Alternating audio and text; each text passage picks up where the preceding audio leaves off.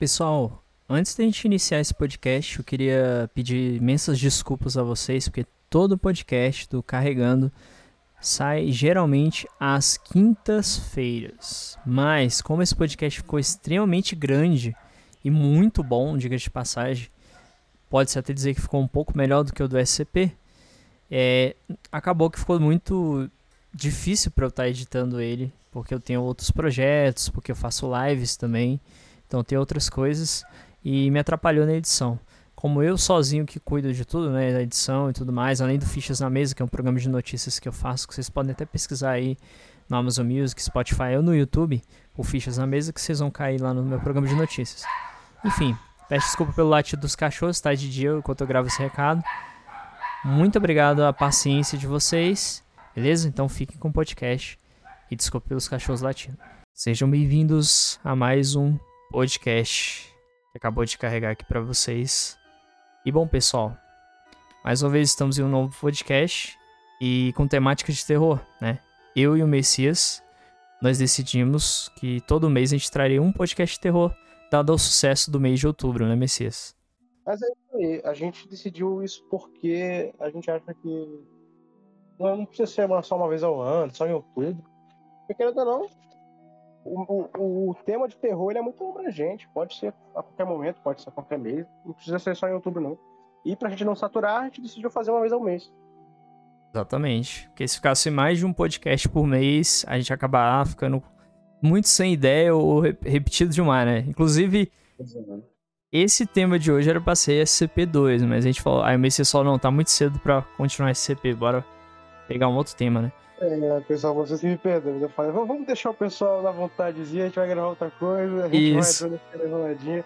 Pra dar uma variada até, né, cara? Exatamente. Então hoje a gente vai com o tema de creepypasta, né, Messias? Mas Exatamente.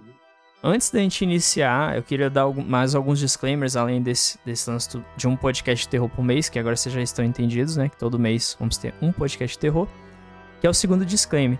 Para vocês terem uma experiência mais interessante, nós recomendamos que vocês ouçam esse podcast de noite. Vai ser bem mais interessante, né? Para dar aquele. Se vocês não conseguirem ouvir de noite, mas aquela, aquela coisa, né? Vocês coloquem aí. Fecha a cortina. Exato, deixa aquela ambientação e tal, se puder. Cria um ambiente aí. Isso. Pra ter justamente isso. Exato. Outro disclaimer. É, novamente eu peço desculpas, né, pelo podcast SCP, que nós tivemos aqueles problemas com o meu áudio que ficou alto demais, a música de fundo ficou muito baixa. E dessa vez a gente vai acertar nesse ponto, eu no caso, né, eu que edito. E o SCP-2 não vai ter esse problema, né, então algo que não vai acontecer de novo. E se você é uma pessoa sensível, não gosta muito de ouvir sobre gore, a gente até recomenda que você não ouça o podcast, pois pode ter algumas temáticas que possam meio que perturbar um pouco você, né? Deixar você meio desconfortável. Então, caso você não esteja muito ligado, apesar de que a maioria das pessoas que gostam de terror, eu acredito que não ligam pra esse negócio de gore, até gostam, né? Mas fica aqui o disclaimer, né? E se essa é a primeira vez que você está ouvindo um podcast aqui do Carregando, seja bem-vindo. Te convido a se inscrever no canal, caso ouça pelo YouTube, ou siga se estiver ouvindo pelo Odyssey, Spotify, Amazon Music, Deezer, Google Podcast, Apple Podcast, etc. E anteriormente o podcast tinha um outro nome, né? Mas agora esse é o nome definitivo. E se você ouvir falar de outro podcast chamado Carregando, saiba que é um plágio, tá? Que inclusive no YouTube eu descobri que há poucos dias surgiu um novo podcast com o nome de Carregando também. Não tinha quando eu procurei. Podcast não. Eu vi isso também quando eu tava atrás do nosso podcast. Pois é, cara, é foda, né? O pessoal é muito copião, cara. Igual a NSCast. Quando, quando se chamava NSCast aqui o podcast, eu criei no dia não tinha ninguém. Procurei, não tinha nada de NSCast. Aí quando eu criei, apareceu um monte, cara. Somente na Spotify apareceu uns dois, eu acho. foda, cara. Foda, cara, foda. Então esses, esses, foram os disclaimers, né? E hoje a gente vai trazer, falar um pouco de creepypastas, né? Messias, dá a introdução aí pra galera, o que, que é creepypasta? Falar um pouco sobre que tem as ruins e as boas, né? Só pra quem não conhece mesmo. Bom, é, antes disso, eu vou explicar basicamente o que significa creepypasta, porque é, é algo que. Eu, é porque a palavra, né? Significado de creepypasta, é, boa parte dos brasileiros não vão pegar, não vão entender, porque ela vem diretamente do inglês. Ela não, não, não teve uma tradução do, do inglês. Ela veio diretamente do, do inglês e a gente fala creepypasta em inglês, né?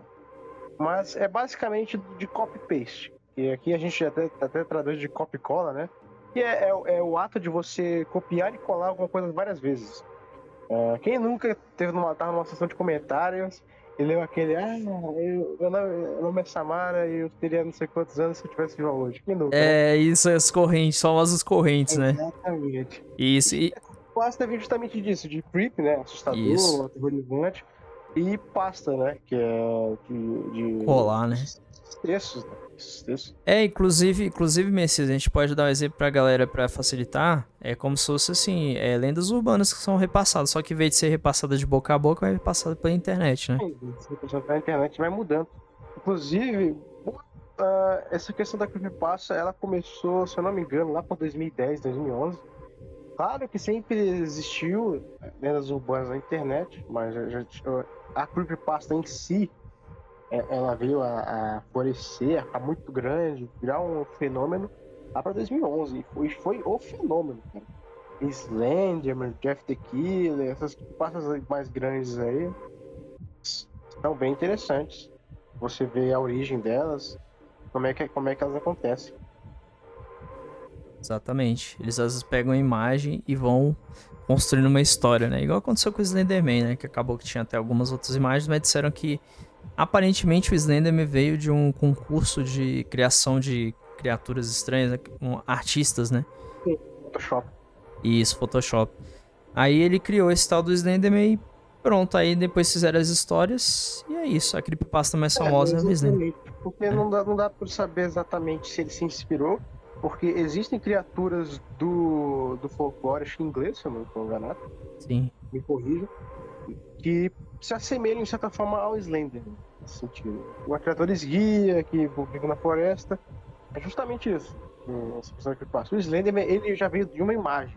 É, primeiro veio a imagem uh, dele lá, e depois veio a história do Slenderman e estourou daquele jeito. Exatamente. E, e também creepypasta, assim como o SCP, né? Tem alguns que são bem besta, né? Que precisa até queria comentar antes. Só Isso pra... eu ia falar, né? A gente não vai trazer as pastas mais bestas, a gente escolheu a dedo, pelo menos as que a gente acha melhores, as mais bem escritas, porque um disclaimer. Creepypasta, depois de um tempo, virou meio que meme.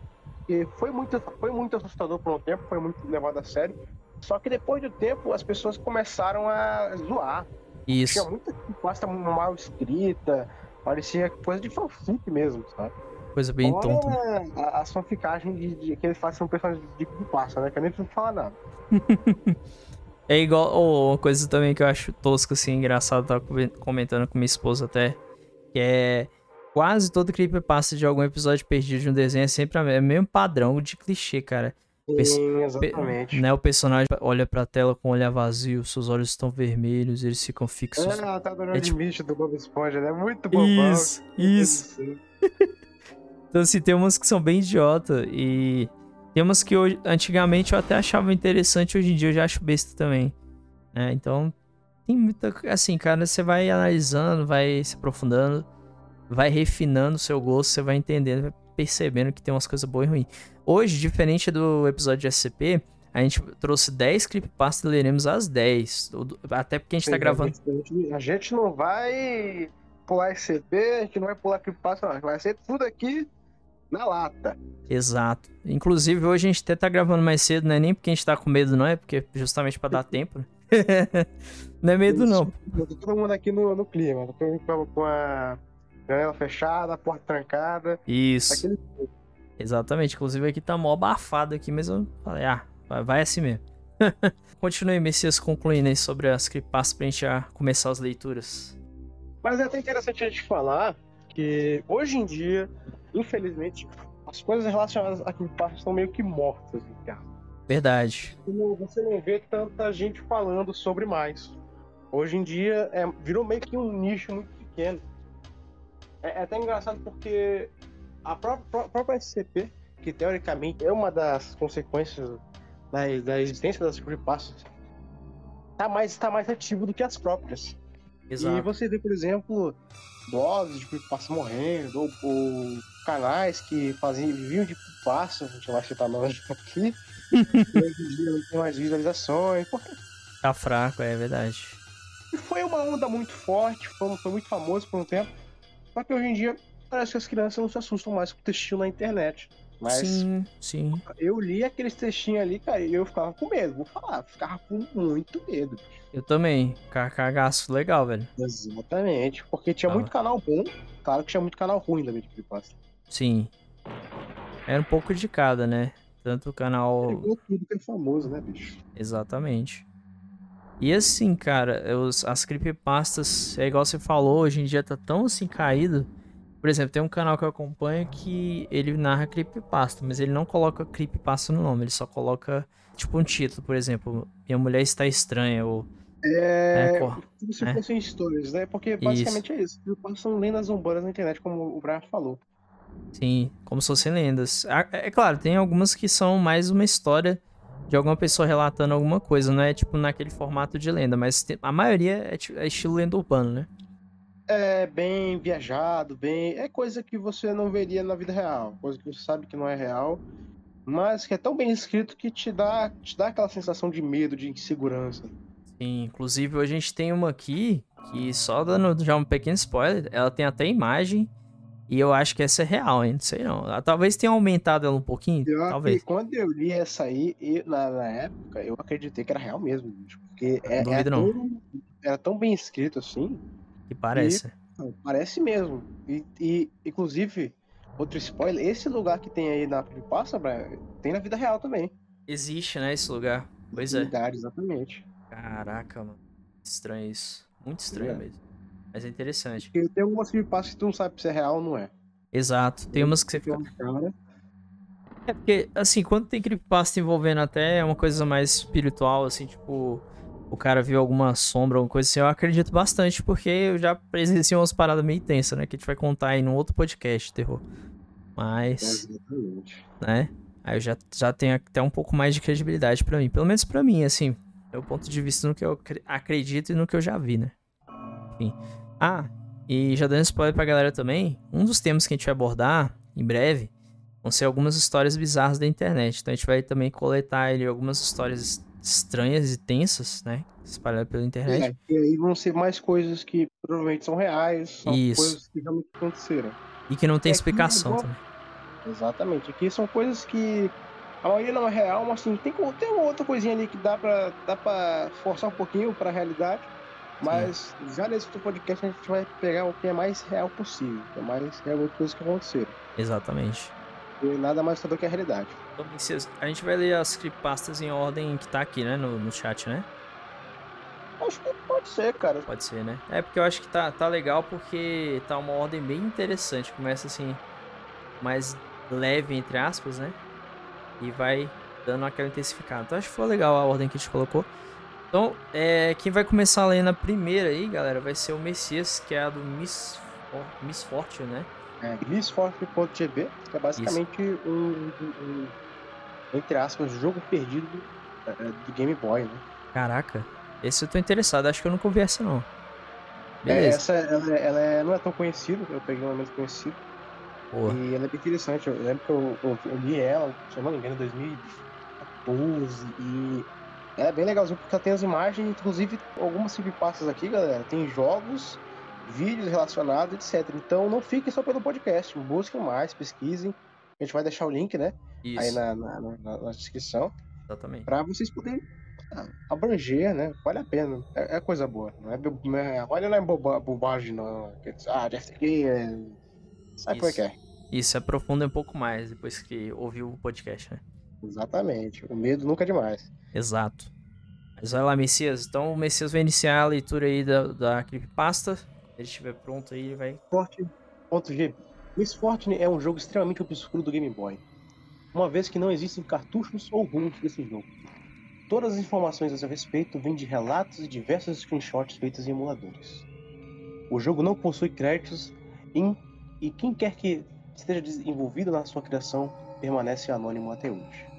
As poucas pessoas que o jogaram consideram esse um dos jogos mais assustadores de todos os tempos. Levando em conta a idade dessa história e seu status os fãs de jogos de terror, é perfeitamente possível que os autores de pastas como Sonic.exe e Síndrome de Lavendertal tenham se inspirado na história de Miss Fortune. Essa, essa questão da narração agora vai ser como é que é, como é, que é o jogo. É, ele tem imagens, então quem quiser pesquisar sobre o jogo vai ter as imagens para se contextualizar. Se não tiver só a imaginação. O jogador controla um personagem que aparenta ser um garoto em um prédio de arquitetura gótica. Uma cruz invertida e diversos esqueletos são vistos no chão. Depois de explorar por algum tempo, o jogador encontra uma criatura malévola. Embora ele não se identifique, algumas pessoas, baseadas em certas semelhanças, dizem que se trata de uma representação de Baphomet, Beelzebub ou até mesmo de Lúcifer.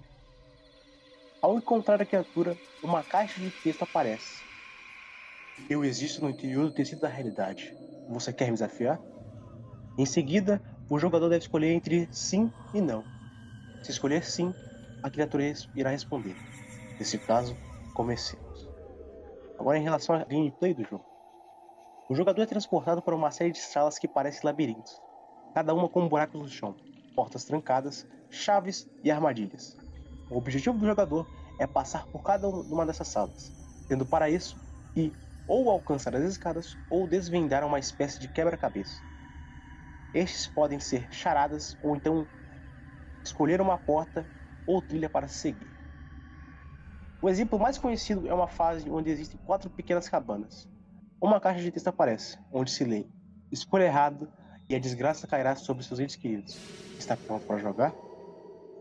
Se o jogador cometer um erro, que seja em qualquer momento do jogo, a tela vai ficar escura e, o, e logo em seguida ele vai mostrar uma imagem mais detalhada da criatura, junto com a imagem de texto onde se lê Eu estou Deus aqui, escrito com que se parece sangue. Há supostos efeitos colaterais relacionados à história desse jogo. Histórias sobre o jogo e seus efeitos maléficos circulam pela internet desde meados da década de 90. Alguns jogadores dizem ter sofrido de depressão e pavor constantes após verem a tela de Game Over. Esses jogadores, que eram extremamente ativos em fóruns, se tornaram inativos, sem qualquer aviso prévio, e cresce que estão mortos ou desaparecidos. Discussões fervorosas foram travadas nos fóruns por algum tempo, mas o mistério nunca chegou nem perto de se resolver. Alguns diziam que a história de toda era algum tipo de piada sem graça. Outros achavam que, era, que ver a imagem da criatura após perder o jogo realmente trazia desgraça para a vida do jogador. E logo começaram as especulações em torno da trilha sonora do jogo. A música do jogo consiste em zumbidos profundos e melodias desafinadas. O jogo possui uma trilha sonora inquietante, mesmo sendo limitada pelo chip 8-bit do Game Boy. A tela de Game Over vem com uma música irregular, quase nauseante, com uma frequência muito alta acompanhada. Rumores dizem que essa faixa pode, pode afetar o humor e os pensamentos da, da pessoa. De todas as supostas quatro músicas do jogo, apenas duas parecem encontrar na internet. The Devil's Realm e Cursed Child. E eu vou deixar o link aqui pro Brian, caso ele queira colocar na descrição, para quem quiser se aventurar aí. Beleza, vou colocar. Música de, a música de jogos de, de, de Game Boy já são Cursed por causa da limitação. Então imagina que é feito de propósito, né? Cursed, Cursed, duas vezes. Né? Exatamente. Infelizmente, não existem muitas informações sobre esse jogo na internet.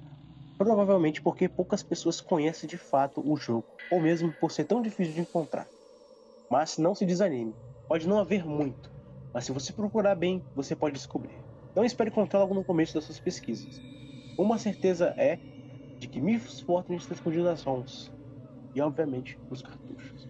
Embora existam especulações de que, na verdade, o jogo está escondido na placa-mãe do Game Boy. Não se sabe quantos jogos possuem Miss Fortune, mas alguns são listados a seguir. The Legend of Link's Awakening, Pokémon Red, Pokémon Yellow, Spood Adventure, Put Carrot e Atelier Marine japonês. A única questão que resta é que é por que Mr. Forte está escondido. E não apenas muito escondido, mas também escondido em jogos que aparentemente não têm nenhuma conexão entre si. Alguns rumores dizem que, por sua natureza perturbadora e pela maldição envolvendo o jogo, a Nintendo jamais permitiu que fosse lançado e escondeu o código do jogo em outros títulos já lançados, mas isso parece improvável devido às regras estritas da Nintendo sobre o que é aceitável e o que não é. E é impossível que eles permitissem que tal jogo fosse incorporado em seus jogos populares sem que ninguém soubesse. Mesmo sem nunca ter ficado claro o que precisa ser feito para encontrá-lo ou mesmo para que já está ali. Miss Fortune ainda é considerado pelas poucas pessoas que encontraram, o jogo mais assustador já feito. Caraca, velho. Bizarro isso aqui. É interessante vocês verem nessa questão que esse jogo ele tem muitas semelhanças com, os outros, com outras creepypastas, né? Essa história. Sim, E sim. ela é mais antiga que elas. Então tem, provavelmente é, essas creepypastas como Sonic.exe, entre outras, de games, tem provavelmente se inspirado em Miss Foda. É bem interessante. Cara, acho bem possível, porque, igual você falou, ela veio primeiro, né? Então, Exatamente. capaz de ter acontecido isso mesmo. Eles terem se inspirado. creepypastas, né, Pokémon, inclusive Sim. tem uma de Pokémon muito famosa que eu escolhi, que são bastante parecidas, até a frase de eu sou Deus aqui, que até parece no Sonic XE. Pois é, pois é, eu acho que é uma inspirando na outra ali. Ou, Pois é, exatamente, porque é é meio que tudo conectado, né? sim, É muito tipo de plágio quase. Mas um plágio que a gente não, não acha tão ruim, não. Né? No fim das contas. Bom, então agora a gente vai pra segunda história, né? Espero que vocês tenham gostado dessa história que o Messias acabou de ler. O nome da história é misfortune.gb, né? Agora a gente vai pra seguinte história. Não deixe suas beliches perto dos espelhos. Aí já é meio tenso, né? Coisa de espelho, já sabe como é que é. É, qualquer coisa que, mano, qualquer coisa que em relação a, espelho, eu já, já cago, já, já cago no cara da calça. Nem Exato. espelho no quarto eu tenho, pelo amor de Deus, cara. Não tem espelho no quarto, gente, pelo amor de Deus. É, não faça isso consigo mesmo não, galera. E, e já prepara aí, tá? Se você não tá no vaso, fique próximo, porque você pode se cagar aqui, né? E a primeira história já, já dá um cagaçozinho. Mas vamos lá. Parece que aconteceu na noite passada. Talvez realmente tenha acontecido. Ou talvez isso nunca aconteceu e está tudo na minha cabeça. Mas na dúvida, posso perguntar ao meu padrasto. E já sei o que ele irá dizer. Aconteceu. Realmente aconteceu. Só parece inacreditável. Não me interpretem mal. Não é algo extremamente assustador. Por isso não espere muito. Só é estranho. Um pouco assustador. Tipo aquele nível de assustador que faz com que eu me arrepie quando conto pra alguém. Bem, eu costumava dividir um quarto com minha irmã. Ela é mais nova do que eu, diferença de dois anos. Pensando bem agora, me pergunto como conseguimos dividir um quarto por tanto tempo. Quer dizer, eu sei que é normal dois irmãos brigarem de vez em quando. Não chega a ser chocante. Mas quando nós brigávamos, era de tirar sangue uma da outra. Eu culpo minha mãe pela maioria, se não por todas as nossas brigas. A rivalidade era muito forte com a gente. Eu era espertinha da família. Amo ler livros, já ela era mais ligada em qualquer outro tipo de coisa. Mas isso não impedia que nossa mãe ficasse nos comparando, tipo, constantemente.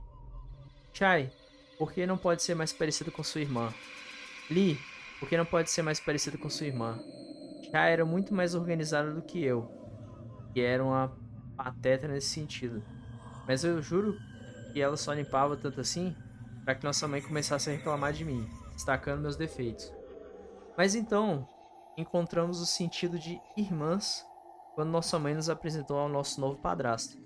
Ele era meio intrusivo, parecia se forçar dentro de nossas vidas. De repente as coisas em casa começaram a mudar. Por exemplo, nossa mãe normalmente fazia a maioria das tarefas de casa. Ser uma mãe solteira com duas meninas de personalidades fortes não deve ter sido nada fácil para ela.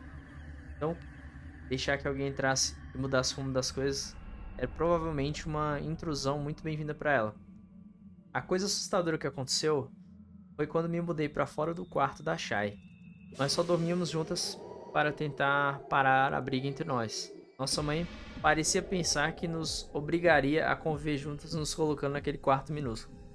Então, quando as brigas finalmente começaram a parar, eu achava que era por causa do novo Xbox, graças ao nosso novo padastro, ela me deixou voltar para outro quarto de nossa casa. Fiquei emocionada quando finalmente arrastei minha cama para fora do beliche. Nós compartilhávamos. Era totalmente branca, com placas de madeira. Bem simples. O pouco espaço que compartilhávamos era absolutamente dominado por ela. Não cabia mais nada. Como um sofá ou coisa do tipo. Gostávamos de empurrá-lo para mais perto do armário, para que pudéssemos sentar-nos na cama e assistir TV. Na verdade, era nossa mãe que sugeria essa mudança. Reclamava que estávamos sentados muito perto da TV, que nossa visão iria sofrer por isso, e etc. Então nós empurrávamos para mais longe para que a mamãe parasse de encher o saco.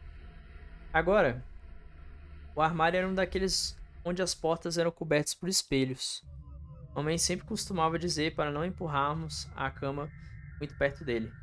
Na noite que isso aconteceu, ficamos acordados jogando Simpson Hit and Run até uma da manhã. Então mandaram ir para a cama. Pela primeira vez eu saí do quarto deixando minha irmã dormir sozinha lá. Não ouvi nada sobre isso até a manhã seguinte. Eu sou uma pessoa movida a café da manhã. Significa que eu preciso dele. Ou simplesmente não funciono pelo resto do dia. Igualzinho a minha irmã. Era a influência de nossa mãe novamente. Ambos estávamos comendo nossos cereais quando meu padrasto entra na cozinha. Minha mãe estava preparando um café da manhã que estavam famintas, demasiados para esperar, e por isso estávamos devorando cereal. Meu padrasto deu uma olhada estranha para minha irmã e se juntou à minha mãe na cozinha. Nós duas notamos. Eu levantei minhas sobrancelhas para ela e ela revirou os olhos. Você se lembra do que fez na noite passada, Shai? Parei imediatamente com a minha colher na boca. Shai virou a cabeça. Não. Meu padrasto sorri para minha mãe. Estava sacudindo a cabeça. Coloquei minha colher no pote confusa. O que, o que aconteceu? Porque eles estão. Não poderia adivinhar nem mesmo se ficasse pensando durante uma semana. Eu me levantei para ir ao banheiro. Eu ouvi vozes e sussurros. Pensei que eram vocês dois conversando. Então, fui até seu quarto para lhe dizer que já havia passado da hora de dormir. Mas quando abri a porta, ele não estava lá. Tudo que eu vi era você, Shai. Deitado de barriga para baixo na cama de baixo. Você estava apoiando a cabeça com as duas mãos e estava falando com o espelho. Deixei escapar uma risada e olhei para Shai. Seus olhos estavam regalados, mas ela tinha um pequeno sorriso em seu rosto, se ela estivesse confusa. Meu padrasto balançou a cabeça, ainda sorrindo. Não, estou falando sério, foi estranho. Você estava falando com o espelho, sussurrando, mas eu não conseguia entender o que diabos estava dizendo. Era como uma mistura de doida de línguas. Eu parei e disse: Shai, que você está fazendo? Porque você está muito bem acordada. Seus olhos estavam bem abertos. Você não se lembra de nada disso? Minha irmã apenas balançou a cabeça olhando para mim e meu padrasto deu uma risada e continuou. Você simplesmente parou e, sem se mover, virou a cabeça na minha direção e olhou direto para mim. Eu não sabia o que dizer, fiquei arrepiado. Então só recuei um pouco e comecei a fechar a porta novamente. E aterrorizado. Sabe o que mais você fez? Nesse ponto senti que meu sorriso havia congelado no meu rosto. Minha imaginação muito fértil. Eu estava vendo a coisa toda se desenrolar na minha mente. Por alguma razão eu não conseguia olhar para minha irmã ficava olhando pra minha mãe. E ela estava com um sorriso no rosto também. Então o padrasto falou, né? Você se virou de volta pro espelho e começou a falar de novo. Fiquei olhando pela pequena abertura que deixei com a porta e você estava sorrindo também. Nossa mãe interrompeu. Viram só? Eu disse para vocês não deixarem a cama muito perto dos espelhos? É exatamente por isso. Curiosa perguntei, por quê? Mamãe apenas se virou e voltou para a cozinha. Meu padrasto ficou olhando para minha irmã e disse, né? Você realmente não se lembra de nada disso? Minha irmã apenas balançava a cabeça, mas de repente ela parou no meio e disse: Só me lembro de ter tido um sonho estranho na noite passada. Havia uma garotinha sentada na minha cama, mas isso é tudo que eu me lembro. Estou muito feliz por não estar mais dormindo naquele quarto maldito. Essa é a história, pessoal. Fabuloso, né, Messias? Esse cara tá falando qualquer coisa com espelho. É, mano, Tá, não, não, cara. Meu Deus do céu. não, e, e, nas partes que. Quem tava conversando com a menina, porque na história não deixa claro, mas dá pra é. entender que é o padrasto o tempo todo, né? Tá fazendo as é. perguntas. É, comentando. Bom, o Messias agora vai ler a próxima história, né? Essa, foi Não Deixe Seus Beliches Perto do Espelho. Espero que tenha dado um cagacinho em vocês. E espero que vocês tenham mais medo de espelho agora. Ah, vou fazer um aqui. Eu não vou ler a próxima história porque ela já era uma versão maior, né? Ela tem três capítulos, eu vou deixar mais pro final. Ah, então, fechou. Então fechou. eu vou ler aqui agora a do Pokémon Ash Silver, que é mais curtinha, é, é, mais conhecida também. Acho que, é, acho que é a mais conhecida que a gente trouxe, né? Sim. É, tem, tem, o, tem o do, do Majora's Mask do Ben também, que quer deixar mais pra frente. As mais conhecidas são essas dois, né? O Ben e Pokémon Ash Silver. Beleza, beleza. Eu tenho uma história que gostaria de contar pra vocês. É uma longa história. Então, se você não tem paciência pra nada, essa história não é para você. Então, vaza. Começa bem, né? Oh. Entendo. Eu sou um simples universitário que mora sozinho no apartamento. Eu estava muito entusiasmado com o lançamento do Heart Gold do Silver nos Estados Unidos. Propositalmente, eu me fechei de toda a mídia e da internet por causa de causas escolares. Ou seja, sem Fortran, sem Barra V, sem Wikipedia, etc. Como estava muito ocupado com o detetive e ainda era um puta de um pobre, eu não pude comprar Pokémon Soul Silver do lançamento. Depois do, do, fim do meu ano letivo, encomendei o Soul Silver do site Amazon. Ah, não sou a fã da, da pirataria. Porém, demorei uma semana para, para que ele chegasse. Eu decidi então que durante aquele tempo eu iria jogar novamente o meu Pokémon Crystal no GBC. Inclusive, galera, eu só quero dar um disclaimer antes de continuar, que por me passa, se eu não me engano, comecei nos fóruns do Chan, né? Fortran. Isso. Red, Red já existia? Não sei. Bastante. Uh, e foi, foi subindo, né? Porque é aquela coisa, né? aí começa nos fóruns, daí vai pro Reddit, daí vai pra, pra internet em geral. Uh, continuando aqui. Porém, eu me lembrei que há muito tempo atrás minha mãe havia jogado fora, porque eu tinha dito que meu arquivo havia corrompido. E fiquei muito bolado com isso desde então. Ela também jogou fora meu Pokémon Silver. Então tudo que eu tinha era meu, meu Game Boy Color. De costume, eu entrei no GameStop e comprei uma cópia usada da versão, da versão Silver. Como aquele era o único jogo do, do Pokémon disponível para o Game Boy Color, 10 dólares, bem barato, apesar de ser comprado no GameStop. Fui para casa e comecei a jogar. Por causa de toda, de toda aquela nostalgia, foi aí que as coisas começaram a ficar muito bizarras. A logo da Game Freak apareceu normalmente, mas o jogo travou ali. Achei que o cartucho tinha dado erro, ou algo assim. Então eu reiniciei. A mesma coisa voltou a acontecer. Eu tentei apertar A e Start muitas vezes, e todos os outros botões também. Eventualmente, a logo sumiu, e então uma tela preta apareceu por 5 segundos. De repente, ao invés de aparecer na tela do título como sempre, eu já estava no jogo, jogando em um arquivo já salvo, o que foi muito estranho, já que eu esperava que todos os arquivos fossem apagados por causa da bateria velha. De qualquer maneira, eu não estava reclamando, já que escolhi a opção continue, para ver o que, o cara tinha no arquivo dele, de qualquer jeito. Primeiro eu verifiquei as informações do treinador, se não era apenas reticências. Não havia muita originalidade ali. Então eu verifiquei o seu perfil e aparentemente ele tinha 999, 999 horas de jogo. Com todas as 16 insígnias, com 99.999 99 de Pokédólares. E todos os 251 Pokémon sua Pokédex. Vendo que ele também já tinha o Mil e o Celebi, eu achava que ou ele já tinha usado um, um Game Jam, ou era um jogador de Pokémon muito forte. Eu olhei os seus Pokémons para ver o time fodástico que ele tinha. Para minha surpresa, eu vi que ele tinha apenas 5 Unons, que é aqueles pokémons que meio que são letras, né? E um Pokémon chamado Hurry, ou Corra. Achando que aquilo era somente uma brincadeira de mau gosto da pessoa que jogara o jogo por último. Eu decidi chegar ao perfil desses Pokémons, mesmo assim. No esperado, eles eram 5 letras de um nome. Todos no level 5 Nesse tempo eu não me lembrava muito bem do alfabeto do Tom, mas mesmo assim eu identifiquei que juntos eles formavam a Leaf. Já o sexto Pokémon era um Cyndaquil. Cyndaquil parecia bem normal, porém estava no level 5 com apenas 1 de HP. E apenas dois ataques, Leer e Flash. Não sei por que eles chamaram de Hurry, mas naquela hora eu simplesmente ignorei isso. A coisa mais estranha de todas era que, mesmo no meu Game Boy, Estando no volume máximo, nenhum dos pokémons que ele tinha faziam os seus sons comuns. Era apenas um silêncio profundo. Já sabendo o suficiente da minha, da minha equipe, fechei, uh, finalmente fechei o menu. Eu reapareci em um lugar que parecia ser uma sala de Bellsport, Bellsport Town. Porém, por alguma razão, não havia nenhum personagem nem nada por perto. Ainda mais estranho era que não havia música nenhuma e também não tinha nenhuma saída ou escada naquele lugar, naquele lugar. Ou pelo menos eu achava que não tinha. Eu andei lá durante alguns minutos, mas não consegui achar nenhuma saída. Essa certamente não era a sala de Bellsport Tower que eu havia visto antes. Tentei procurar os meus itens para ver se tinha alguma porta para escapar de lá, mas a mochila estava completamente vazia. Também não havia nenhum Pokémon selvagem. Finalmente, eu consegui encontrar a escada.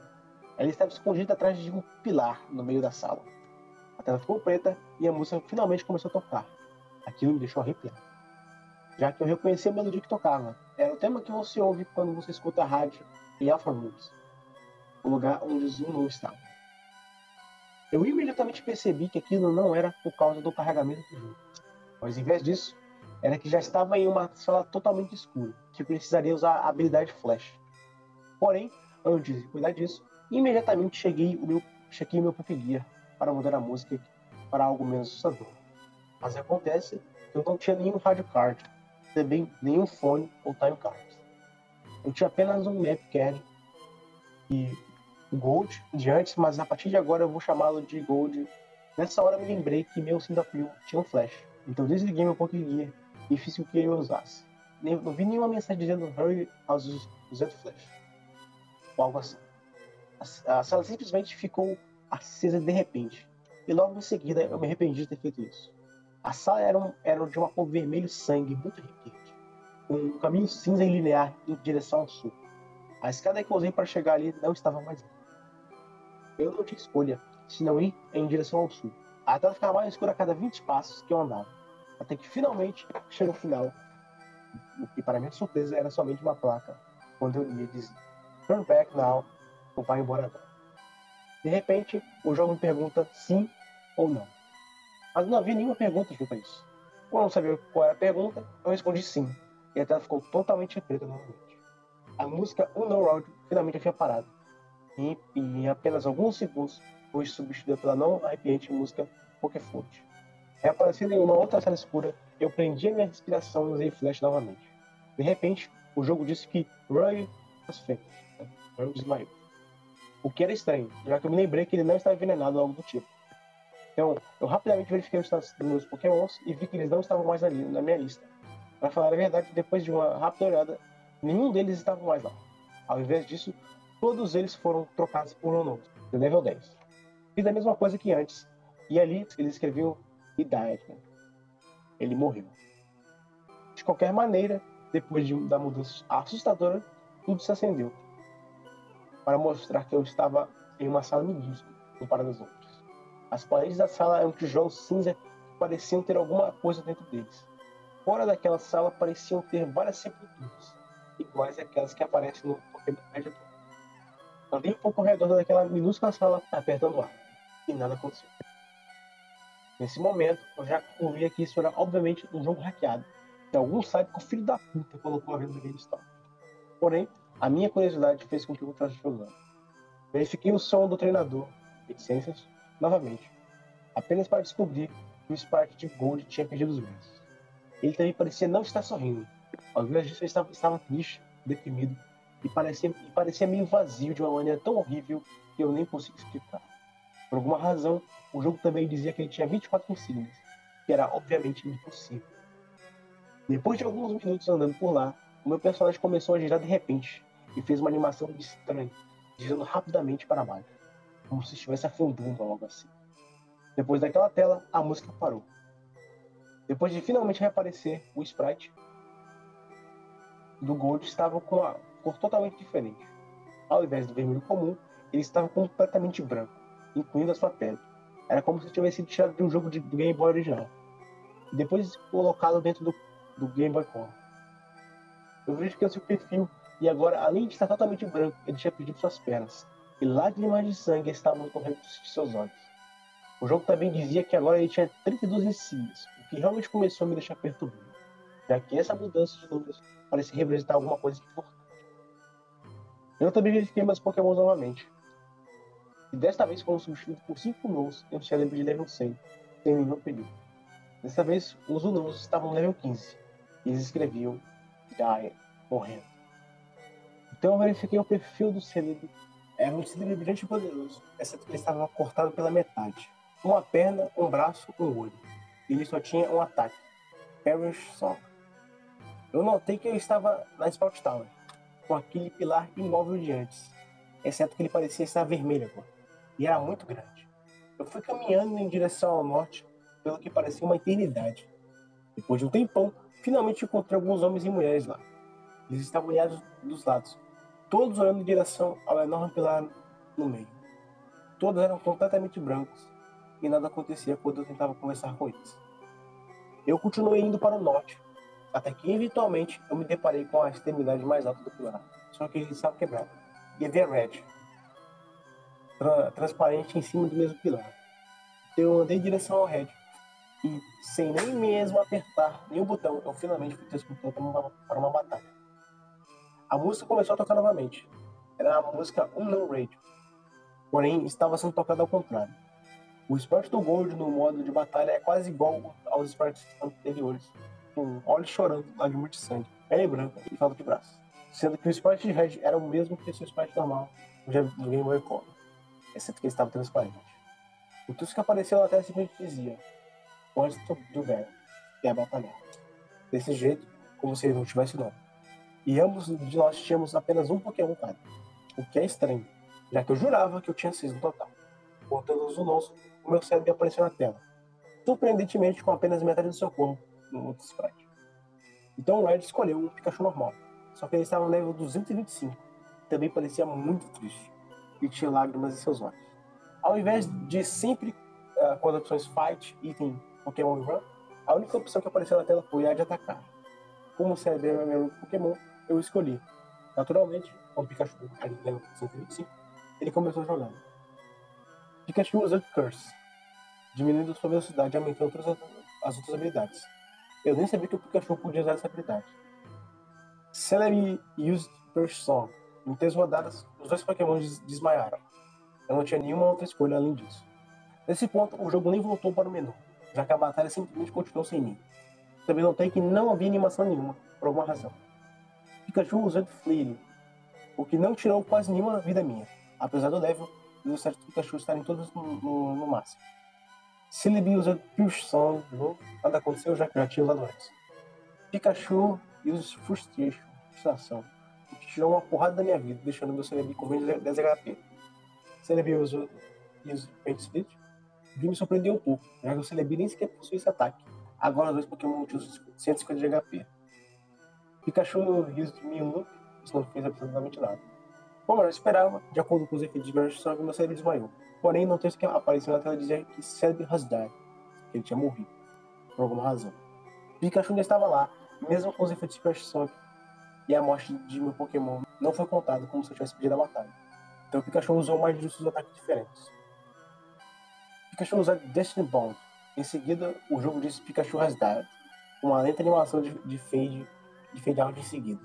Aparentemente, eu era o vencedor, já que o Red transparente apareceu na tela e disse reticências. Nessa hora, eu já estava enlouquecido de medo, já que o Red transparente estava de repente decapitado, não deixando nada exceto seu corpo transparente vida.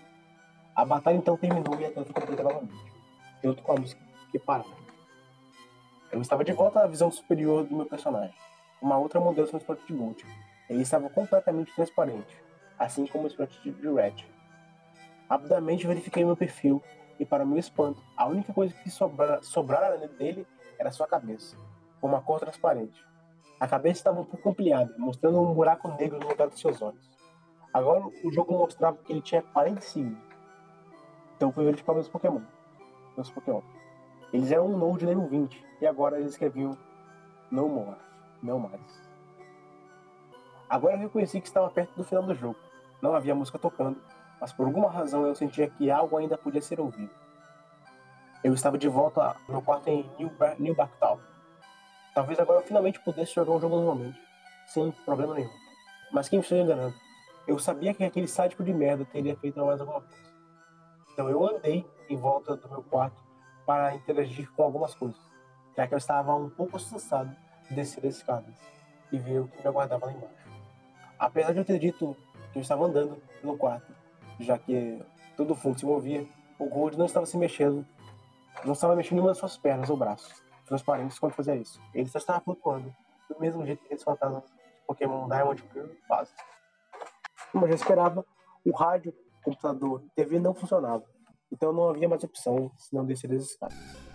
Eu acabei chegando na mesma sala de estar da minha casa, assim como no jogo original. Tudo estava normal, exceto o fato de que a minha mãe não estava em casa. Depois de não conseguir interagir com mais por nada lá, eu decidi ir lá para fora. porta que me leva lá para fora não funcionava. Mas ao invés disso, eu simplesmente andei através dela em direção ao fundo. Continuei andando para baixo para saber o que diabos estava acontecendo. Minha casa sumiu de vista, enquanto eu continuava a andar para o sul, naquele fundo preto. Foi muito assustador quando entrei naquele fundo, pois o controle transparente de Gold imediatamente ficou branco, para dar, aquele, para dar a ele um contraste maior. Eventualmente, eu cheguei em uma área completamente branca, e o Gold ficou totalmente preto e transparente novamente. Continuei descendo sem nem ao menos pensar em parar em nenhum momento. Depois de uma longa caminhada, eu finalmente encontrei uma coisa. Era o sprite normal de Gold. Eu falei com ele, ele me respondeu. Goodbye forever. Adeus para sempre. E desapareceu. Enquanto isso acontecia, apareceu uma caixa de texto que dizia apenas interrogação, interrogação, interrogação, user nightmare. O que, nesse ponto, eu já não negava mais ser impossível. Gold fez outra animação estranha e girou lentamente para baixo, assim como. Agora eu estava de volta naquela sala minúscula de arte de antes, ainda cercada pelas sepulturas. Só que desta vez, o sprite do Gold aparentemente não estava lá. Tentei andar de volta, mas absolutamente nada aconteceu. Eu verifiquei meu perfil e não havia mais nenhum sprite do Gold sobrando. O jogo dizia que eu tinha zero insignias e todas as imagens dos itens originais do jogo foram substituídas por caveira.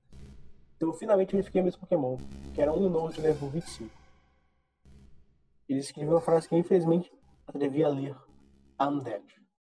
Estou morto. Então, na mesma hora que vou subindo para o jogo, a sala que eu, que eu supostamente estava, então foi, foi então coberta pelo mesmo tijolo que estava nas paredes. Então, eu finalmente descobri exatamente o que era aquela sala. No momento que o texto apareceu na tela. Rip, né? Descansa em paz. First in peace. Aquela sala era um caixão, cercado por outros caixões. Gold estava morto. Ele morreu, ele morreu provavelmente alguns anos depois que ele derrotou ele. Era um jovem treinador Pokémon que, apesar de seus esforços para ganhar tantas cinzas em seu mestre Pokémon, não pôde escapar de um destino inevitável, que é a morte. Todos os seus esforços foram completamente esquecidos pelas próximas gerações. Eu não conseguia mais sair daquela caixa de texto. Não importava o que eu apertasse. Reiniciar o jogo e a mesma coisa aconteceu. O que, faz, o que fez que eu finalmente desisti daquela ruína, daquele pesadelo. Depois de toda essa experiência, eu nunca iria olhar para, para esses estranhos humanos da mesma maneira. Eles dizem que somente a primeira geração tem contos de lendas urbanas, mas a segunda geração mostrou o quão desagradável a verdade pode ser. Eu realmente curti demais jogar Pokémon Soul Silver, mas eu ainda não consigo tirar da cabeça o Pokémon Silver. O Pokémon Silver que ele quis me mostrar. Porra, muito boa essa também, hein? É, inclusive, galera, ah. essa tem e imagens, e se eu não me engano, tem até uma hack room desse jogo. Sim. Eu já vi os vídeos Pokémon Lost Silver, né? O nome. Se quiser, quiser. Só precisa Pokémon Lost Silver aqui um. E ela é muito bem feita, inclusive. É, é bem parecida com a da que passa, que já joguei. E, cara, é muito legal pra quem curtir aí. Porque ela, se eu não me engano, ela, essa, ela foi. Ela também inspirou outra que passa muito boa de Pokémon. Esqueci ah. a hora o nome. Uh, vamos ver se eu acho aqui enquanto o Brian vai comentando aí. Ah, beleza. Ô, gente, então essa, essa passa vocês viram que ela é um pouquinho extensa, mas a gente vai ter umas aqui maiores, inclusive tem uma que o Messias trouxe. Vou até ver com ele se a gente já lê ela agora ou deixa ela mais pra frente, que é a do Ben, né? Acho que seria uma boa já ler ela agora, porque ela é muito grande, né? É, pode ser, realmente, porque ela é bem longa mesmo. Bem extensa, sim. É porque a gente vai ler só essa aqui, porque tem, tem mais, porque o criador, né? Ah. Da, da, da, passa ele retomou aquele passo esses tempos, se não me engano. Caraca, continuou de novo. Pois é, é um bicho. Caramba. Pois é, ele fez alguns vídeos não faz muito tempo, não. E tá cada vez mais doido, cara. Caraca.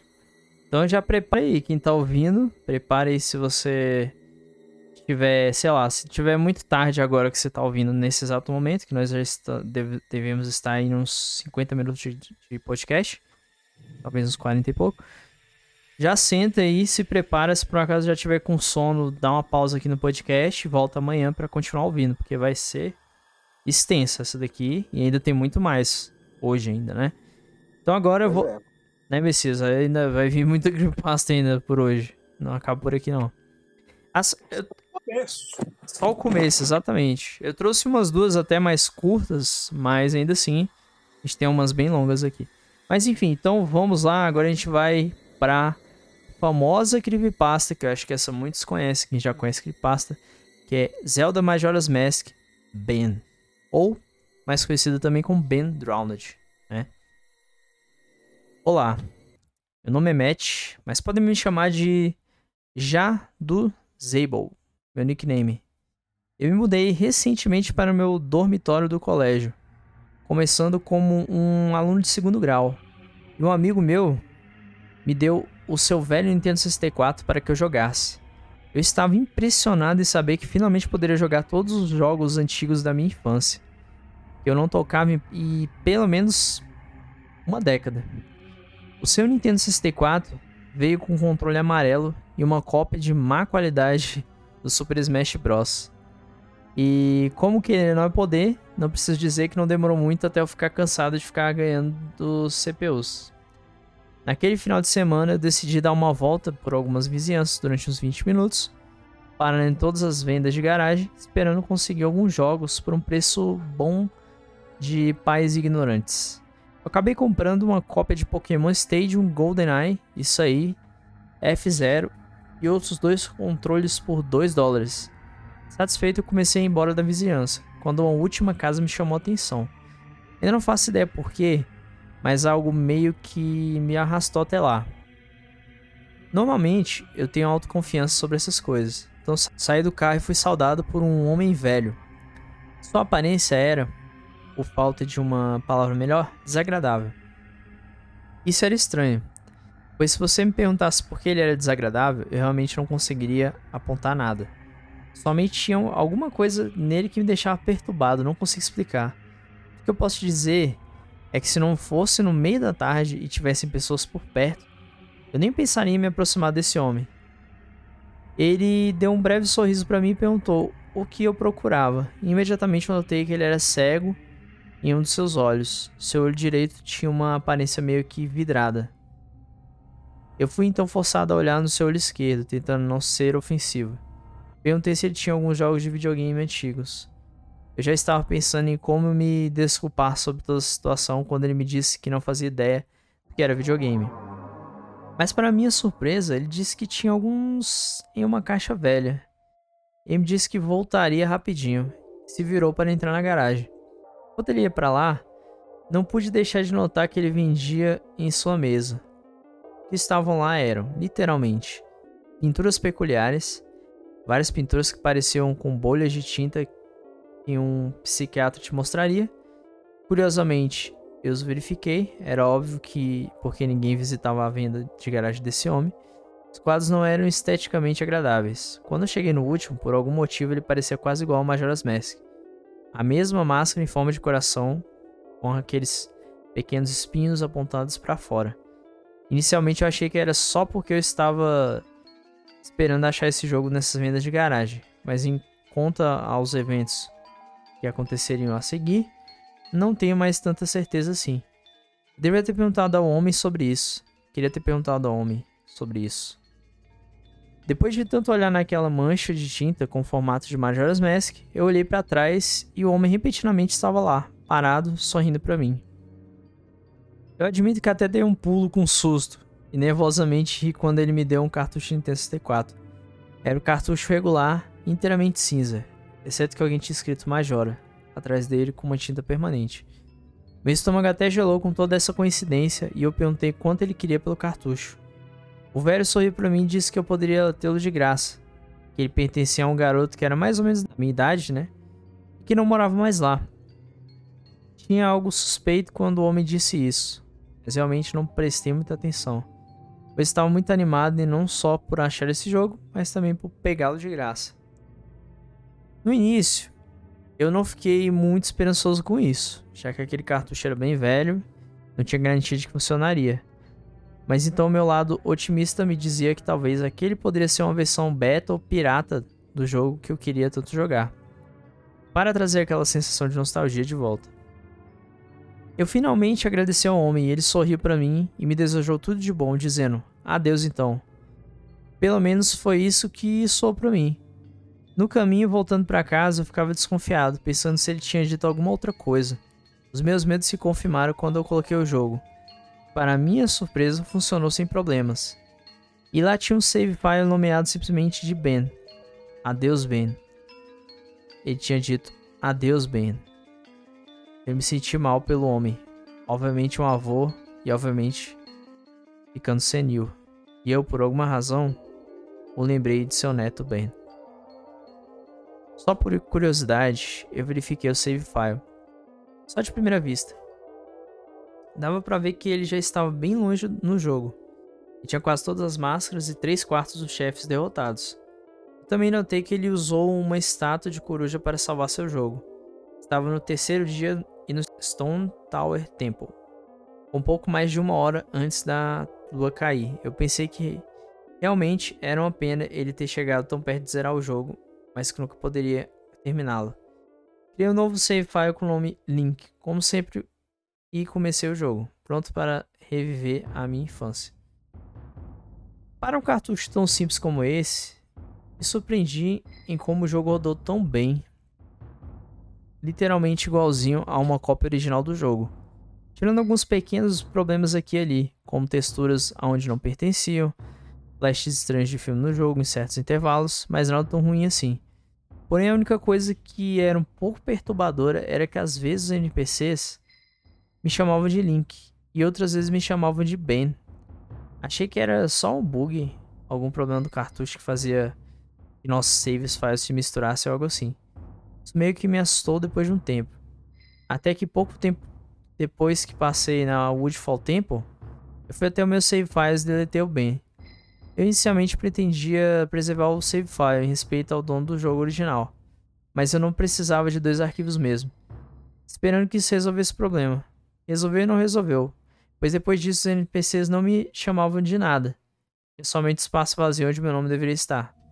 Meu save file estava com o nome Link. Frustrado e com muita lição de casa para fazer, eu deixei o jogo de lado por um dia. Eu comecei a jogar o jogo novamente na noite passada, pegando Lens of Truth e tentando completar o Snowhead Temple. Agora, alguns dos jogadores mais hardcore do Majora's Mask sabem do glitch do quarto dia. Para aqueles que não sabem, podem procurá-lo no Google. Mas a ideia é a seguinte: bem na hora que o relógio for bater a meia-noite, no último dia, fale com astrônomo e olhe pelo telescópio. Se fizer isso corretamente, o relógio some e você tem mais um dia inteiro para terminar tudo que você estava fazendo. Decidiu fazer o glitch para tentar zerar o Snowhead Temple. Eu consegui fazê-lo corretamente na minha primeira tentativa e o relógio desapareceu da tela. Porém, quando eu apertei o B para sair do telescópio, ao invés de ser saudado pelo astrônomo, eu me encontrei na sala do chefe Majora no final do jogo, a pequena arena encaixotada encarando o Skull Kid flutuando logo acima de mim. Não tinha som, somente ele flutuando acima de mim e a música de fundo, que era a normal da fase, ainda assim assustadora. Imediatamente as minhas mãos começaram a suar. Isso definitivamente não era normal. Skull Kid nunca apareceria ali. Eu tentei andar pela área, mas não importava onde eu ia, Skull Kid sempre ficava olhando para mim, me encarando sem dizer absolutamente nada. Nada acontecia além disso. Isso continuava mais ou menos um minuto. Achei que o jogo tinha bugado, mas já estava começando a duvidar muito disso. Eu já estava indo apertar o botão reset do videogame, quando o texto apareceu na minha tela. Uh, você não tem certeza por quê, mas aparentemente tem uma reserva. Eu instantaneamente reconheci aquele texto. Você recebe essa mensagem quando ganha um key do anjo no estoque plot, plot in. Mas por que apareceu aqui? Eu me recusei na mesma hora a acreditar que o jogo estava querendo se comunicar comigo. Comecei a navegar pela área novamente, procurando para ver se foi algum tipo de botão ou alguma coisa assim que me permitia de interagir com alguma coisa ali. Até que eu percebi como eu estava sendo idiota. Só de pensar que alguém poderia reprogramar o jogo desse jeito já era um absurdo. Até 15 segundos depois, uma outra mensagem apareceu na tela. Novamente, com a primeira mensagem, ela já existia no jogo. Ir para o covil do chefe do tempo? Sim ou não? Eu parei por um segundo, pensando que deveria escolher e como o jogo reagiria com isso. Quando eu percebi que não poderia escolher No, respirando fundo, apertei S e a tela mudou para um branco total, com as palavras O amanhecer de um novo dia, com o subtítulo Várias. Várias. exclamações, não, é. várias linhas retas abaixo delas. O lugar para onde eu fui transportado me encheu com a sensação mais intensa de temor, medo que eu já senti na minha vida. O único jeito de descrever o que eu senti ali é tendo um sentimento inexplicável de depressão em uma escala muito profunda. E não sou uma pessoa depressiva, mas o que senti ali foi uma sensação que eu nunca imaginei que existia. Uma presença muito retorcida e poderosa que parecia mexer com essa depressão. Eu apareci em algum tipo de versão Twilight Zone da Clock Town. Andei para fora da Clock Tower, como você normalmente faz com o começo de 1, somente para descobrir que todos os habitantes tinham sumido. Normalmente com o glitch do dia 4, você ainda pode achar guardas e cachorros que ficam correndo em volta da torre. Agora todos eles haviam sumido. O que os substituíram foi a sensação de que tinha algo lá fora, na mesma área que eu e que estava me observando. Eu tinha somente quatro corações e a Heroes Ball, mas nesse ponto eu nem considerava mais o meu avatar. Eu sentia que eu mesmo estava em algum tipo de perigo. Talvez a coisa mais aterrorizante era a música. Era a Song of Healing, extraída diretamente do jogo, mas tocada ao contrário. A música ficava cada vez mais alta, preparando cada vez mais, fazendo você achar que algo ia pular na sua frente a qualquer momento. Porém, nada aconteceu, e o loop constante começou a mexer com o meu estado mental.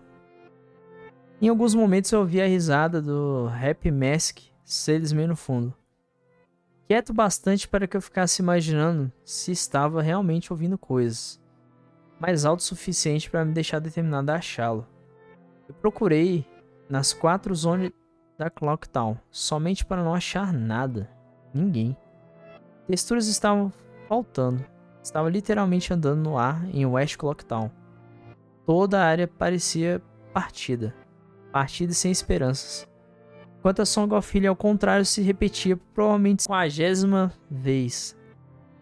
Eu me lembro de ter ficado no meio de Salt Clock Town, pensando e notando que eu Nunca me senti tão sozinho assim em um videogame antes. Enquanto eu andava pela cidade fantasma, eu não sei se foi a combinação das texturas estranhas, da atmosfera do lugar, da melodia tenebrosa que um dia fora uma música tão pacífica e calmante, e que se tornaram melodia distorcida e perturbante. Mas eu estava literalmente à beira das lágrimas. Não tinha ideia do porquê, eu dificilmente choro mas alguma coisa estranha e poderosa sensação de depressão me deixava desse jeito. Eu tentei sair da Clock Town. Porém, toda vez que eu tentava sair, a tela ficava toda preta e eu simplesmente reaparecia em outra área da Clock Town. Eu tentei tocar a minha ocarina, só queria fugir. Definitivamente não queria mais ficar naquele lugar. Mas toda vez que eu tocava Song of Time ou Song of Sovereign, o texto dizia: é, suas notas ecoam longe, porém nada acontece. Nesse ponto, era óbvio que o João não queria que eu saísse. Mas eu não tinha ideia do porquê ele estava me deixando preso lá. Eu não queria entrar nos prédios, eu achava que seria muito vulnerável para o que me aguardava lá dentro. Não sei porquê, mas me veio a ideia de que se eu me afogasse no Laundry Pool, poderia reaparecer em algum, alguma outra área e deixar esse lugar. Enquanto eu corri em direção ao lago, aconteceu. O Link segurou sua cabeça e a tela em um flash por um momento do Happy Mask Salesman sorrindo para mim. Não para o Link, para mim. Junto com o grito do Skull Kid no fundo. E quando a tela voltou ao normal, eu estava encarando a estátua do Link. Aquela que aparece quando você toca a música de Elegy of Emptiness. Eu gritei, enquanto aquela coisa me encarava com aquela expressão vazia e aterrorizante. Eu me virei e corri de volta para Salt Clock Town. E para o meu horror, a porra da estátua ficava me seguindo. Como uma sombria horripilante que criara vida. Às vezes, certos intervalos, uma animação da estátua aparecia, aparecendo atrás de mim acontecia. Era como se aquela merda estivesse me seguindo ou... Eu nem quero pensar nisso, me assombrando. Nesse ponto, eu já estava à beira da histeria, mas em nenhum momento a ideia de desligar o meu console passou pela minha cabeça. Eu não sei porquê, eu estava tão ligado a isso, o terror era tão real. Tentei mexer na estátua, porém essa merda literalmente aparecia atrás de mim toda vez. O Link começou a fazer algumas animações estranhas que eu nunca tinha visto ele fazer, como retorcer os braços aleatoriamente ou dar espasmos randomicamente, por exemplo. E logo em seguida, a tela dava um flash do Rap Mask Salesman sorrindo para mim por um momento. Antes de eu ficar cara a cara com aquela porra daquela estátua novamente. Eu acabei correndo para o fundo de Sword Masters Dojo. Não sei porquê, mas no pânico e desespero que eu estava, só queria uma garantia de que não estava sozinho ali. Para o meu espanto, não achei ninguém lá. Porém, enquanto eu me virava para ir embora, a estátua me encurralou em um canto da área. Tentei atacá-la com a minha espada, mas infelizmente sem sucesso.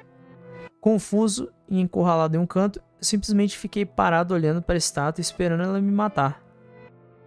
De repente, a tela deu um flash do Rap Mask Salesman novamente, e do nada, o Link se virou para olhar para mim, do lado da estátua, ficando quase idêntico a ela. Os dois literalmente me encarando. O que sobrara da quarta parede foi completamente quebrado. Eu me via correndo para fora do dojo, completamente assustado e aterrorizado. De repente, o jogo me transportou para um túnel subterrâneo e a música Song of Feeling revertida novamente voltou a tocar. Eu tive um pequeno tempo de descanso, até a estátua voltar a aparecer atrás de mim. Dessa vez agressivamente. Eu podia dar apenas alguns passos e ela aparecer novamente. Rapidamente, eu corri para fora do túnel para Salten Clock Town, enquanto eu corria sem rumo, completamente em pânico. E de repente, um Red, Red gritou e a tela ficou completamente preta. Até o título Down of the Day e o subtexto, várias é, vários traços, aparecer novamente. A tela voltou a aparecer e eu me encontrava no topo da Clock Tower, com o Skull Kid flutuando acima de mim novamente. Totalmente silencioso. Eu olhei a lua novamente, apenas alguns metros acima de mim, porém o Skull Kid ficava me encarando com uma expressão aterrorizante, com aquela porra de máscara. Em uma tentativa meio desesperada, eu equipei o meu arco e flecha e atirei uma vez no Skull Kid, e eu acertei. Aquela animação dele levando dano aconteceu. Atirei mais duas vezes e logo depois da terceira flecha, uma caixa de texto apareceu dizendo: Isso não vai fazer nada de bom, hehehe. e de repente eu fui levado no ar, levitando pelas minhas costas. E aí o Link gritou, enquanto queimava completamente em chamas, instantaneamente o matando. Eu tomei um puta susto quando isso aconteceu. Eu nunca tinha visto esse ataque ser usado por ninguém no jogo. O Skull Kid não tinha esses poderes. Quando a minha cena de morte acontecia, com meu corpo sem vida ainda queimando, o Skull Kid no fundo e a tela mudou para um preto total. Apenas para me fazer reaparecer no mesmo lugar. Eu decidi atacá-lo de outro jeito mas a mesma coisa aconteceu. O corpo de Link foi levado do chão por uma força desconhecida. E ele imediatamente queimou em chamas novamente, matando. Dessa vez na minha cena de morte. Alguns sons da Song of Healing revertida puderam ser ouvidos. Em minha terceira e última tentativa, eu notei que não tinha música tocando dessa vez. Somente um silêncio, um silêncio suspeito. Então eu finalmente me lembrei que no seu encontro original com o Skull Kid você deveria usar a Ocarina para ou viajar de volta no tempo ou convocar os gigantes. Eu usei o Ocarina e tentei tocar a Song of Time, porém antes que eu pudesse acertar a última nota, o corpo do Link novamente explodiu horrivelmente em chamas e ele morreu. Quando a cena de morte estava chegando ao fim, o videogame começou a fazer barulho, como se o cartucho quisesse processar várias coisas de uma vez só, algo assim. Quando ela voltou a aparecer, era a mesma cena das primeiras três vezes, exceto que dessa vez, Link estava morto no chão em uma posição que eu nunca tinha visto antes no jogo. Sua cabeça estava virada em direção à câmera, com o Skull Kid flutuando logo acima dele. Ele não conseguia me mover, não conseguia apertar nenhum botão. Tudo que eu podia fazer era olhar para o cadáver do Link. Depois de mais ou menos 30 segundos, o jogo simplesmente muda para na tela preta com a mensagem: Você se encontrou com um destino terrível, não foi? Antes de te mandar de volta para a tela de título. Ao voltar à tela de título, começou tudo de novo. Eu notei que o meu save file não estava mais lá. Ao invés de link, ele foi trocado por outro save file chamado Sua Vez. Sua vez tinha três corações, zero máscaras e não tinha nenhum item. Eu selecionei Sua Vez e imediatamente quando fiz, eu voltei para a cena do topo da Clock Tower, com o Link morto e o Skull Kid flutuando acima de mim. Uma risada se repetindo novamente. Eu rapidamente apertei o botão reset do videogame. Quando o jogo carregou mais uma vez, tinha mais um save file adicionado. Abaixo da sua vez, intitulado Ben. O save file de Ben estava bem no lugar que ele estava antes de eu apagá-lo. Também no Stone Tower Temple, com a lua quase caindo. Eu desliguei o jogo nesse ponto.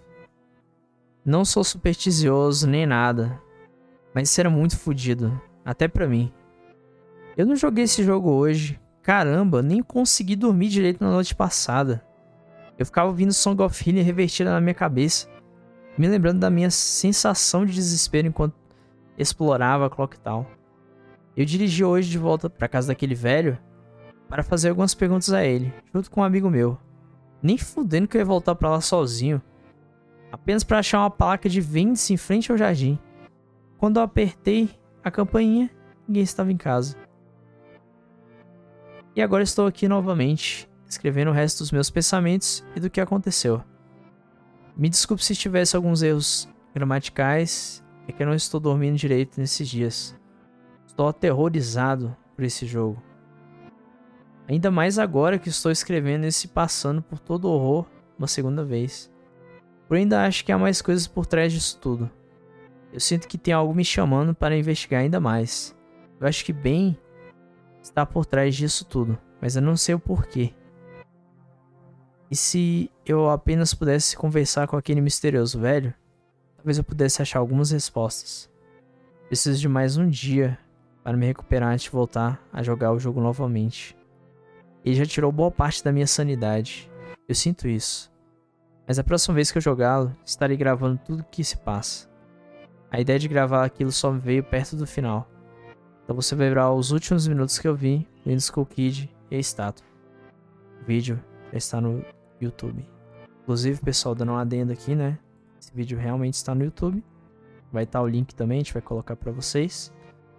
Inclusive, deixa eu já pegar o link aqui. E essa creepypasta inteira tá no YouTube com o formato de vídeo do próprio criador, né? Exatamente. Deixa a creepypasta ainda mais assustador. Exatamente. Então, tem bastante conteúdo. Sim, aí vocês já aproveitam para dar uma olhada para dar ainda mais clima, né? Quem tiver coragem aí, quiser, vai estar tá aí na descrição. É porque, cara, a Strong of Healing uh, investida, ela é muito cursed, cara. Ela dá, muito. Ela dá um negocinho, dá um negócio esquisito, esquisito. Ah, cara, ela, ela, normal eu já achava, eu achava ela muito triste, bonita e melancólica, mas eu também senti uma sensação estranha com ela normal. Imagina invertida. E agora. Pois é, Né? Inclusive ela vai estar de fundo aí enquanto a gente tá lendo essa história. Talvez eu coloque ela em loop, eu vou pensar ainda. É, bote mesmo, porque o pessoal vai adorar. Vai. Muito cursed, cara. Muito cara, vai.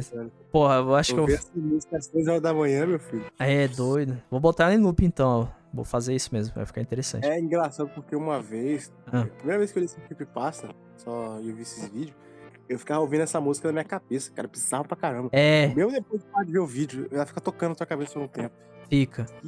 Demais, Muito estranho. Inclusive, agora mesmo lendo aqui, ele falando da música, já começou a tocar na minha cabeça aqui. Bizarro. É, exatamente. Você Bizarro. lembra, né, mano? É, Lembra. Bizarro e assustador, cara. Bom, então vamos continuar aqui a história, tá, galera? Eu dei só essa pequena pausa aqui para dar esse disclaimer aí, de comentar um pouquinho. Mas a história é bem longa, então vamos dar continuidade. É aproveitar aqui esse pequeno intervalo, caso você esteja ouvindo e queira continuar no outro dia, que a gente deu um espacinho, né? Caso você tenha ouvido pelo menos no começo. Eu vou postar o que aconteceu e colocar o link do vídeo. Mas na noite passada tudo foi muito real para mim. Acho melhor parar de ficar mexendo com isso. Eu desmaiei quase imediatamente após fazer aquele segmento. Porém, na noite passada eu tive um sonho com aquela estátua. Eu sonhei que aquela estátua estava me seguindo pelo sonho todo. Eu estava numa boa quando senti os pelos do meu pescoço se arrepiarem. Eu virava e me deparava com aquela coisa, aquela horrível estátua sem vida, ficava me encarando com aqueles olhos vazios, diretamente para mim. Somente a alguns centímetros de distância. No meu sonho, eu me lembro de chamá-la de Ben. E nunca tive um sonho assim, que eu pudesse sonhá-lo tão vividamente. Mas pelo menos eu consegui dormir um pouco. Eu acho. Hoje, logo após desligar o jogo, depois de jogá-lo o mais longe que consegui, eu dirigi de volta até aquela vizinhança para ver se o homem já tinha voltado. Como eu já esperava, o carro ainda estava desaparecido e ninguém estava lá. Enquanto eu caminhava de volta para o meu carro, o homem que estava na casa ao lado, cortando a grama, desligou o cortador e perguntou se eu estava procurando alguém. Eu disse para ele que estava procurando um homem velho que morava lá. E ele me respondeu o que eu já sabia. Ele estava de mudança. Tentando obter mais alguma informação, perguntei se o homem tinha alguma família ou parentes com quem poderia conversar. Descobri que esse homem nunca foi casado, nem tinha filhos ou netos por adoção. Começando a ficar preocupado, eu fiz uma última pergunta, uma que eu já deveria ter perguntado desde o começo. Quem era Ben? A expressão do homem se fechou completamente, então ele me disse que há quatro casas em direção ao norte, mais ou menos oito anos atrás, no dia 23 de abril, ele também me disse que sabia da data específica, porque aquela data era o dia de seu aniversário. Aconteceu um terrível acidente na vizinhança com um garoto chamado Ben, pouco depois que seus pais se mudaram para lá. Apesar de tentar obter mais informações sobre o caso, o homem não divulgou mais nada além disso. Eu voltei para casa e comecei a jogar novamente. Liguei o jogo e imediatamente tomei um puta susto na tela de título, quando a máscara aparece. O barulho que o jogo fez não foi aquele whoosh normal de sempre, mas algo com uma frequência muito mais alta. Eu apertei Start, já me preparando para o pior. Mas assim como as duas noites atrás, os save files Your Turn e Ben foram mostrados. Eu abri o file de Ben, hesitando por um momento quando notei que as estatísticas de jogo não eram as mesmas de dois dias atrás. Parecia que ele já tinha zerado o Stone Temple Tile dessa vez. Juntando toda a minha coragem, eu selecionei. Imediatamente fui transportado para o meio do caos completo. Eu já estava do lado de fora do Stone Tower Temple. Porém, foi isso mesmo que eu já esperava. A zona não era chamada exatamente Stone Tower Temple, e sim de Stone. E imediatamente, quando apareci, uma caixa de diálogo com um monte de palavras sem nexos que eu não entendia apareceu. O corpo do Link estava distorcido. Suas costas estavam violentamente quebradas para o lado de seu corpo. Sua expressão era vazia, quase monótona. Era uma expressão que eu nunca tinha visto antes. Era um olhar completamente vazio, como se ele estivesse morto. Enquanto ele ficava lá parado, seu corpo se mexendo irregularmente, notei que eu também tinha um item no botão C, que eu nunca tinha visto antes, um tipo de nota. Porém, apertando o botão, nada acontecia. Vários sons tocavam aleatoriamente. Sons que eu não reconhecia do jogo, quase demoníacos de natureza. Também havia um som de muita alta frequência tocando no fundo, um tipo de risada ou algo assim. Eu tive pouco mais de dois minutos para explorar o ambiente, antes daquela porra de estátua voltar a aparecer para cima de mim Imediatamente depois disso, o cenário mudou para aquela tela branca com o título Dawn of the Day, exceto que dessa vez não tinha aquele subtexto de várias reticências, que são os traços, logo abaixo. Eu era um Deco Scrub na Clocktown. Esta próxima cena normalmente acontecia na primeira vez que você chegava lá. Tal diria: O que aconteceu? É como se tudo estivesse, mas ao invés de normalmente terminar a frase dizendo recomeçando, ela terminou por aí, com um texto incompleto. Enquanto a risada do Happy Mask Salesman se repetia no fundo. Eu fui trazido de volta ao controle do meu personagem.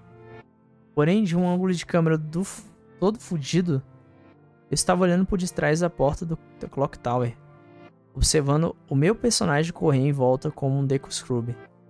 vendo como eu realmente não podia lugar algum porque não conseguia ver merda nenhuma. Eu entrei, contra o meu próprio gosto, na porta. Lá dentro, eu fui saudado pelo Happy Mask Salesman.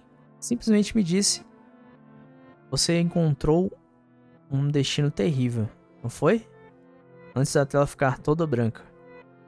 Eu reapareci em Termina, como humano novamente. Eu poderia muito bem não estar jogando mais o mesmo jogo. Eu estava sendo teletransportado por todos os lados e não tinha mais sinal de um relógio, nem botões, nem nada. O HUD tinha sumido completamente. Para quem não sabe, galera, HUD é aquelas informações do jogo, né? Que é mapa, informação de life, essas coisas. Parei por um momento para recuperar o meu fôlego enquanto olhava em volta do, no campo. Imediatamente eu percebi que aquilo não era normal. Não tinha nenhum inimigo por perto. E uma versão macabra do tema de, do rap Mask Salesman estava tocando de fundo. Decidi correr em direção ao Woodfall quando notei três figuras misteriosas lá pro fundo. Uma delas sendo a Epona. Enquanto me aproximava delas, para o meu horror, me deparei com rap Mask Salesman, o Skull Kid e a estátua, só parados ali. Primeiramente, eu achei que eles só estivessem bugados. Mas agora eu acho que deveria ter pensado melhor naquela hora. De qualquer maneira, eu me aproximei deles curiosamente e notei que o Skull Kid estava tendo uma animação meio que em loop. E o mesmo com a Epona. A estátua estava lá fazendo o que sempre fez desde o começo. Somente parada lá com um olhar horripilante. Foi o Happy Mask Salesman que me assustou profundamente bem mais que os outros dois. Ele também estava horripilante, com aquele sorriso de merda no meio da cara. Mas onde quer que eu me movia, sua cabeça lentamente virava e me seguia. Eu não tinha tido nenhum diálogo e nem entrado em combate com ele. Porém, mesmo assim, sua cabeça lentamente seguia todos os meus movimentos. Lembrando do meu primeiro encontro com os Kid no topo da Clock Tower. Eu equipei meu carinho e tentei tocar uma música que eu ainda não tinha tocado o próprio tema do Mask Salesman é a mesma música que estava tocando em um intenso loop. De volta no dia 4, a Song of Healing. Terminei de tocar a música e quando fiz, o barulho de estourar os tímpanos saiu da minha TV. Então o céu começou a dar vários flashes muito rápidos, enquanto a música macabra do rap Mask Salesman acelerava cada vez mais, intensificando o medo dentro de mim. Então Nick explodiu em chamas e morreu. As duas fi figuras ficaram destacadas durante toda a minha cena de morte, enquanto elas observavam meu cadáver se queimar. Eu não consigo descrever aqui como foi a súbita a transição do medo para o terror. Você terá que ver o vídeo mesmo se quiser realmente saber o medo que eu senti. Foi o mesmo medo que me deixou com aquela insônia dois dias atrás estava começando a se proliferar novamente, enquanto era saudado pelo texto. Você encontrou um terrível destino, não foi? Pela terceira vez. Tinha alguma coisa suspeita por trás daquele texto. Eu tive pouco tempo para refletir sobre o que havia acontecido, já que imediatamente apareceu outra pequena cutscene do Link se transformando em um Zora. Então eu reapareci em Great Bay Temple. Hesitante, mas curioso para ver o que o jogo reservava para mim, eu lentamente fui em direção à praia, onde encontrei Epona. Eu me perguntava por que diabos o jogo tinha colocado ela ali. Será que o jogo estava tentando me dizer que ela estava querendo beber alguma coisa? Capaz de tirar a máscara, eu decidi que montar no cavalo não for a razão pela qual ela foi colocada lá. De repente, eu percebi que a Epona ficava relinchando. E a maneira e o ângulo como ela fora colocada fez parecer como se ela estivesse apontando alguma coisa em direção ao mar. Foi só um palpite, mas mesmo assim eu mergulhei no Great Bay. Comecei a nadar. De repente, encontrei alguma coisa no fundo do oceano que eu quase não vi de primeira. Uma última estátua. Desci para examiná-la e de repente meu Zora começou a fazer uma animação de asfixia. Eu nunca havia visto um Zora fazer antes. Que nem sequer faz sentido, já que o Zora pode respirar sem problemas embaixo d'água. Independentemente disso, meu personagem foi se afogando até morrer. Novamente a estátua era a única coisa que se destacava em minha tela de morte. Eu não reapareci dessa vez. Ao invés disso, eu fui levado de volta para o menu principal, como se eu tivesse iniciado o console. A tela de Press Start apareceu. Eu já sabia que a única razão que o jogo me colocara ali era porque os arquivos haviam mudado novamente. Respirando fundo, eu apertei Start e aparentemente eu estava certo. Os novos arquivos me falaram um pouco mais sobre o Ben. Agora fazia sentido o porquê da estátua ter aparecido quando eu tentei ir para Laudripu. O que deve ter antecipado como eu teria tentado escapar do dia 4 da Clock Town. Os dois arquivos salvos me disseram sobre o seu destino. Como eu suspeitava, Ben estava morto. Ele havia se afogado.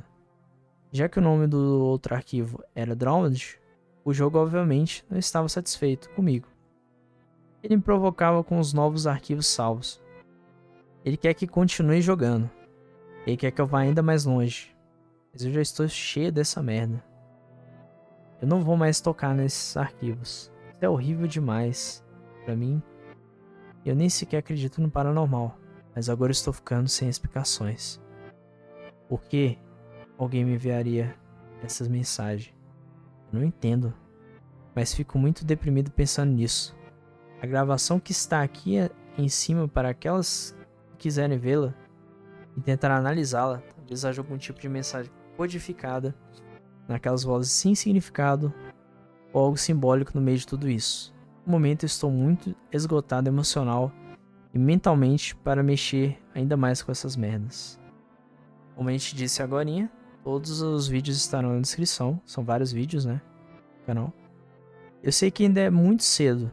Fiquei acordado a noite toda. Não consigo dormir. Eu não me importo sobre as pessoas verem isso. Eu só quero a palavra espalhar a palavra para não sofrer à toa.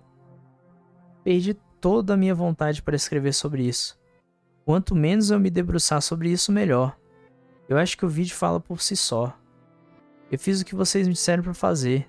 Troquei a música Legend of Emptiness no primeiro page do jogo.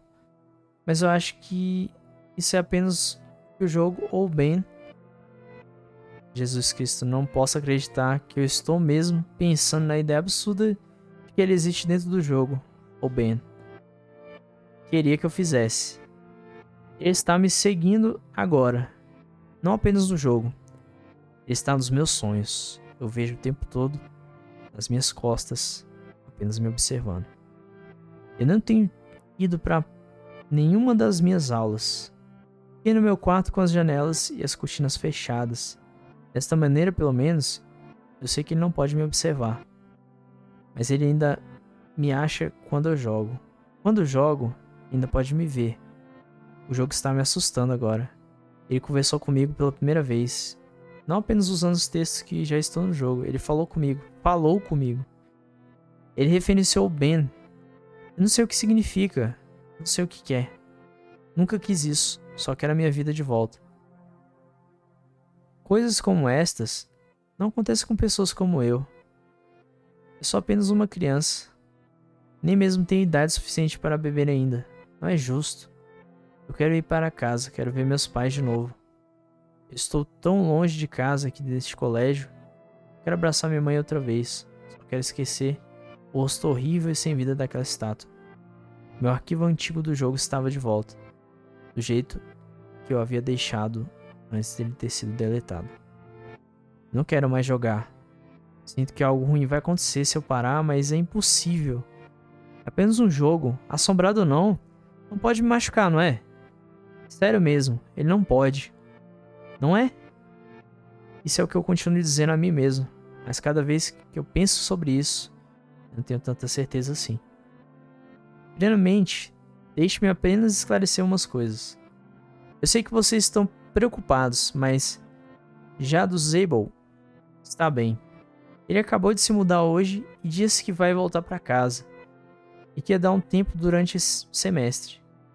não sei realmente o que aconteceu, tenho apenas uma vaga ideia, mas vocês provavelmente sabem mais do que eu.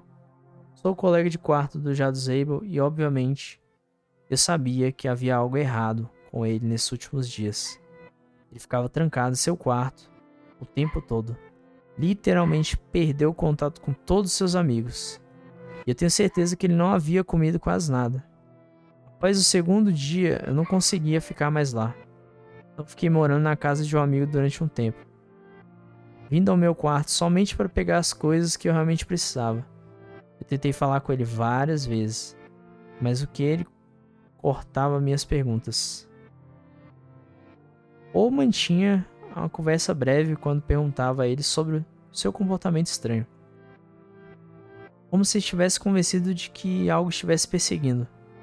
Ontem, quando fui até lá para pegar o meu livro de filosofia, ele se aproximou de mim com uma aparência realmente horrível e cansada.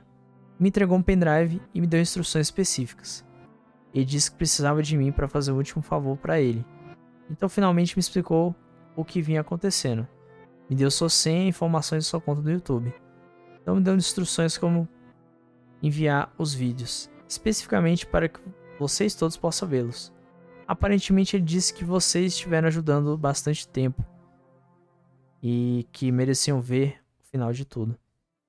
Galera, essa parte aqui é o seguinte, é um amigo do, do rapaz que estava começando a escrever o conto, né? Ele ficou tão pirado que o amigo dele que teve que começar a falar o que estava acontecendo. Então ele meio que explica a situação e fala quanto está afetando ou quem inicialmente começou a escrever tudo isso e fazer os vídeos. Continuando, ele me disse que estava indo embora daqui, que eles o atraíram para jogá-lo novamente ao invés de tentar mudar as coisas, e que ele não deveria ter feito aquilo. Pediu que eu colocasse seus vídeos no YouTube e informasse para as pessoas o que havia acontecido o mais rápido possível. Ele disse que ele poderia fazer isso sozinho. Então ele me olhou, um olhar muito selvagem e macabro, e me disse: nunca mais iria olhar para aquele jogo novamente. E essa foi a última coisa que ele me disse. Ele nem ao menos disse adeus quando seus pais vieram buscá-lo. Eu estava esperando que pelo menos tivesse a, ch a chance de conhecer seus pais quando eles vieram buscá-lo. Mas eles entraram e saíram tão rápido que nem tive a chance de vê-los. Eu honestamente não posso dizer o que aconteceu. Porque quando ele me falou, estava meio difícil de entendê-lo. Sem contar que a sua aparência completamente fodida me distraiu. Seu pendrive havia a filmagem do jogo na noite passada. Documento de texto, seu nome e senha para sua conta do YouTube. Terceiro documento chamado The Truth, contendo o que ele me disse que eram suas notas. Ele tinha feito durante todos esses dias. Ele também me disse que se eu seguisse exatamente suas instruções, significaria tudo para ele. Normalmente eu não seria tão específico assim para algum pedido envolvendo a porra de um simples jogo de videogame. Mas a maneira como ele disse aquilo e o jeito que ele olhou fizeram sentir que aquilo era realmente muito sério. Eu estava com este vídeo desde ontem, mas tive que pedir ajuda a alguém para usar o Pinnacle, pois isso não é realmente o meu forte. Depois de assisti-lo, eu olhei todos os outros vídeos anteriores na sua conta do YouTube para descobrir o que diabos estava acontecendo. Mesmo assim, eu realmente estou, ainda estou muito confuso. O vídeo que eu estou postando hoje à noite, The Truth, será lançado em 15 de setembro, assim como ele havia me, me pedido. Realmente, não sei por que ele quer esperar que suas notas sejam publicadas, mas depois do que ele passou, vou honrar esse pedido. Eu nem ao menos ousei dar uma olhada no vídeo ainda, então é a primeira vez que eu verei. Será a primeira vez que vocês vão vê-lo também. Respeito ao meu amigo. Para responder as perguntas, não. Eu ainda não tentei ligar para ele. Acho que vou dar-lhe uma ligada amanhã para ver se ele está bem. Ele já deve estar em casa nessa hora. Sobre o vídeo, neste vídeo eu cortei direto para a parte em que ele carrega o arquivo bem no jogo. Dando mais uma olhada, percebi que já do Zable havia deixado a tela de seleção de arquivo salvo e às vezes apareciam nomes diferentes. Não me desculpe por isso, mas tudo que tinha lá anteriormente era a mesma coisa no final do, do último vídeo, Link e Ben, nada de diferente. Eu não estava lá quando ele jogou, mas parecia que no início ele estava simplesmente testando seus equipamentos e vendo os itens que tinha, ou algo assim. E aparentemente eles mudaram aleatoriamente antes. Ele realmente queria que vocês vissem isso. Depois disso tudo, porém, acho que o jogo ficaria muito pessoal para ele. E agora, o rapaz que começou toda essa história, né? O diz comprar o cartucho, tá jogando o jogo, voltou, né? Ei pessoal, já do Zebo aqui. Essa será a última vez que vocês saberão de mim. Esse é o meu último presente para vocês. Estas são as notas que tomei e as realizações que fiz. Antes de me aprofundar nisso, quero agradecer principalmente por ter me seguido e me ouvido durante tudo o que tem acontecido. Parece que o peso de uma carga poderosa está prestes a ser levantada. Pelo tempo que você lê isso, eu não estarei mais por perto, mas depois de passar quatro dias com esse jogo totalmente enlouquecedor, comecei a entender o que estava realmente em jogo aqui. E espero que depois de ler isso, possa assegurar que isso nunca aconteça novamente. Teve coisas que eu não pude compartilhar com vocês enquanto tudo isso acontecia, devido às circunstâncias que irei explicar a seguir. Com bem bloqueando qualquer tentativa que fiz para tentar transmitir a verdade para vocês, eu tentei de verdade avisá-los de várias maneiras. Em meio ao caos e ao meu delírio, criei um padrão quase não perceptível em meus vídeos. Em todos os cinco vídeos que gravei durante os quatro dias, eu tenho a Mask of Truth, interagida com Gosp Stone ou a Lens of Truth equipada em algum ponto. Para os fãs mais hardcore de Zelda, esses são todos os símbolos de honestidade e confiança. Eu espero que algum de vocês possa ter entendido a mensagem. Enquanto eu jogava o arquivo que eu nomeava bem, lembrando de como bem estava observando a cada movimento meu naquele jogo, fiz o possível para evitar fazer qualquer coisa demasiado óbvia. Mas ainda assim, consegui e mandei uma mensagem escondida para vocês. Eu nunca equipei o lens, nem a máscara, isso funcionou. Finalmente consegui carregar os vídeos com sucesso. Rezei para que alguém notasse o padrão é, não se aplicava ao bem. As tags também seguiram o mesmo exemplo. Eu espero que vocês tenham prestado atenção a estes também.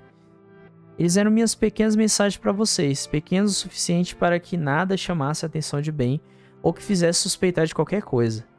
E com bem manipulando e alterando todos os meus arquivos, eu sinceramente espero que vocês viram ao menos chegue perto do que realmente aconteceu. Infelizmente não há nenhuma maneira para que eu saiba disso. Essa pode ser uma grande leitura. E eu também não tenho tempo para corrigir meus textos ou deixar toda a minha pesquisa perfeitinha. Mas aqui estão. Esses registros, como é muito grande, agora eu vou estar tá passando pro Messias, que ele está um pouco ausente aí, né, por causa da leitura extensa. Messias. Oh, oh, oh, vou ler aqui. Beleza, vai lá.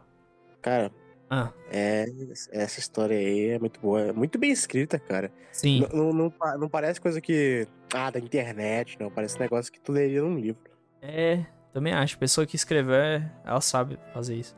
6 de setembro de 2010. 23 horas. 11 horas. Eu não posso acreditar no que aconteceu aqui. Não tenho certeza se isso é algum tipo de fraude ou truque. Apesar do medo que estou sentindo, o que só me deixa cada vez mais excepcionalmente curioso sobre isso. Quem ou o que é a estátua? Um monte de perguntas aqui. Estou fazendo este documento como um, entre aspas, diário, fecha aspas, para que eu possa me manter atualizado de tudo. Estou digitando um resumo do que aconteceu para que eu possa voltar a ele mais tarde. 7 de setembro de 2010, 2 e 10 da manhã. Sumário sobre o vídeo de 4day.wmv foi postado aqui você pode revê-lo lá em cima. 4h23 da manhã. Não consigo dormir. Tenho tentado tanto. Quanto mais eu tento, mais fico agitado e assustado. Eu sinto que a estátua está aparecendo para me observar sempre que fecho meus olhos. 8h20 da manhã. Não dormi nada. E meu dia só está começando. Eu não acho que tenho energia para ir para, para a aula hoje. Vou dirigir de volta para falar com aquele velho, junto com o amigo Tyler, caso aconteça. 1h18 da tarde. Acabei de voltar para o meu quarto nenhum sinal do velho. O mais estranho é que ele parece que está de mudança para o dia seguinte. Mas talvez a placa de à venda já estivesse lá ontem mesmo e eu só não havia percebido. Tyler quer saber o que me deixou tão desesperado para irmos lá. Mas eu não lhe disse.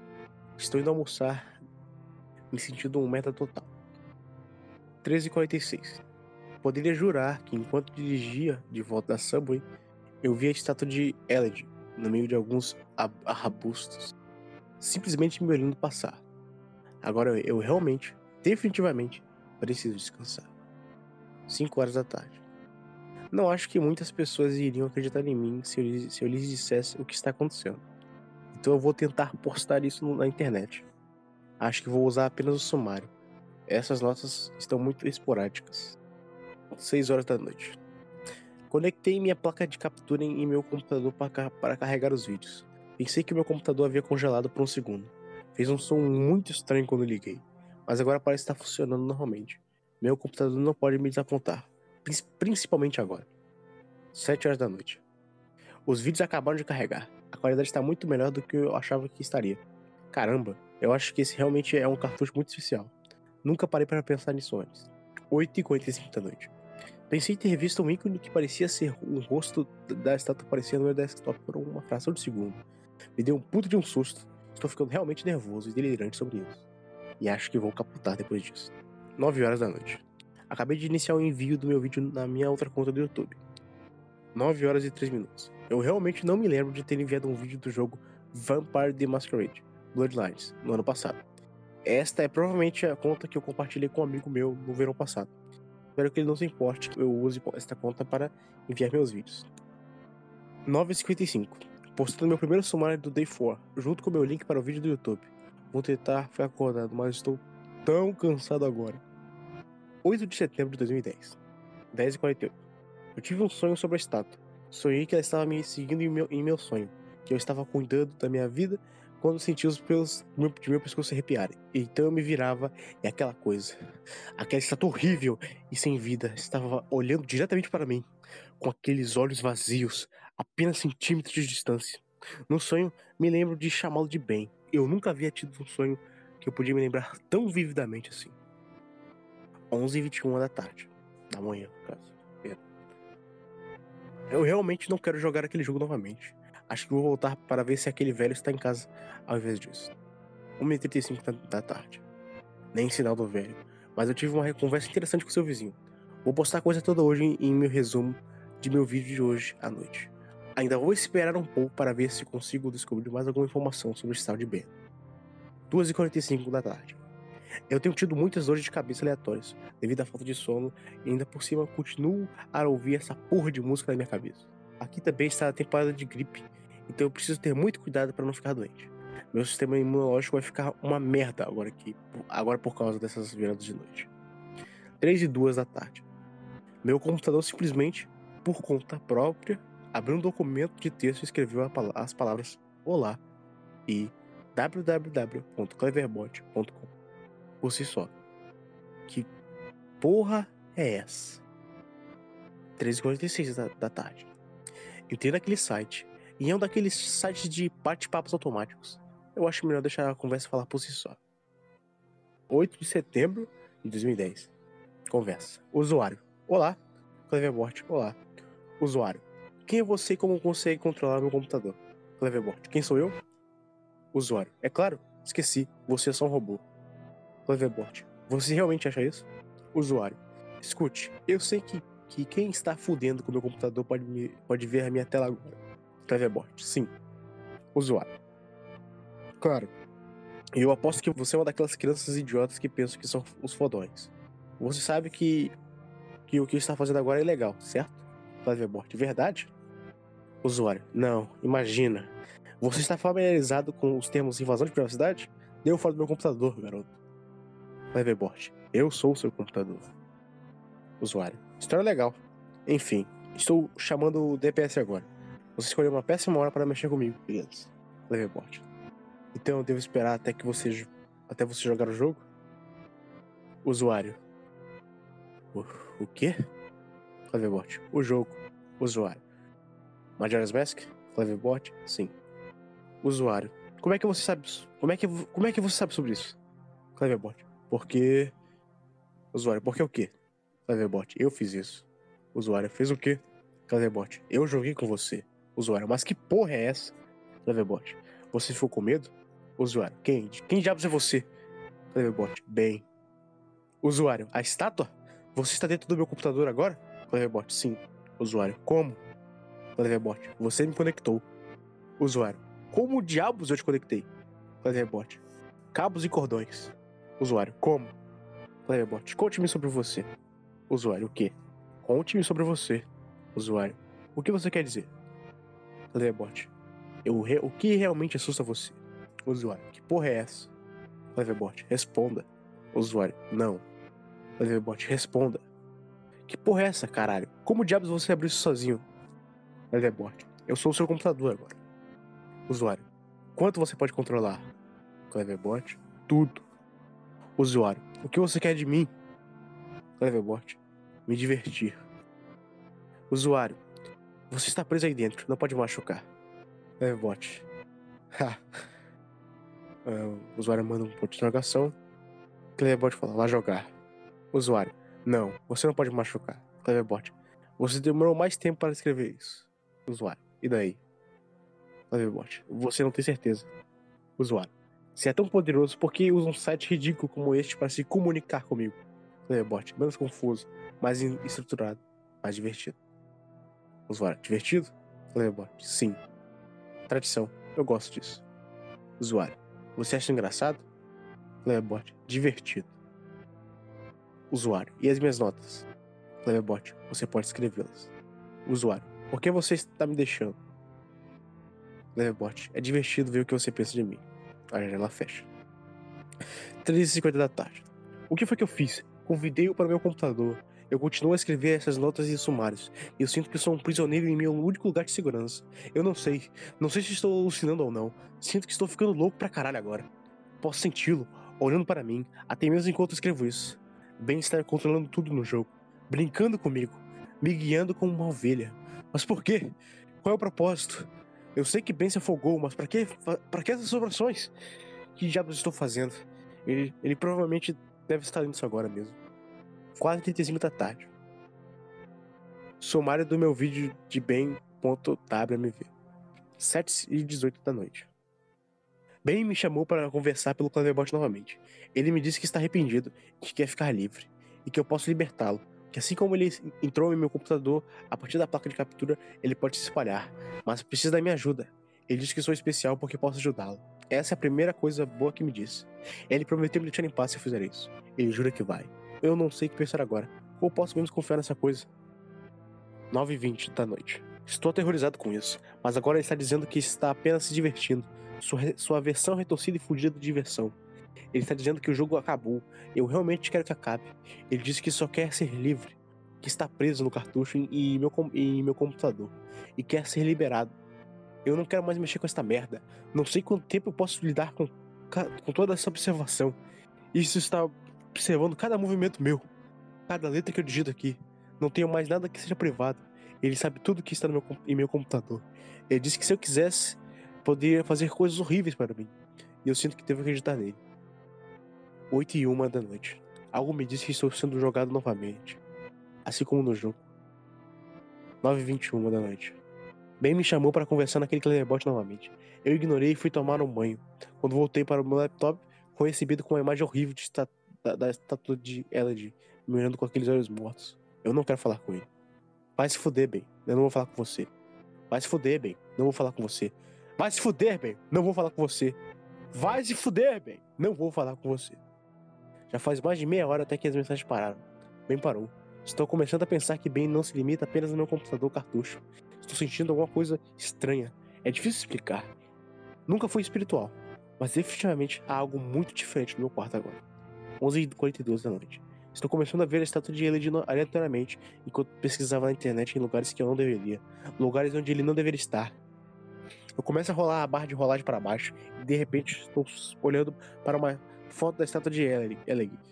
Sempre a porra da estátua de Eleg. Realmente, não sei quanto mais eu consigo aguentar. 9 de setembro de 2010, meia-noite e 35. Meus maiores medos se confirmaram. Ben andou mexendo e apagando parte do meu resumo do vídeo bem.wmv. Olhei para o resumo que eu postei em vários fóruns e notei que várias partes foram apagadas. Não há menção de o Ben existir fora do jogo. Não há menção sobre as crianças de lua. Como ele poderia ter sido tão rápido em apagar minhas postagens sem eu ao menos notar? Estou pensando na possibilidade de que, enquanto eu estava postando tudo, na realidade, Ben estava postando a sua própria versão modificada. Vou perguntar a ele por que ele fez isso. Meia-noite 50. Ele não está me respondendo no Cleverbot. está apenas dando respostas genéricas que o site normalmente faz. Só estou conversando com o programa neste momento. 1h24 da madrugada. Acho que Brain está bravo comigo. 10h43 da manhã. As crianças da lua apareceram em meus sonhos na noite passada. Levantaram suas máscaras para revelar seus rostos horrivelmente desfigurados. Vermes rastejando para fora de seus orifícios, buracos negros onde seus olhos deveriam ser, e um sorriso amarelo horrível que crescia lentamente à medida que chegavam mais perto de mim. Diziam-me que queriam brincar. Tentei correr deles, mas as quatro crianças me prenderam no chão com uma força surpreendentemente grande. Acima deles estava um vendedor de máscara feliz, dizendo que tinha uma nova máscara que ele queria que experimentasse. Então, de repente, fazendo movimentos bruscos igual que fazia normalmente no jogo, ele tirou uma máscara bem modelada do rosto de alguém que eu não pude reconhecer, um rosto muito mais jovem, e entregou às crianças da lua, rindo as colocar em meu rosto, seus horríveis corpos quebrados saltando esparsamente para cima e para baixo. Dois deles me seguraram enquanto os outros dois começaram a colar a máscara no meu rosto. Meus gritos fizeram com que o rosto do vendedor máscara feliz se transformasse no sorriso mais horrível que eu já vi. Ele esporadicamente andava pela sala, examinando meu corpo como um médico curioso. Eu agitava o máximo possível para tentar escapar, mas não adiantava. Meus olhos chegavam a rolar na parte de trás da minha cabeça por causa da dor. Era tudo tão real, mas eu não conseguia acordar. Eu não conseguia acordar. Não importa o quanto eu tentasse, eu não conseguia acordar. Após a máscara ser moldada na cara do meu rosto, eles começaram a grudar minhas pernas juntos, depois dos meus braços. A sensação horrível de uma agulha perfurando minhas pernas e rompendo meus tendões se ressoava pelo meu corpo inteiro. Tentei quietar, mas a máscara foi pressionada com tanta força contra meu rosto que ela já virara meu rosto, meu novo rosto. E meu novo rosto não tinha boca. Tentei gritar, mas não saiu som. Tentei dizer a mim mesmo em minha cabeça que estava apenas sonhando. Tentei dizer isso várias vezes de verdade, mas de repente as crianças da lua pararam e olharam diretamente para mim. Eles só olhavam. E o vendedor de máscara feliz curvou-se lentamente e olhou para mim a centímetros do meu rosto e sorriu. Então ele simplesmente disse: Você se encontrou com um destino terrível, não é? Diante das crianças da lua. Eu não conseguia acordar. Não conseguia acordar. Ele não iria me deixar acordar até que ele tivesse me transformado em outra estátua de Elec. Até que finalmente acordei, suando, chorando e tremendo incontrolavelmente. Eu imediatamente corri para meu computador e fui falar direto com o Ben. 9 de setembro de 2010. Conversão. Usuário. Me responda, Ben. Cleverbot. Bem-vindo de volta. Usuário. Qual é o motivo de fazer isso? Por quê? Cleverbot. Divertido de assistir. Usuário. Como? Cleverbot. É divertido de jogar. É divertido brincar com você. Fazer você se sentir seguro. Cleverbot. Gostaria de saber como você teria reagido usuário. Ajudar o quê? Cleverbot. Se não tivesse me revelado a você ficado escondido, apenas fazendo pequenas coisas para mexer com você. Fechar as janelas, desligar o computador, mover o mouse sozinho, pequenas coisas. Fazer você pensar se estou lá, mas nunca com certeza. Dar-lhe pequenas dicas que estou. Cleverbot. Eu quero fazer algo diferente com você, usuário. Você já fez isso antes? Cleverbot. Sim. E eu vou fazer isso novamente. Usuário. Com quem, bem? Cleverbot. Hum. Usuário, você conhecia bem? Lerbot, não direi essa informação para você. Usuário, como foi que Ben morreu? Leverbot, você sabe. Usuário, sim, mas como ele se afogou? Leverbot, não direi isso para você. É, usuário, por que não? Leverbot, isso está reservado para outra pessoa. Usuário, quem? Cleverbot, outra pessoa que perguntar.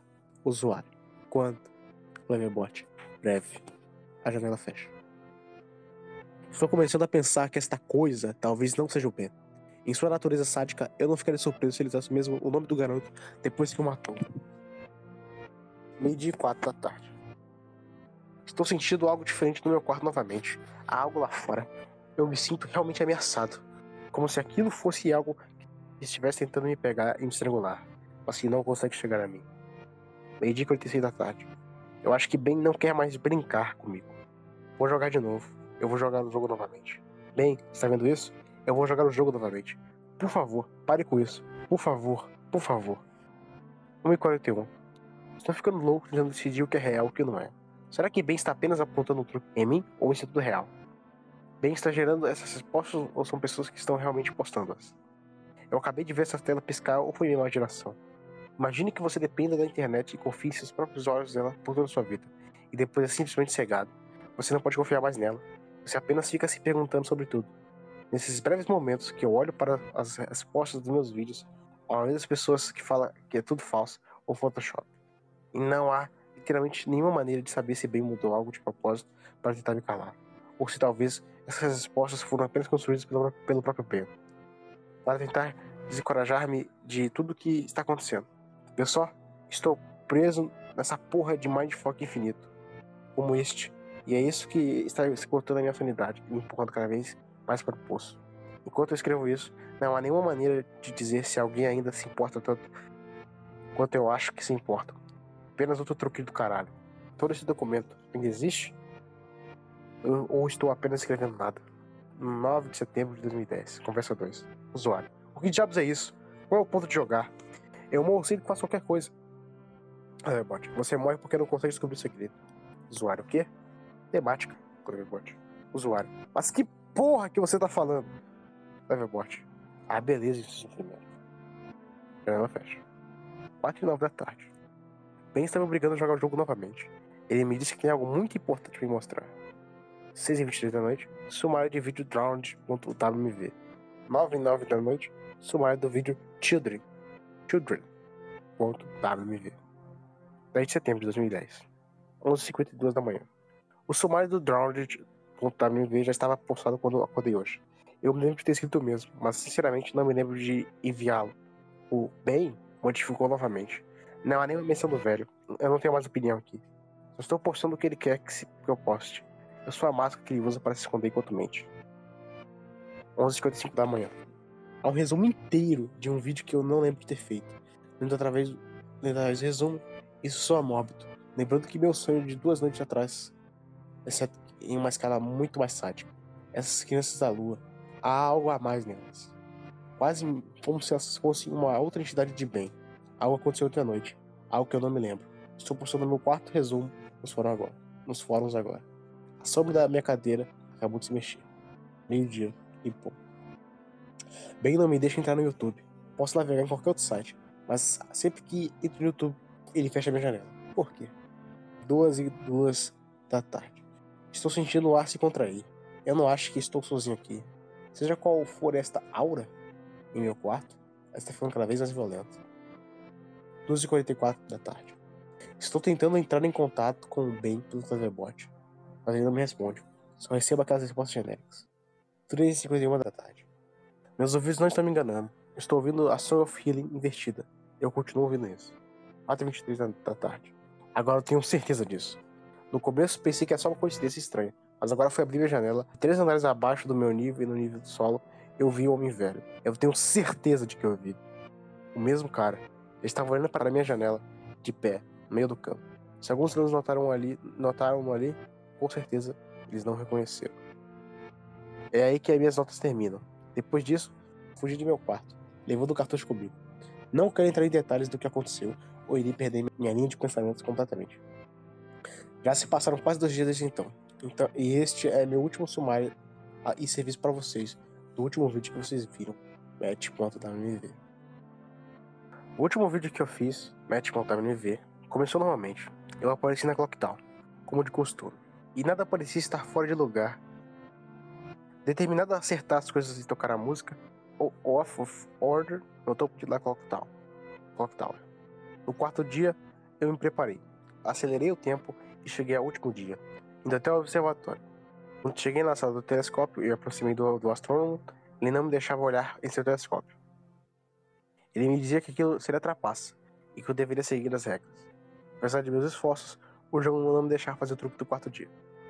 Não importa quanto eu tentava, independentemente de que eu simplesmente tivesse a redução de livre-arbítrio nos jogos anteriores. Dessa vez, o jogo se tornará mais agressivo do que qualquer coisa que eu já havia visto.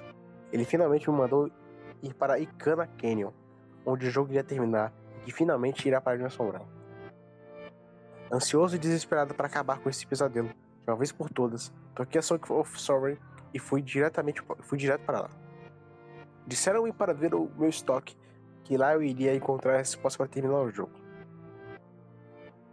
Cheguei em Cana Canyon e estava meu progresso na estátua da coruja. Enquanto dava uma olhada em meu estoque, eu finalmente percebi que estava faltando uma música. A Elegant of Impertinence Obviamente, uma vez que, a viaj que viajasse para lá e aprendesse essa música, suponho que era a última coisa que eu precisava fazer para que Ben decidisse que já tinha tido bastante diversão, fundendo com a minha cabeça. Ben é um manipulador. Ele tenta enganar suas vítimas e fazê-las pensar que estão em segurança. E com isso, faz com que elas baixem a guarda. E como uma, uma armadilha de animais selvagens, eles a devoram. Eu não sou nada além de um brinquedo para ele. Ele gosta de ver que tipo de emoções humanas pode atingir fazendo coisas diferentes. Há ainda algumas coisas sobre toda esta toda essa experiência que não faz sentido. Mas de qualquer jeito, nunca foi bom descobrir essas coisas.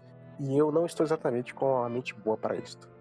Estou apenas te dando todas as peças do quebra-cabeça para que você possa analisar e juntar todas as partes perdidas.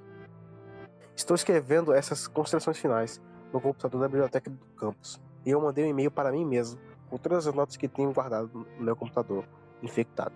Nos últimos quatro dias, então, eu irei juntar, guardar tudo que eu digitei aqui em um documento de texto, dentro de um computador que esteja salvo de outras pessoas. Não quero me arriscar e acabar espalhando bem novamente. Não desejo que este horrível tormento aconteça com ninguém. Eu não tive problemas com o Ben quando estava de volta em meu computador e mandando as notas para mim mesmo. Foi tudo bem debaixo da porra do dicionário. Ele não faz ideia do que me deixou fazer.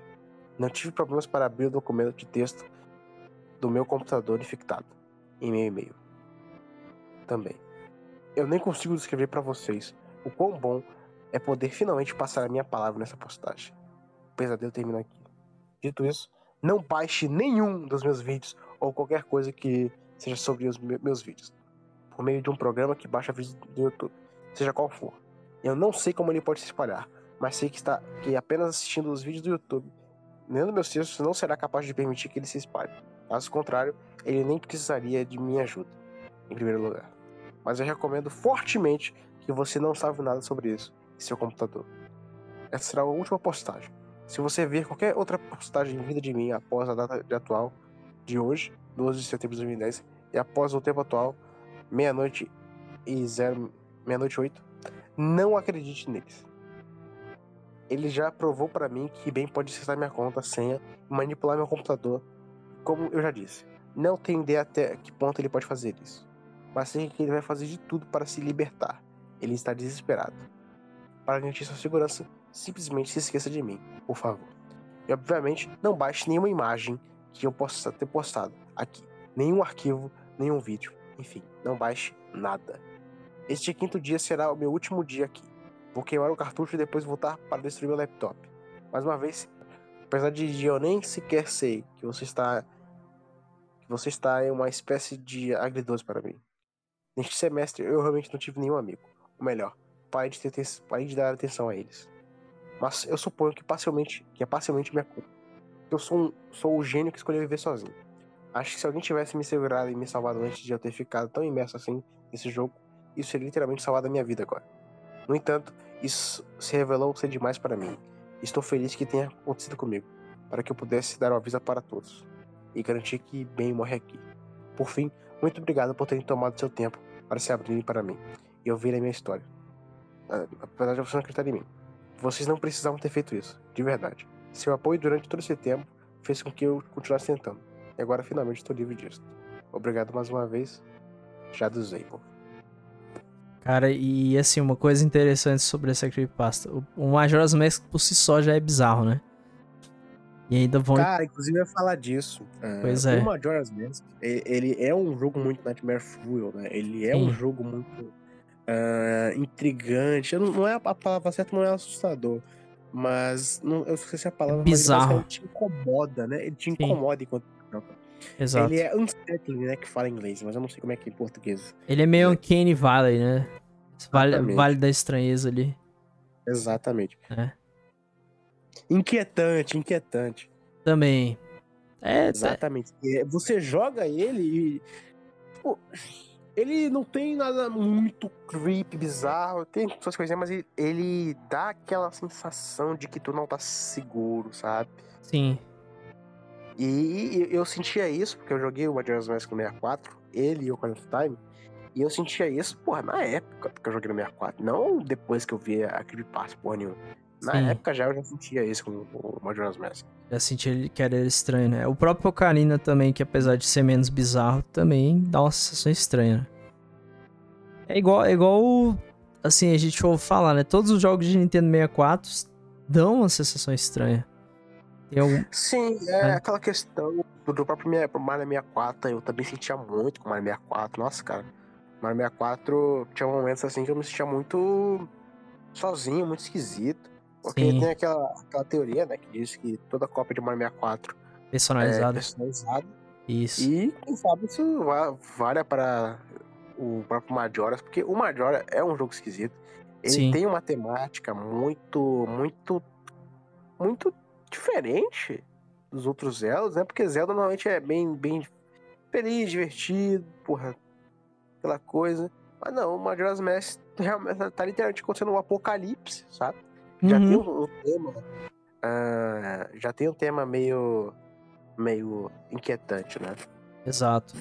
E a gente também esqueceu de dizer que o, o Ben Dronald é considerado não só um creepypasta, mas o, um dos primeiros ARG, né? Que é aquele tipo de, de história que a pessoa conta interagindo como se fosse uma, uma coisa real, né? Tipo, vai...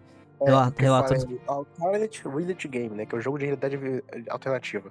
É Isso. basicamente é pra, é pra ser levado como se fosse real, mas é, é- é um jogo, né?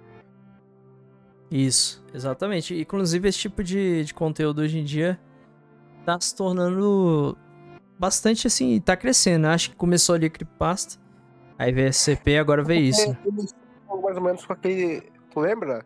Ah, primeiro RG mais foi aquele do Honeybee da, da, da franquia Halo. Que. Acho que foi do Halo 2, se eu não me engano. Eles fizeram um site e tudo mais. Não, já que teve não vi Depois ainda não. pesquisem. É muito Beleza. interessante. Caraca, esse eu não fiquei E- sabendo não. Ah, É muito interessante mesmo, porque, como eu disse, eu, eu tinha um pouquinho de medo do Zelda Majora's Mask. Porque ele tem as coisas bizarras. Tipo, tipo, tem aquele macaco lá. Você lembra que a cena daquele macaco que ele morre? lembro, cara, lembro. É bizarríssimo, cara. Pesado pra caramba. Não, e, e assim, eu fui jogar no 3DS e eu não, não conheci o Ben Dronald também não. Na época eu não, não tinha nem da Creepypasta. Eu acho que eu tinha ouvido falar, mas eu não me aprofundei porque eu sabia que era grande, eu não tinha... Na época eu não tinha muito saco pra? Isso. Aí eu joguei o Majora's Mask só por ele ser bizarro, porque eu falei, cara, eu gosto de jogo de terror. E dizem que o Majora's Mask ele não é de terror, mas ele tem uma ambientação que lembra jogo, jogos de terror. Aí eu fiquei interessado. E realmente, cara, é uma sensação esquisita. Até a versão de 3DS é bizarra, sabe? Sim, exatamente. Porque não, não, ela é mais bonitinha, mas ela não deixa de ser. de ter esse, esse sentimento. Sim. E só o Majora's tem. Exatamente.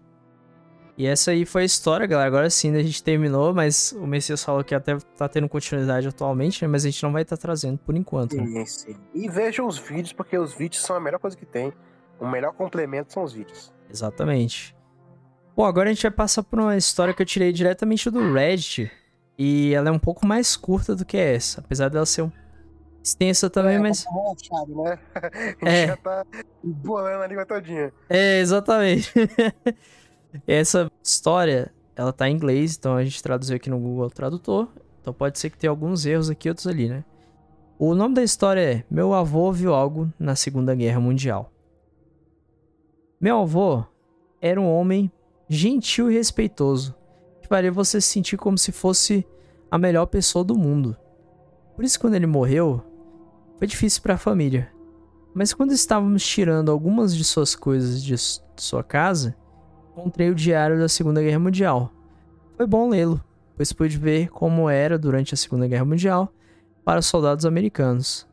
Mas uma história me gelou até os ossos. E aqui está a história. 14 de junho de 1944. Já se passaram oito dias desde que invadimos a Normândia e empurramos os alemães para o sul.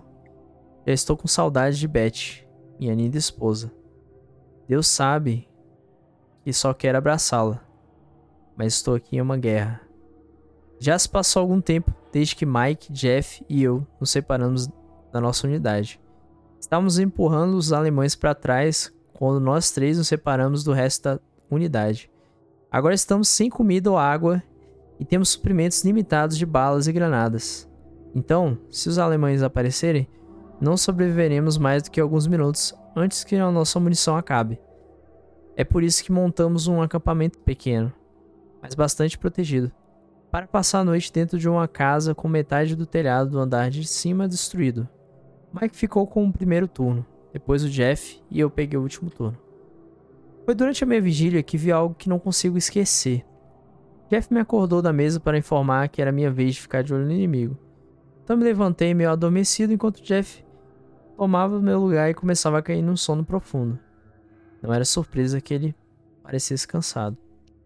Cerca de meia hora depois, enquanto os outros dois dormiam nas mesas e cadeiras para fazer camas ruins para dormir, eu estava na porta da frente vigiando. Então decidi fazer uma pausa para fumar. Estava quieto e ali não havia nenhum sinal de movimento.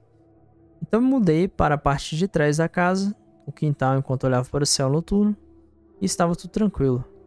Depois de alguns minutos fumando, percebi que comecei a sentir um me senti meio mal, pois parecia estar muito quieto. E como caçador, isso significaria que há um predador por perto. Mas estamos em uma cidade pequena, os tiros da luta assustariam os predadores, né? Apesar disso, senti que deveria voltar aos meus deveres e ficar de guarda. Então apaguei meu cigarro e voltei para dentro. Quando caminhava em direção à porta da frente, vi um movimento do lado de fora e imediatamente suspeitei que fossem os alemães.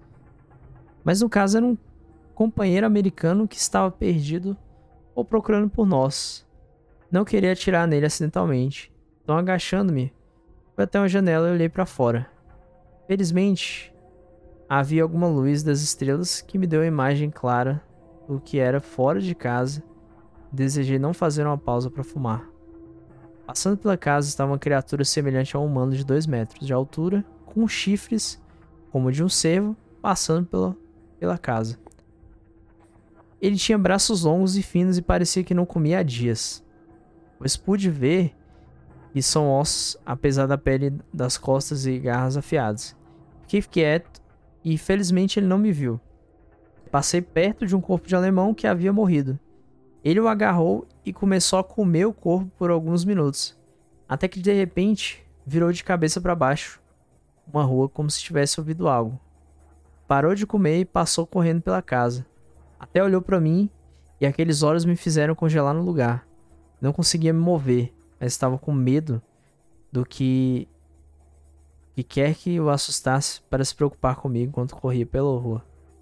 Sabendo que o que quer que assuste aquela coisa deve ser mais perigoso, lentamente levantei meu rifle na direção de tudo que assustava a criatura e me afastei para acordar os homens.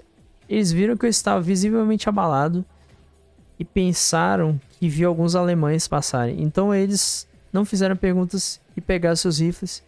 Enquanto nós escondíamos na escuridão da casa, apenas esperando o que quer que estivesse lá fora, tudo que ouvimos foi o silêncio e nada depois de alguns minutos disso. Jeff falou: Eles devem ter ido embora? Foi quando ouvimos algo pular no segundo andar. Max mergulhou em busca de cobertura, pensando que era uma granada ou bomba. Enquanto Jeff, pensando que eram os alemães, subiram as escadas e eu segui sem pensar, pois sabia que ele precisaria de cobertura de fogo para lutar com o que quer que estivesse lá em cima. Começamos a vasculhar os quartos e eu fui azarado de ver isso. Era como a outra criatura que eu vi antes. A diferença é que ela era maior, a ponto de ter que se curvar para caber na sala. Pude ver seus dentes afiados. Apareceu com um manto escuro tentando se esconder na escuridão. Pude ver seus dentes afiados e pareceu que ele estava como uma espécie de manto escuro, tentando se esconder na escuridão.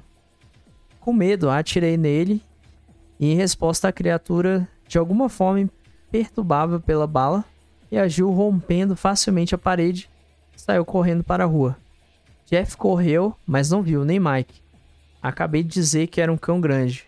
Apesar da minha explicação devido ao meu tiro, nós ficamos expostos. Então nos movemos e eu forcei meus colegas soldados a se moverem na direção oposta da criatura que correram. Conseguimos encontrar outra casa duas ruas abaixo. Todos os três de nós é, não conseguimos dormir naquela noite. Meu Deus, eu espero ver a minha unidade novamente. Por sorte, no dia seguinte, o meu avô e os outros dois soldados se reuniram com a unidade e conseguiram fugir e não encontraram mais, não se depararam mais com a criatura. Felizmente, ele não o fez, mas alguém sabe a verdade sobre o que o avô viu na guerra? Mas eu me pergunto, quem? E essa é a história bizarra, galera. O relato aí. Cara, é, tu falando Ah. essa história aí, Hum. eu não sei se tu conhece, mas eu lembrei dos Wendigo, cara, igualzinho. mano. Sim, também, também lembrando. E lembrei daquele SCP que é uma máscara também, que tem esse formato assim de animal. Sim, é, inclusive é a cabeça do Wendigo, no caso, CPI. Isso, exatamente. Cara, Só a- o crânio. isso. Cara, bizarro, mano. Nossa, Muito boa, né? Boa história. cara. caramba, bicho. Porque Hum. não é um bicho assim tão desconhecido, é, parece muito um bicho que. Porque, cara, aqui nessa, essas lendas urbanas aí tem. É, ma- lenda urbana em si é um negócio mais. É, mas, mas, tipo, não é um negócio que tão falso, assim. Tem muita coisa que a pessoa acha que viu alguma coisa, mas realmente viu alguma coisa, sabe? Uhum. Por isso que eu Pode ser um bicho, um animal. E o Endigo já é uma lenda antiga pra caramba também. Sim, eu, eu achei massa pra caramba. Eu cacei ele na, no próprio Reddit, né? Que tem um, um- local lá só de creepypasta. Eu falei, cara, vamos ver se a gente acha alguma interessante no podcast. Aí eu achei essa. Falei, não, bora trazer. E Muito boa. muito bom, né? Muito interessante. Eu também gosto de história, assim, cara. E é igual você falou, é uma história que a forma como ela é escrita poderia ser real, entendeu? Tipo, dá a entender Exatamente. né? Dá a entender que ele realmente viu alguma coisa. Pode ter sido um animal Sim. diferente. Isso é, exemplo, porque Né? puxa justamente das lendas urbanas do, do mitologia ali, o Endigo, os cacete. E Exatamente. realmente é um, é, é um bicho meio humano, meio, meio cervo, assim, gigantesco. Exato, cara. E é muito, muito interessante, cara. Achei, achei foda, assim, dos detalhes. Esse negócio de diário é uma coisa muito bizarra também. Quem anota muitos detalhes, né? Sim, porque realmente na- na- nas, nas guerras, assim, tinha muito, muita história de coisa que aconteceu, sabe? Sim. Eles anotavam e registravam tudo, né? Beleza. Pois é. Pois é, aí eu vi essa história e falei, é, é uma creepypasta interessante pra gente trazer. Agora, se é uma creepypasta também pode ter alguma creepypasta que é baseada em realidade, eles mudam algumas é. coisas, né? Eles mudam algumas coisas, ou que eles não mudam nada e que realmente fica aquela dúvida. É, Será que é real? Será que não é? Exatamente. Né? Se é real, não é. Porque, Porra, quando a gente, quando a gente lia mais, antigamente, porra, dava um cagaço da caceta, bicho. Dava, dava mesmo. Cara, ele é Porque tem tenso. história que parece que. Parece muita história que tu já ouviu na vida real, assim. Tio, teu tio, primo. Avô, que já, que já ter contado, sabe? Sim. Pessoal conta assim, história estranha, né? Exatamente. Agora o Messias vai ler Agora a próxima a gente tem que ver, né? Porque. tá Abandonados pela faltando Disney. só- Ah, É, exatamente. ela é boa. Essa aí o Space, daí a gente é pro Nes Godzilla. Isso. Boa. Ah, É, é, o Crawl Space eu queria deixar por último, porque ela é muito bizarra. Pode ser, pode ser, pode A ser. gente deixa ela por último. Aí, aí tu já lê a- essa do Abandonados. É, é, a mais- é a mais real, assim, né? Mais, Exato. é, mais fácil de ser real. Não sei só besterol. Isso, que ela é mais. Ela é mais parecida mais ou menos com essa, né? Que eu li, assim, tipo, mais ou menos parecida, Sim. né? Nesse ponto. Beleza, então manda lá, Abandonados pela Disney. Talvez vocês não saibam, mas a Disney é a principal responsável por tornar uma pequena vila em uma vila fantasma, que hoje é conhecida como Ghost Town. Deixa eu explicar. A Disney construiu a Treasure Island Resort, resort da Ilha do Tesouro, que em 1999 teve o nome alterado para Discovery Island, ou também Ilha da Descoberta, que está localizada na Baía, Baía de Baker, nas Bahamas. Discovery Island não era uma vila fantasma. Navios de cruzeiro da Disney realmente desembarcavam no resort e deixava turistas para relaxarem no luxo. Outro fato verdadeiro que você mesmo pode comprovar é que a Disney investiu 30 milhões neste paraíso tropical. Sim, 30 milhões de dólares. Em seguida, eles simplesmente abandonaram o local. Eles culparam as águas rasas, rasas demais para que seus navios operassem em segurança. E sobrou até para os trabalhadores. A Disney disse que como eles eram das Bahamas, eles eram muito preguiçosos para trabalhar em horário regular. É aqui que a natureza factual da história acaba. Não era por causa da areia, e obviamente não era porque os trabalhadores eram preguiçosos demais. Eram, ambas eram desculpas muito convenientes. Não, eu sinceramente duvido que essas, essas razões eram legítimas. Porque eu simplesmente não acreditei na, na, na história oficial por causa do Palácio de Mowgli. Perto da cidade litorânea de Emerald Island, na Carolina do Norte, a Disney começou a construção do Palácio de Mowgli, na década de 1990. O conceito era um resort com a temática da selva, com um enorme palácio, como você pode imaginar, no centro de tudo isso. Se você não estiver familiarizado com o personagem Mowgli, então você deve se lembrar melhor da história Mowgli, o Menino Lobo. Se você não ouviu antes de em outro lugar, você talvez o conheça como um personagem dos desenhos da Disney de décadas atrás. Mowgli é uma criança abandonada na selva, simultaneamente criado e também ameaçado por animais. O Palácio de Mowgli era um empreendimento polêmico desde o início. A Disney comprou uma tonelada de terra de alto custo para o projeto, e na verdade houve um escândalo envolvendo algumas das compras. O governo local declarou as casas das pessoas como domínio eminente e as vendeu para a Disney. Em determinado ponto, uma casa que tinha acabado de ser construída era simplesmente condenada com pouca ou nenhuma explicação. A terra agarrada pelo governo era supostamente para o suposto projeto de uma rodovia nunca construída. Sabendo muito bem do que estava acontecendo, o povo passou a chamá-la de rodovia Mickey Mouse. Então, tinha um conceito de arte. Um grupo de camisetas da Disney foram feitas para reunião com os moradores da cidade. Eles vendiam a ideia como se fosse ser lucrativo para todos. Quando eles mostraram o conceito, aquele enorme palácio indiano, cercado pela selva e composto por homens e mulheres vestindo tangas e roupas tribais, bem, basta dizer que eles não aceitaram a ideia. Estamos falando de um enorme palácio indiano, selvas e tangas não relativamente no centro de uma área de luxo, mas sim uma área xenofóbica do sul dos Estados Unidos, como foi uma escolha questionável a esse ponto da história. Um membro da multidão tentou invadir o palco, mas foi impedido pelos seguranças, assim que ele tentou quebrar uma das placas da, da frente. Disney pegou aquela comunidade e lhes quebrou o joelho. As casas foram arrasadas, o terreno foi limpo e não havia uma maldita coisa que qualquer um pudesse fazer sobre isso. TV e jornais locais eram contra o resort desde o início, mas alguma ligação insana entre as explorações da mídia da Disney e os locais de interesse turístico entrou em jogo e as opiniões mudaram repetidamente. De qualquer forma, Treasure Island, nas Bahamas, Disney investiu milhões no lugar e começou o trabalho. A mesma coisa aconteceu com o Palácio de Mowgli. A construção estava completa. Os visitantes realmente se hospedaram no resort.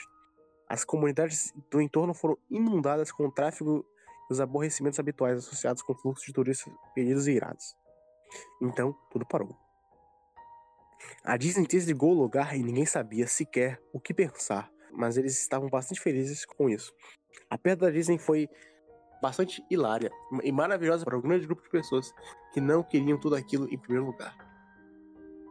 Honestamente, eu não pensei nesse lugar desde que soube que tinha fechado décadas atrás. Eu vivo a 4 a quatro horas de Emerald Island, então eu realmente só ouvi rumores. Não presenciei nada disso. Então eu li esse artigo de alguém que havia explorado Treasure Island e criado um blog inteiro direcionado exclusivamente para as coisas loucas que ele havia achado por lá. Coisas simplesmente deixadas para trás. Coisas quebradas, desfiguradas, provavelmente destruídas por funcionários descontentes de perderem seus empregos. Todos os locais ao redor tinham uma mão na destruição daquele lugar. As pessoas simplesmente ficaram furiosas sobre o Treasure Island e fizeram isso com o Palácio de Mowgli. Além disso, há rumores de que a Disney havia lançado seu estoque de aquário nas águas locais quando fecharam, incluindo tubarões. Quem não gostaria de ter algumas oscilações em merchandising por, após isso? Bem, o que eu estou querendo dizer é que esse blog sobre a Treasure Island me fez pensar. Mesmo que muito, muitos anos depois, muitos anos tendo se passado desde que o resort fechou, eu pensei que o Palácio de Mowgli seria um lugar legal para uma exploração urbana. Bater algumas fotos, escrever sobre minha experiência e provavelmente ver se eu encontrava alguma coisa para levar de recordação. Eu não vou dizer que não demorei em realmente ir para lá, porque honestamente demorei um ano desde que descobri o artigo sobre a Emerald Island. Durante esse ano, fiz uma imensa pesquisa sobre o palácio do resort, ou pelo menos tentei. Naturalmente, nenhum site oficial da Disney ou fonte fazia qualquer menção sobre o lugar. Ainda mais estranho, no entanto, era que ninguém antes de mim havia pensado em blogar ou até mesmo postar uma foto sobre o lugar.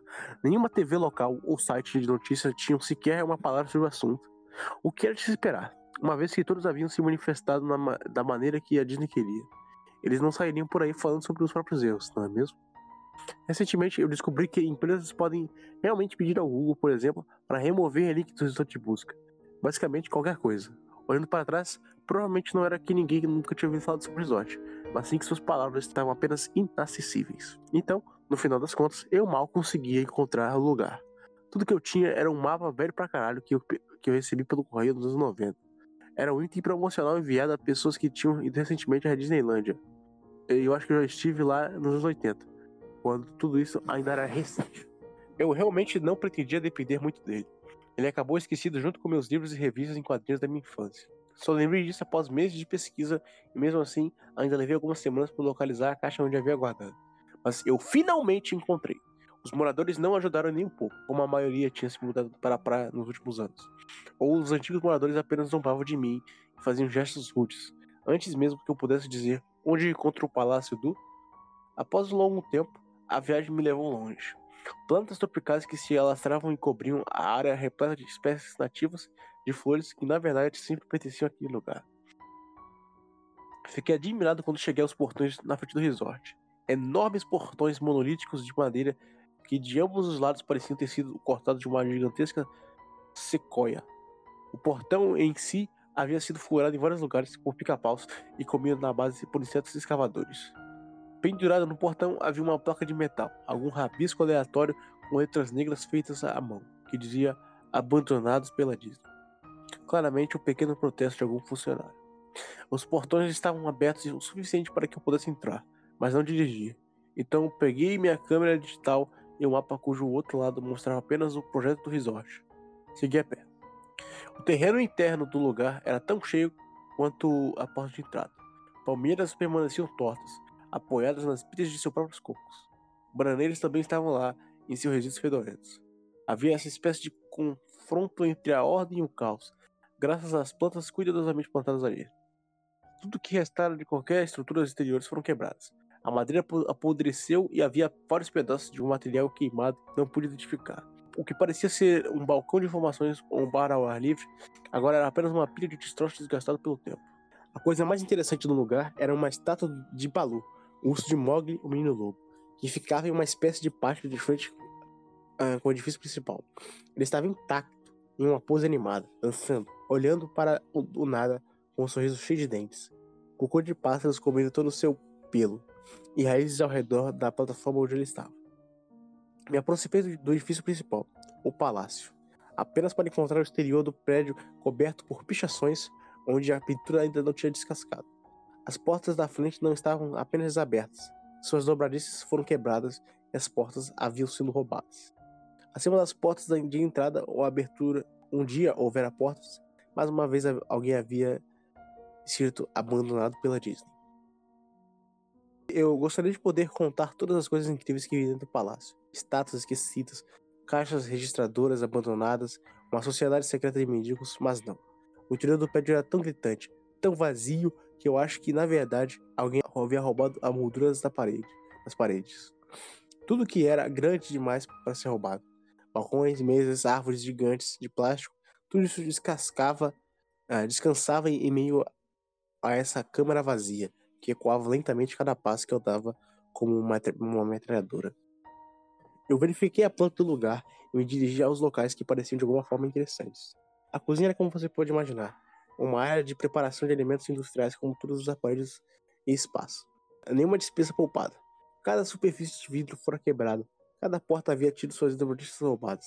Cada superfície metálica havia sido chutada e amassada. O lugar inteiro cheirava muito a mijo velho.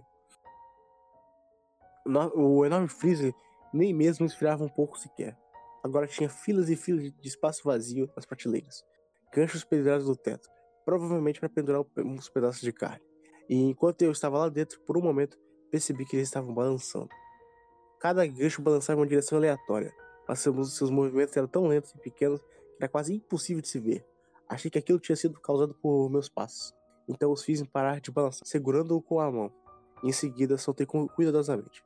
Mas em poucos segundos, eles começaram a balançar novamente. Os banheiros estavam em grande parte no mesmo estado do que o resto do lugar. Assim como em Freezer Island, alguém tinha metodicamente quebrado cada vaso sanitário de porcelana repletos de fezes. Havia cerca de meia polegada de sujeira, fedendo a água estagnada no chão, então eu não fiquei lá por muito tempo. O que era mais estranho é que nos banheiros e as pias e os bidês, nos banheiros das mulheres, sim, fui lá, tudo pingava, vazava ou apenas escorria livremente. E pareceu que deviam ter fechado a água por muito tempo. Há muito tempo. Havia muitos quartos no palácio, mas naturalmente não tive tempo de olhar todos eles. Os poucos que olhei estavam igualmente destruídos. E eu também não esperava encontrar nada lá. Pensei que tivesse alguma televisão ou rádio em alguns quartos. Porque tenho certeza que eu vi conversa tranquila saindo deles. Cacete. Apesar de ter sido como um sussurro, provavelmente era a minha própria respiração ecoando no silêncio. Ou apenas outro caso do som da água fluindo brincando com a minha mente. A conversa é algo do tipo: Eu não acredito. Resposta curta e incompreensível. Eu não sabia disso. Eu não sabia disso. Seu pai te disse. Resposta incompreensível ou apenas um murmúrio. Eu sei, eu sei. Isso soa ridículo. Estou apenas dizendo que eu passei por lá, por isso pensei em ter visto algo correr naquela sala. Ou pior, alguns mendigos que provavelmente haviam se escondido lá estariam próximos para me esfaquear algo do tipo. Calma aí, Brian pessoal, pra você ver. A, a situação é tão tensa quando a gente grava podcast de terror. E a gente iniciou que o Messias tava bonzão, e de repente já tá com a renite aí, cabulosamente. Aí, né? Pior que sim, cara. Então... Eu tava, tava de boa, mano. E pois é. do nada eu tô me sentindo meio mal aqui. Eu tô com dor de cabeça, cacete, bicho. Isso acontece no podcast de terror, cara. Só, velho. Só, eu também já tava sentindo um embargo. Eu aqui tava também lendo e a minha garganta querendo embargar. Eu falei, oxi. Mas tava bem... bicho. Do nada, velho. Bizarro, né? Pior que eu não tive um problema, não. Tipo, início, é. assim, não. É do nada mesmo. Fiquei gripado do nada. Eu não. Pois é. Eu também tava de boa. Aí passou, tipo. Veio da forma é. que veio foi. É, é, esse podcast aqui, pior que a gente tá na metade ainda, tá? É, verdade. lascado, cara. Ainda a gente ainda tem duas histórias, né? Uma bem longa né? e, e uma menor. É, mas bem interessante também. Continua, Messias. Aqui. Eu não vou deixar os, os espíritos me atrapalhar aqui. Isso. Chegando às portas da frente do palácio de novo, percebi que não havia encontrado nada interessante e tinha perdido toda a viagem. Porém, enquanto olhava para fora das portas, notei algo interessante no pátio que eu não havia notado antes. Algo que provavelmente me daria pelo menos uma coisa para mostrar ao público, e que tivesse valido todo aquele esforço, mesmo que fosse apenas uma fotografia. Havia uma estátua realista de uma cobra gigante, talvez dois metros e meio de comprimento, enrolada e tomando sol, em um pedestal bem no centro do, do lugar. Era quase hora do sol começar a nascer, o que dava uma iluminação perfeita para uma fotografia. Aproximei-me da cobra e tirei uma foto. Então, eu fiquei na ponta dos pés e tirei outra. Eu me aproximei novamente para obter uma foto mais detalhada do rosto. Lentamente, a cobra levantou a cabeça, olhou diretamente nos meus olhos, virou-se e deslizou fora do pedestal, passando sobre a grama e desaparecendo entre as árvores.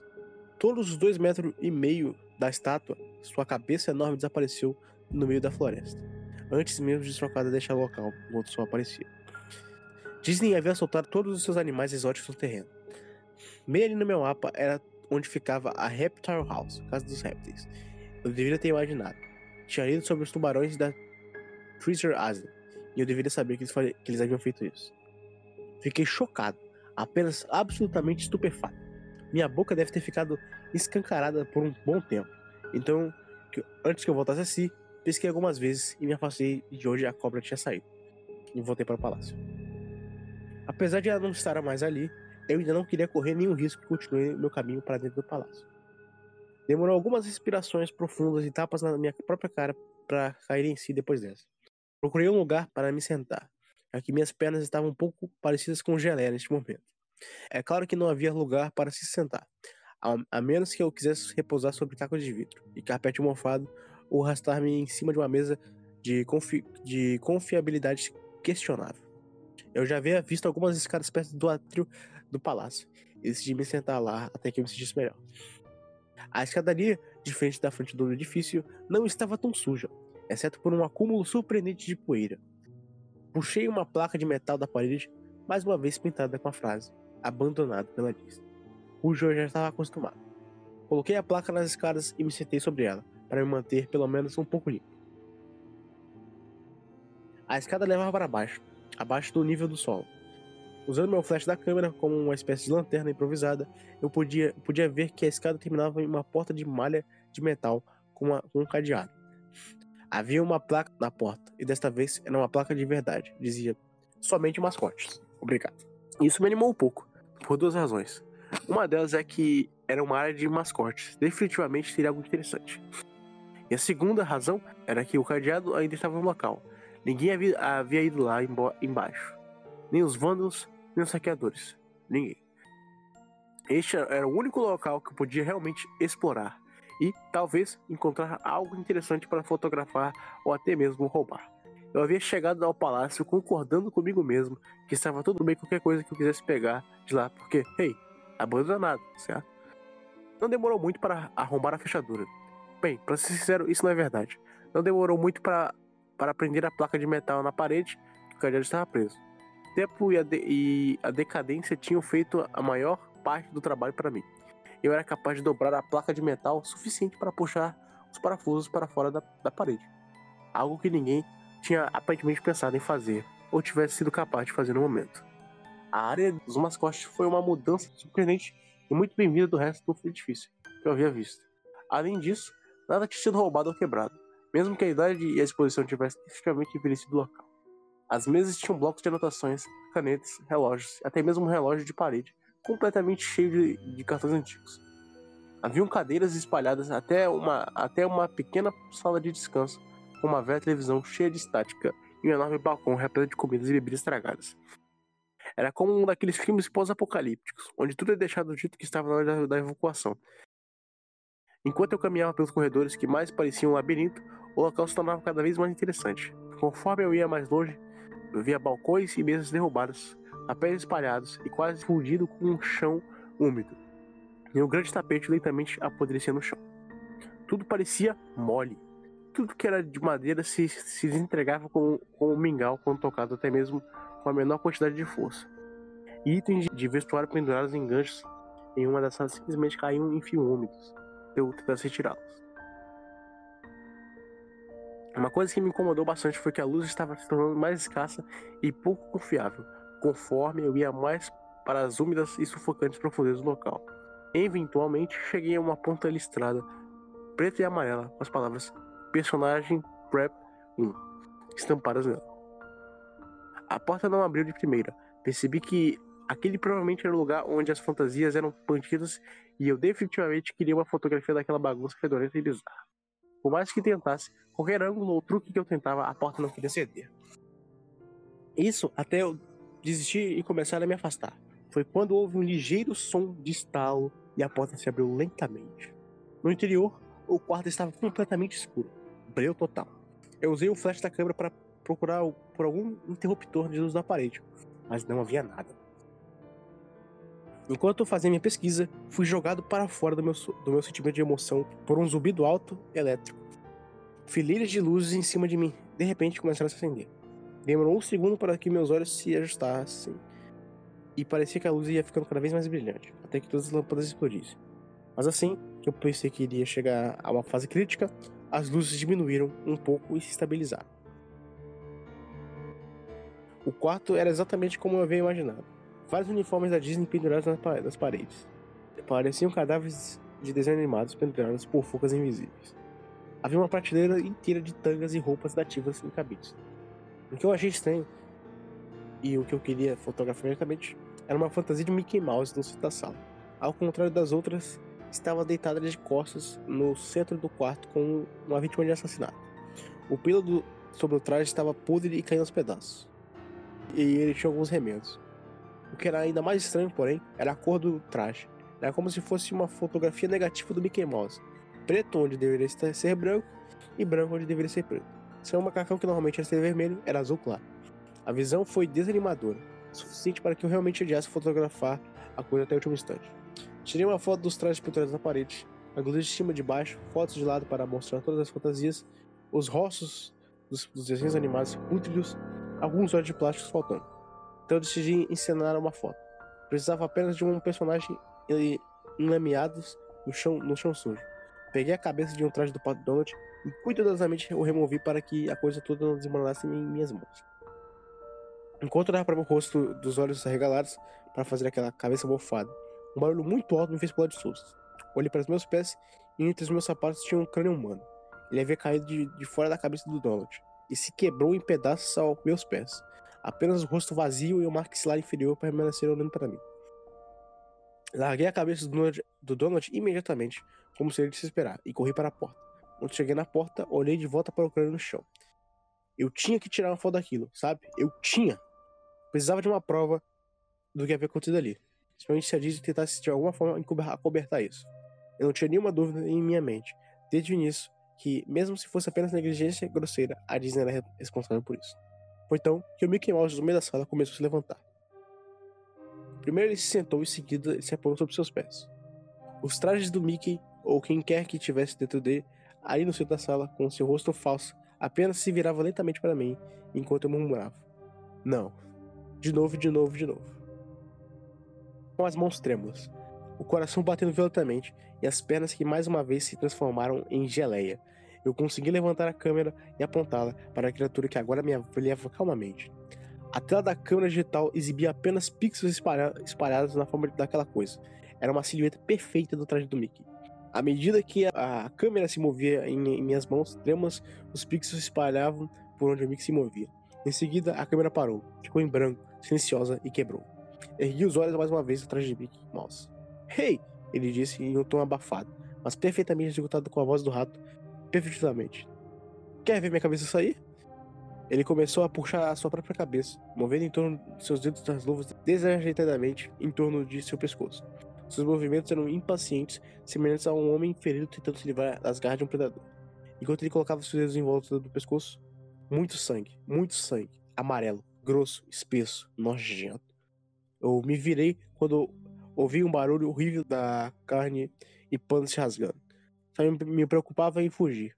Acima da porta do lado de fora dessa sala, eu vi a mensagem final cravada numa placa de metal, por unhas ou ossos, abandonados por Deus. Nunca tirei aquelas fotos da câmera. Eu nunca escrevi sobre isso em lugar algum, até agora. Depois que fugi daquele lugar, para o bem da minha personalidade metal, senão minha própria vida. Eu entendi que porque a Disney não queria que ninguém soubesse sobre aquele lugar. Eles não queriam que ninguém como eu entrasse lá. E eles definitivamente não queriam que nada parecido, parecido com aquilo saísse de lá.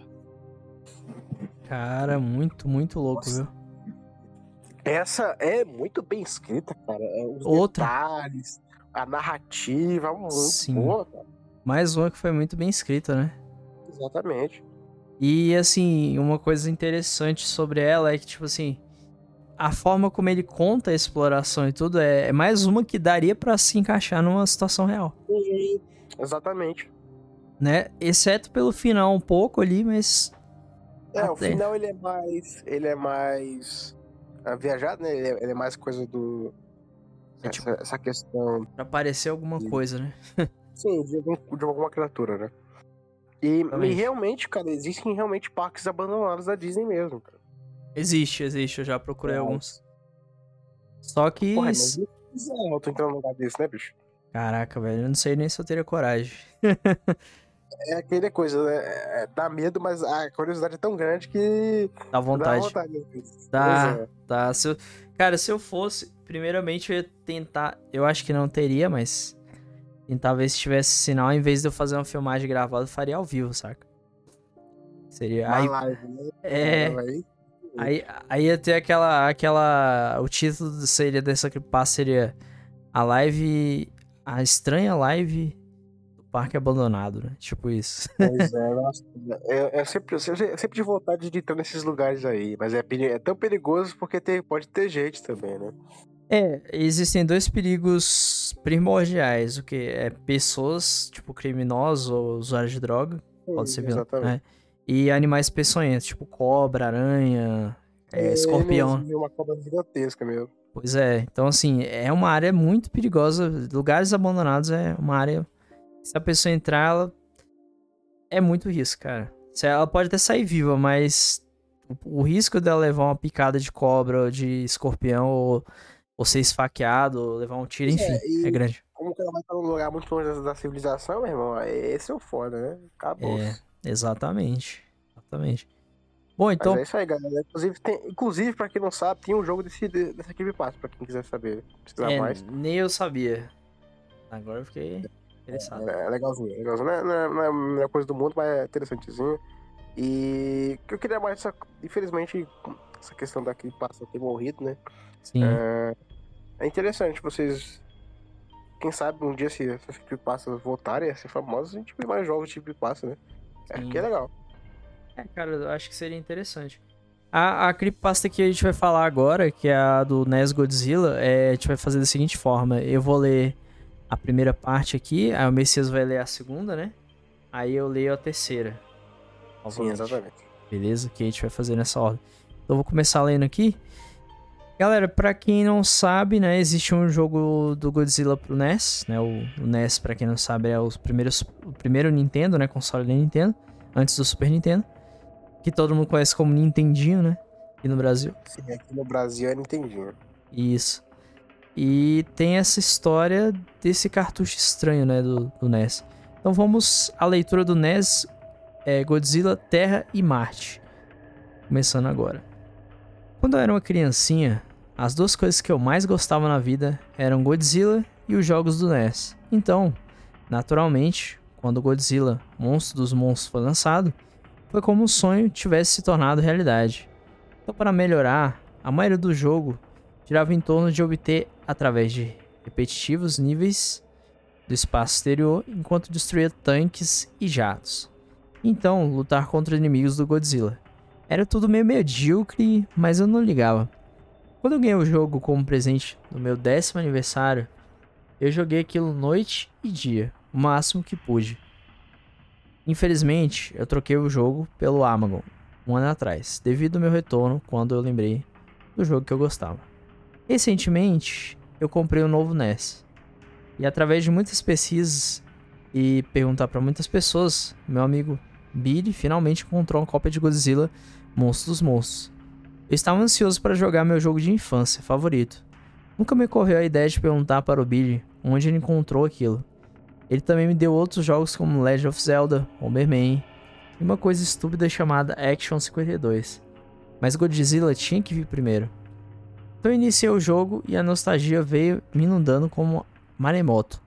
A canção 8 bits preencheu perfeitamente as caixinhas de som eu já estava sorrindo como um idiota. Algumas pessoas riam de mim por curtir esses jogos ultrapassados, mas eu nunca tive tanta diversão com outros jogos quanto aqueles do NES.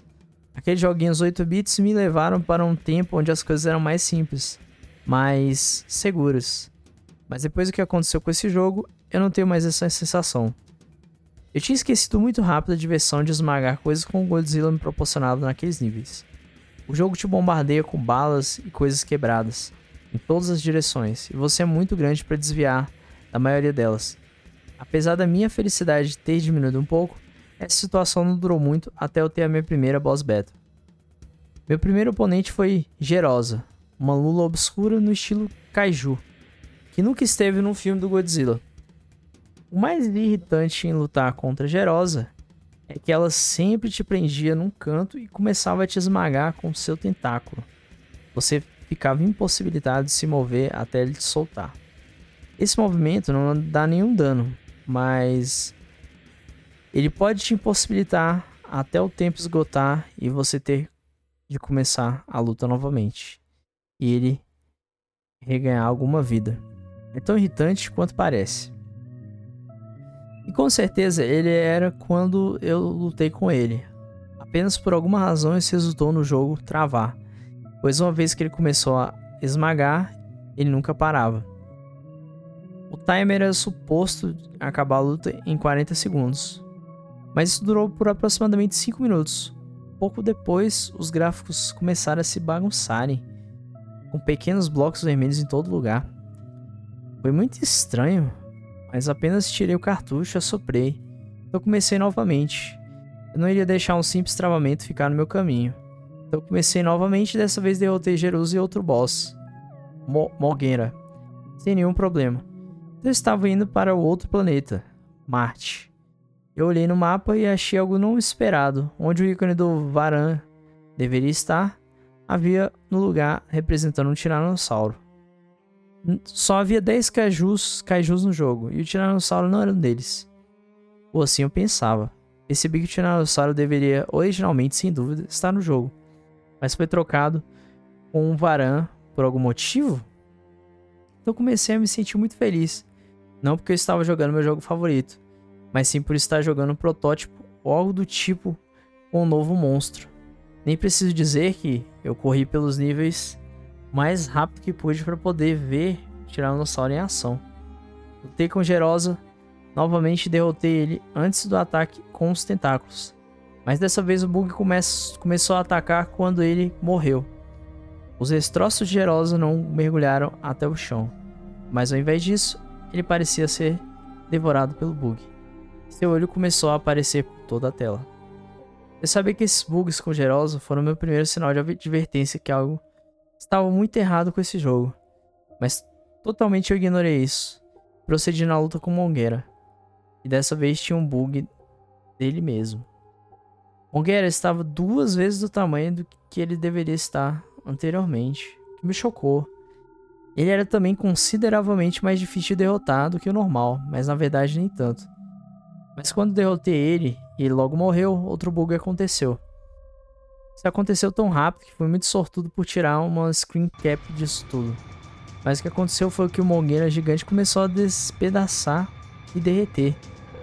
Também, se você olhar no canto direito da tela, você vai perceber que parece ser um pássaro em uma gaiola. Ainda não tenho ideia do que isso significa. A essa altura, eu estava prestes a lutar com o Tiranossauro. E estava preocupado com que tipo de bugs iriam acontecer dessa vez. Mas para minha surpresa, o Tiranossauro parecia bem. Mas todos os monstros bípedes do jogo eram da mesma altura. E o Tiranossauro parecia um pouco mais alto. Mas o Tiranossauro era maior que o Godzilla na, est na estreia dos cinemas. E eu ainda achei que isso era meio legal. Após essa luta muito divertida com o um monstro, que não era suposto estar no jogo, eu peguei a base inimiga e prossegui. Não para Júpiter como normal, mas sim para Patos. E essa foi a parte 1.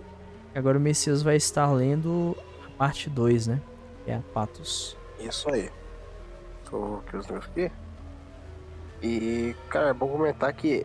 Pois é, cara, Mergulho é, é outra, outra. Por isso que eu trouxe, inclusive é, ela não é tão famosa, mas eu gosto muito dela por quê? Porque ela tem uma. Ela é muito bem escrita. E as imagens, cara, as imagens dá, dá um negocinho. Não sei se tu chegou a ver as imagens. Sim, sim. Muito é bizarro. As imagens bizarra, cara. E vai, vai ficando só mais bizarro. Vamos lá. Caraca. O capítulo 2 é, é Patos, né? É, Patos era a mesma coisa que Júpiter pelo layout exceto pela borda azul escura ao invés de verde. A primeira coisa que eu percebi foi que todos os ícones casuais do nível foram substituídos com uma pedra azul e algum tipo de favo de mel laranja. Tinha também um ícone que tinha parte do ícone da selva, mas eu não pensei muito nisso. Eu chequei o outro lado do mapa para ver um novo monstro. Ao invés de Edora, havia Biolate. Biolante, na verdade. Mas isso não podia estar certo. Godzilla vs Biolante não tinha saído até 1989, e esse jogo foi feito em 1978. Talvez Toho havia colocado Biolante no jogo para criar ansiedade pelo, para o filme do próximo ano, mas sua ideia mudou.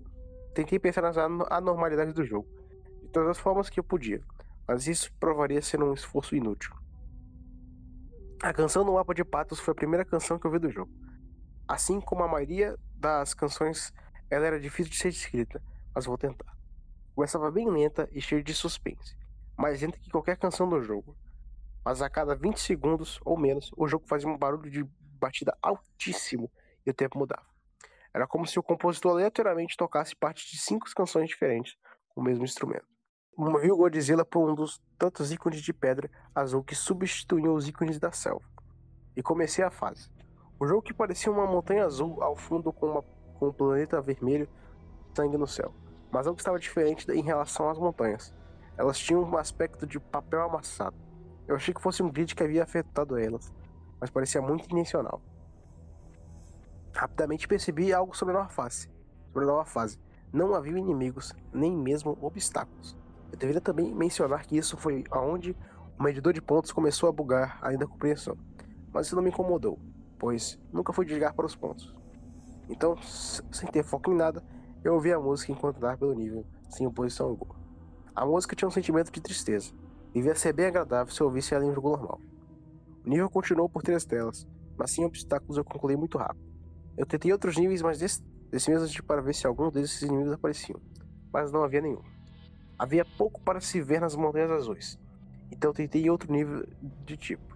Comecei nos níveis laranjas e meus olhos foram atraídos por um grotesco background de olhos laranjas tumorosos. O céu era o mesmo que o chão, então eu presumi que o jogo indicava aquela fase que aquela fase se passava numa caverna.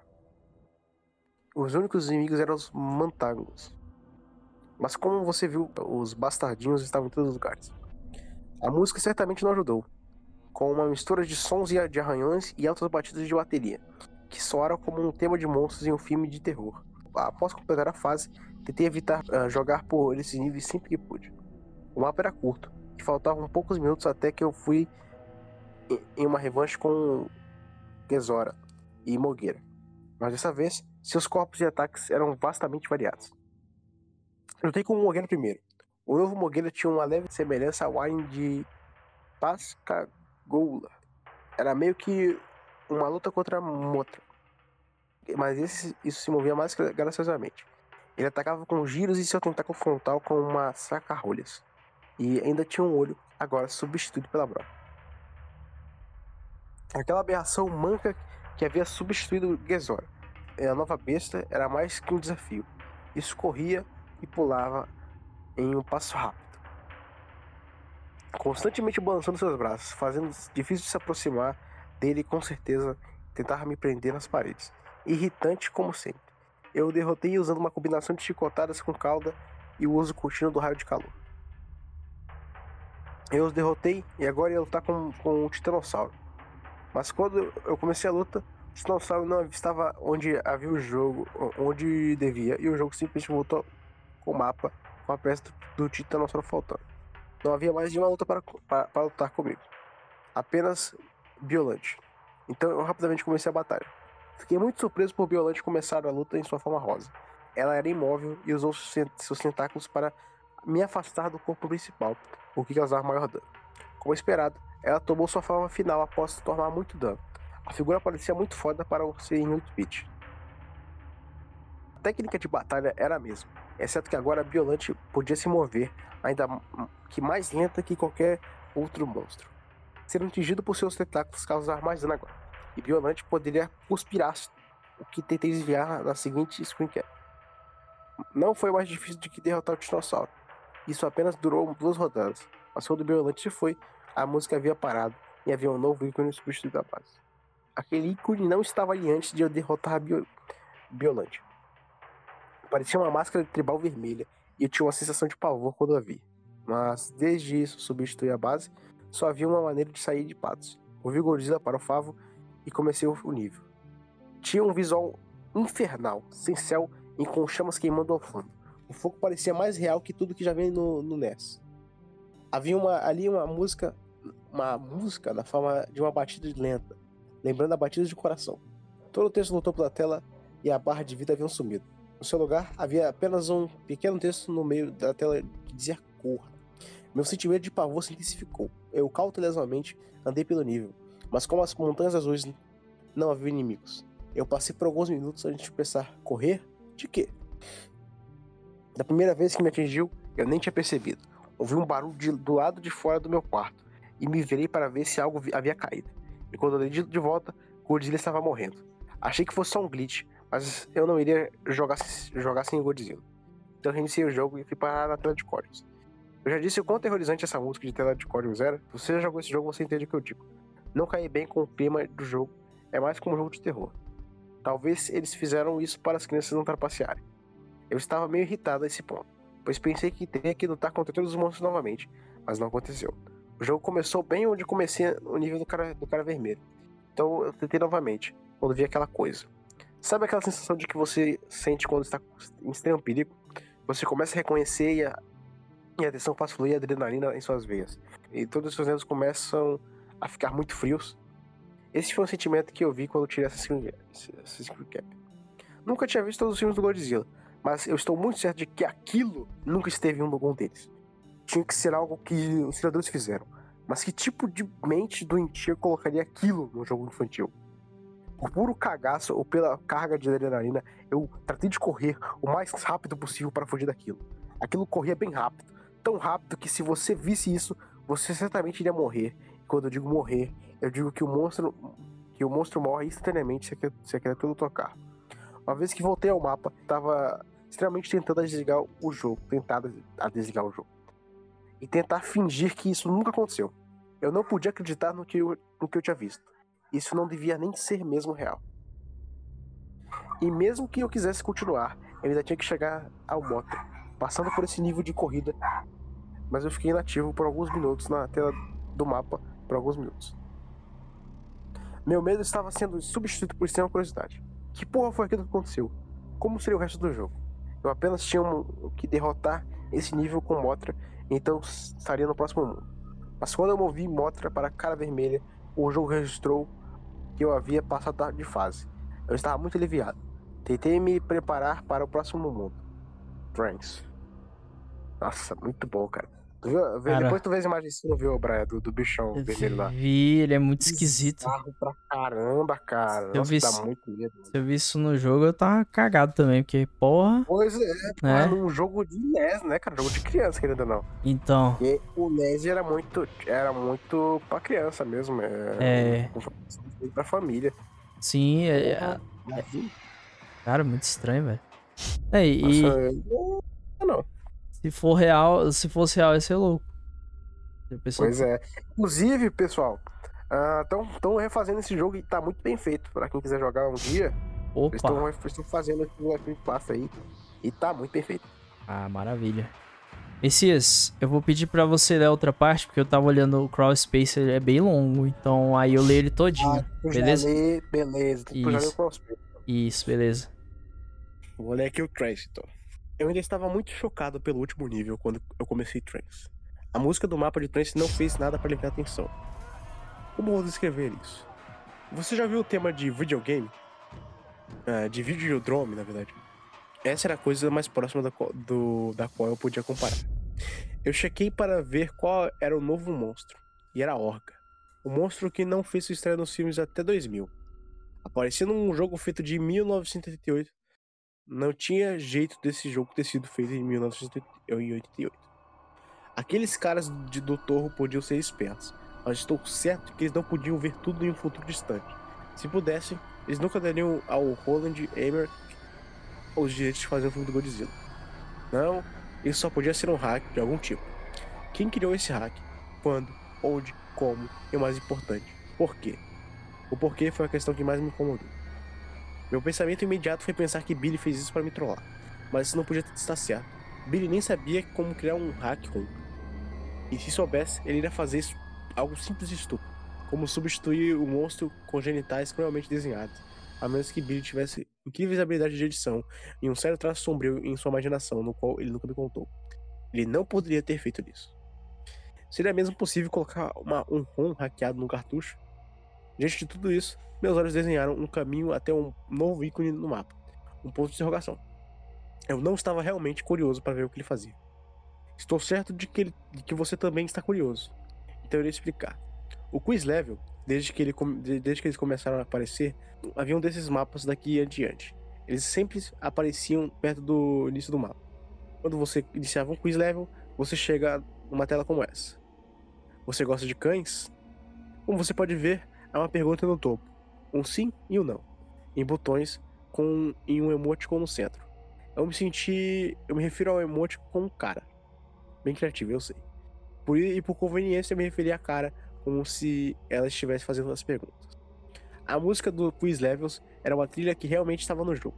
E é uma que toca quando você tenta usar o cheat uh, GH1DOD. Não, D0RA. E é enviado para um nível, para um nível não jogável. As caras faziam 12 perguntas de verdadeiro ou falso. Você movia seu monstro pelos botões de resposta. Quando você respondia, as questões desapareciam e a cara mudava de expressão por 8 segundos. Então ela ficava neutra e uma nova, cara, e uma nova questão aparecia. Não havia tempo limite e nem mesmo respostas certas ou erradas. As caras não haviam respeito pela idade pessoal dos jogadores. Faziam perguntas perturbadoras e pessoais, por exemplo: Você gosta de machucar pessoas? Você já matou alguém? Você já estuprou? Você já estuprou alguém? Você já foi molestado por um membro da família? Outras vezes ele faziam perguntas que eram tediosamente estúpidas, como: O sol é quente? A água é molhada? Ou apenas perguntas rasas e ridículas como: Seu cachorro gosta do presidente? E talvez uma, uma por quiz a cara ia te fazer uma pergunta sobre o jogo. Uma exceção. A expressão da cara que parecia não surtir efeito no jogo, exceto indicar que o criador do jogo pensou em estudar sua resposta. Suas reações raramente faziam efeito de primeira, eu achei que eram aleatoriamente geradas. As questões nunca seguiam padrão. As caras que ficavam no mesmo, no mesmo assunto por mais que duas questões. Às vezes haviam questões que me fizeram pensar que as caras estavam tentando me levar a algum lugar, mas logo depois perguntavam algo estúpido. Estão aqui as expressões das caras que vi enquanto jogava. Irei dividi-las em duas categorias, categorias. Expressões que eu entendi e as que eu não entendi. Primeiro são as expressões que eu entendi. E o pessoal, para quem quiser ver, abra o link para vocês verem poder ver a expressão que é bem interessante. A primeira é neutro, sua expressão padrão. A segunda é nervoso. Se você tenta atacar a cara, sua expressão mudava para isso, mas, mas nada demais acontecia. A terceira é triste, a quarta é feliz, a quinta é doente, a sexta é maníaco. Cara usada quando ela estava sendo cuzão. Você vai entender o que eu digo depois. A sétima é surpresa. A oitava é apaixonado. A nona é irritado. A décima é confuso. E a, a décima primeira é culpado barra ferido. E aqui estão as outras. Dois dessas aparecem apenas uma vez. Apareceram apenas uma vez. Número 1 e número 12. E eu suspeitei que elas estavam nas piadas do criador. Suas respectivas perguntas foram você gosta de sorvete? E você é um cara confiável? Para as questões de primeiro quiz, felizmente eu tinha uma caderneta e uma caneta ao meu alcance. Então eu peguei uma, uma, uma para anotar as coisas e algumas vezes eu desenhava nela, quando entediado. Então quando o primeiro quiz começou, pensei que ia gravar o que aconteceu. Estou feliz que sim. Então aqui é a primeira série de perguntas, minha resposta e reação da cara. Primeira pergunta: Você gosta do jogo? Resposta sim, reação feliz. Segunda pergunta: Você está com medo?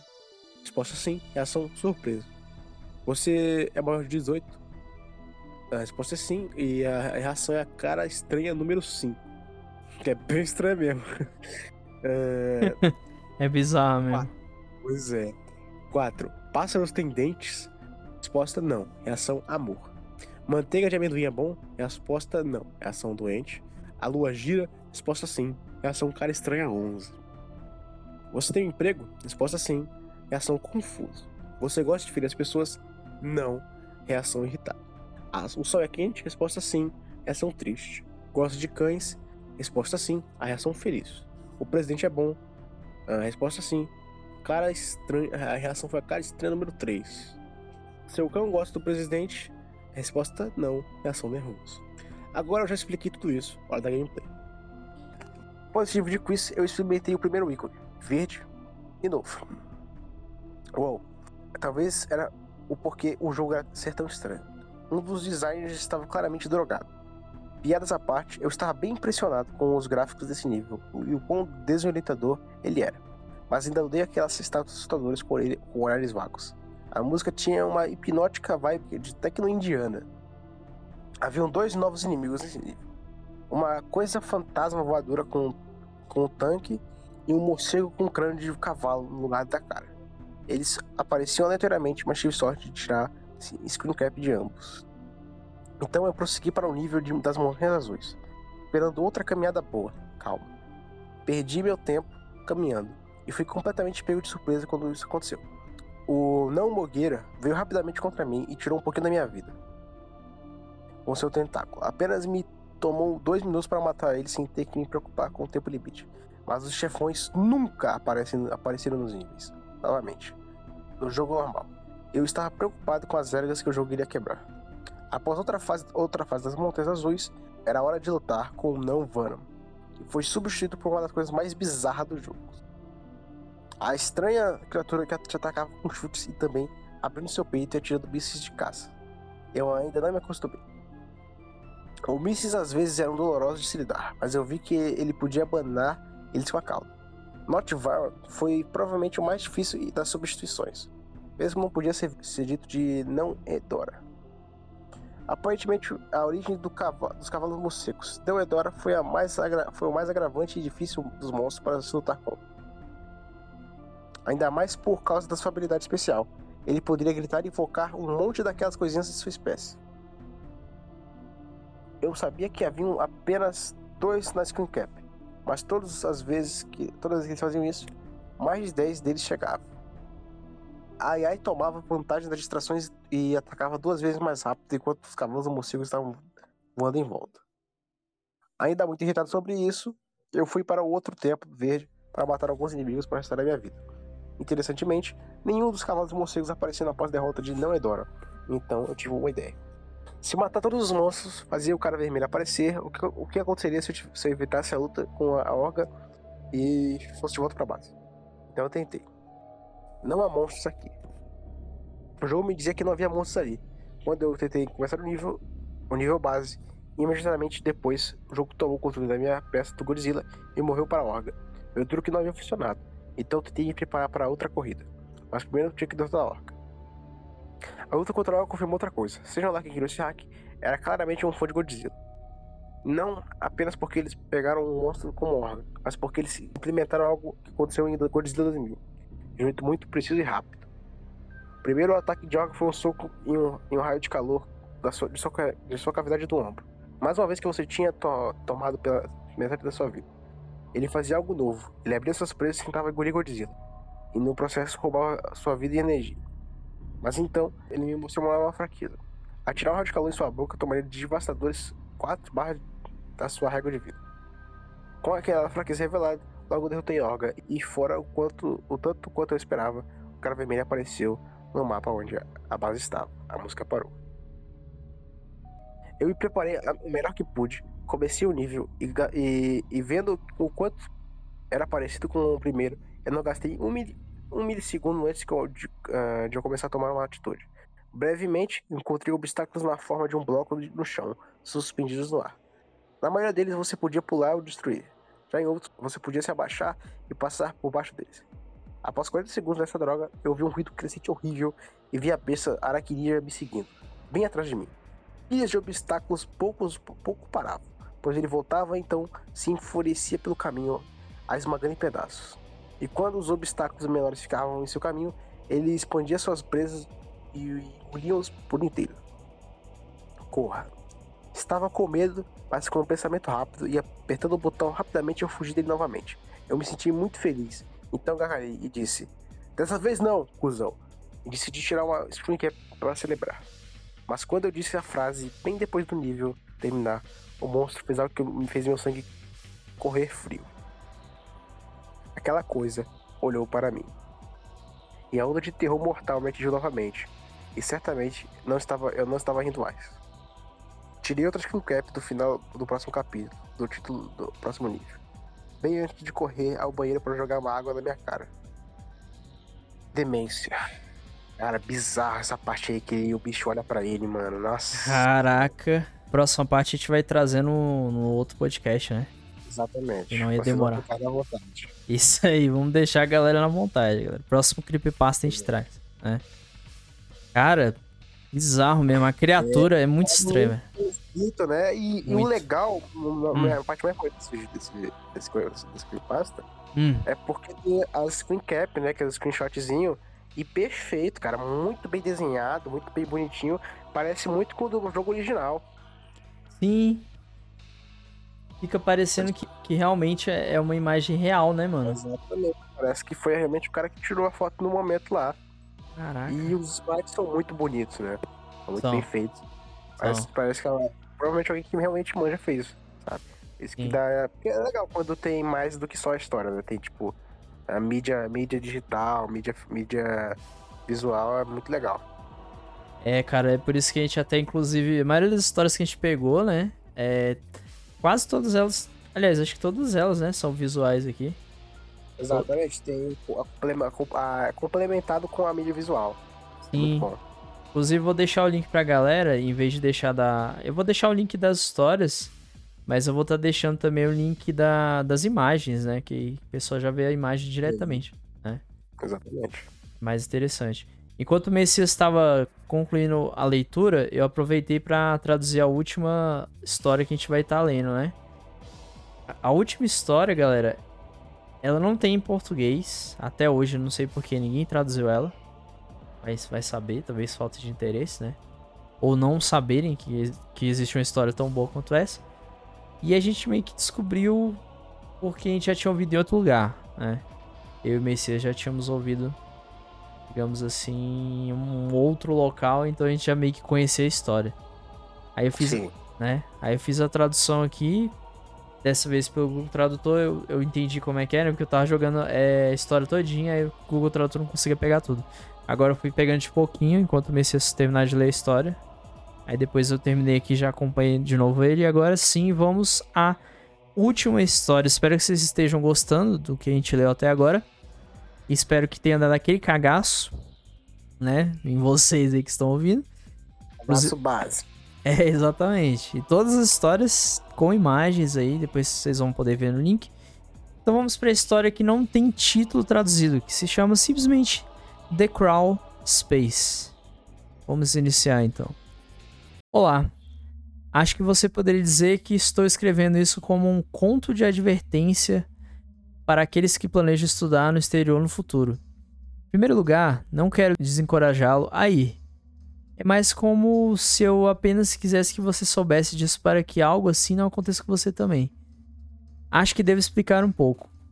No verão passado, fui selecionado para participar do programa de estudos no exterior, que seria centralizado em Roma por vários meses. Como qualquer um ficaria, eu estava exultante.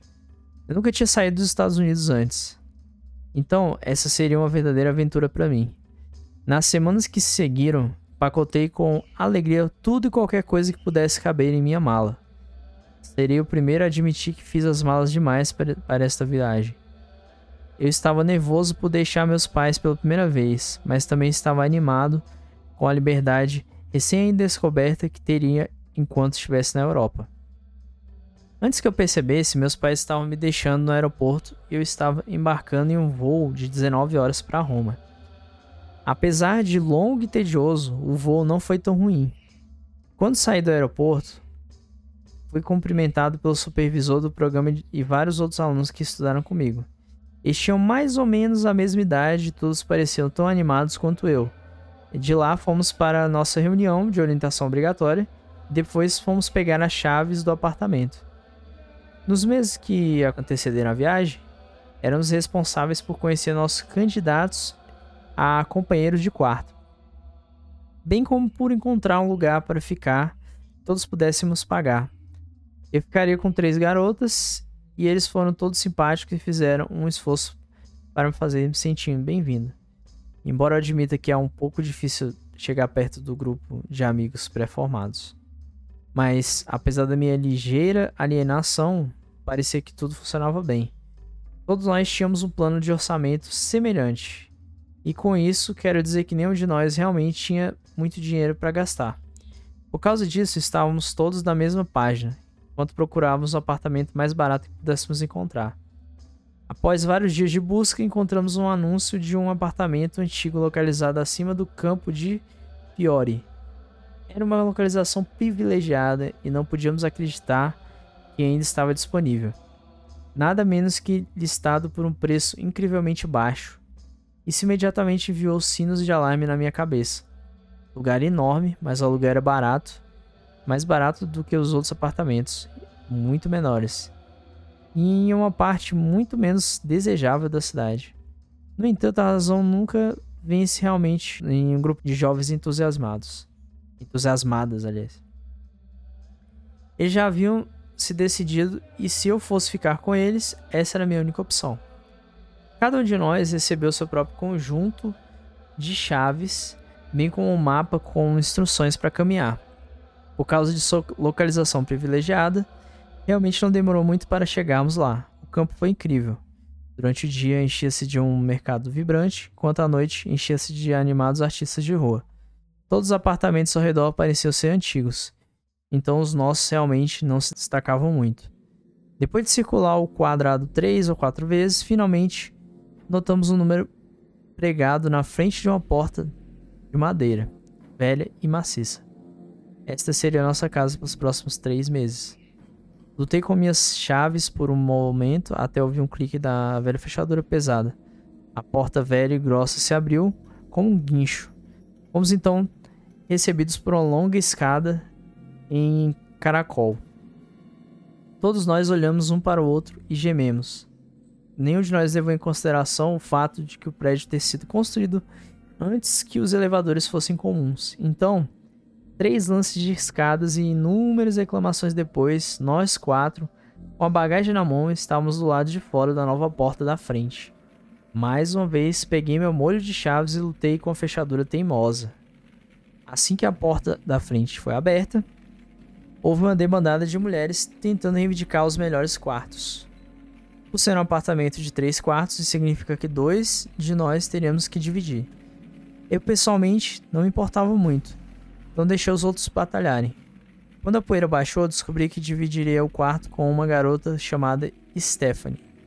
Isso estava bom para mim. Stephanie era boa o suficiente e também muito quieta. Minha característica ideal de uma colega de quarto. Durante o resto do dia, corremos explorando nossa nova casa.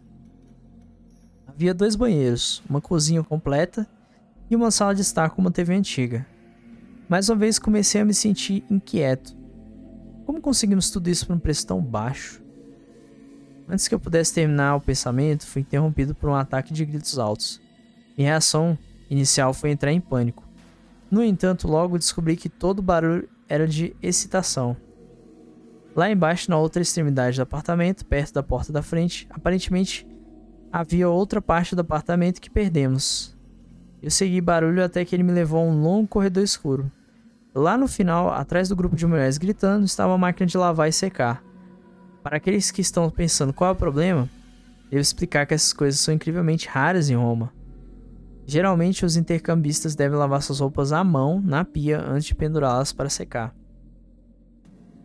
O que um item de luxo como este estava fazendo em um apartamento tão barato?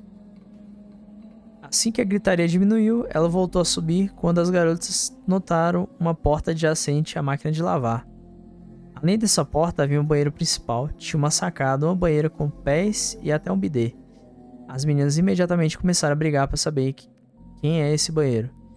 Eu realmente não vi porque não podíamos compartilhar, mas aparentemente os outros estavam decididos a ter propriedade. No fim das contas, acabou sendo meu banheiro.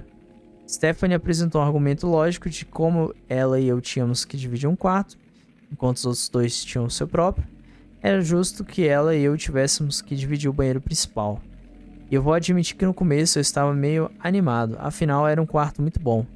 No entanto, ao longo das semanas seguintes, eu comecei a ficar cada vez mais desconfiado da sala. Não sei como colocar em palavras. É como se toda vez que entrasse naquela sala pudesse sentir os olhos de algo em mim. E o elemento é, voyeurístico não era realmente o que me deixava tão nervoso.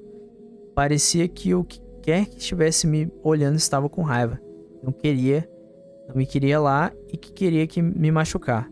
Para quem não sabe o que é voyeurístico, galera, só traduzindo aqui é, é voyeur vem de observar, né? De, inclusive é até utilizado em termos mais adultos, podemos assim dizer, de, por exemplo, casais que o casal tá lá se pegando e é, tem gente que gosta de olhar, ou o cara é meio que corno, né?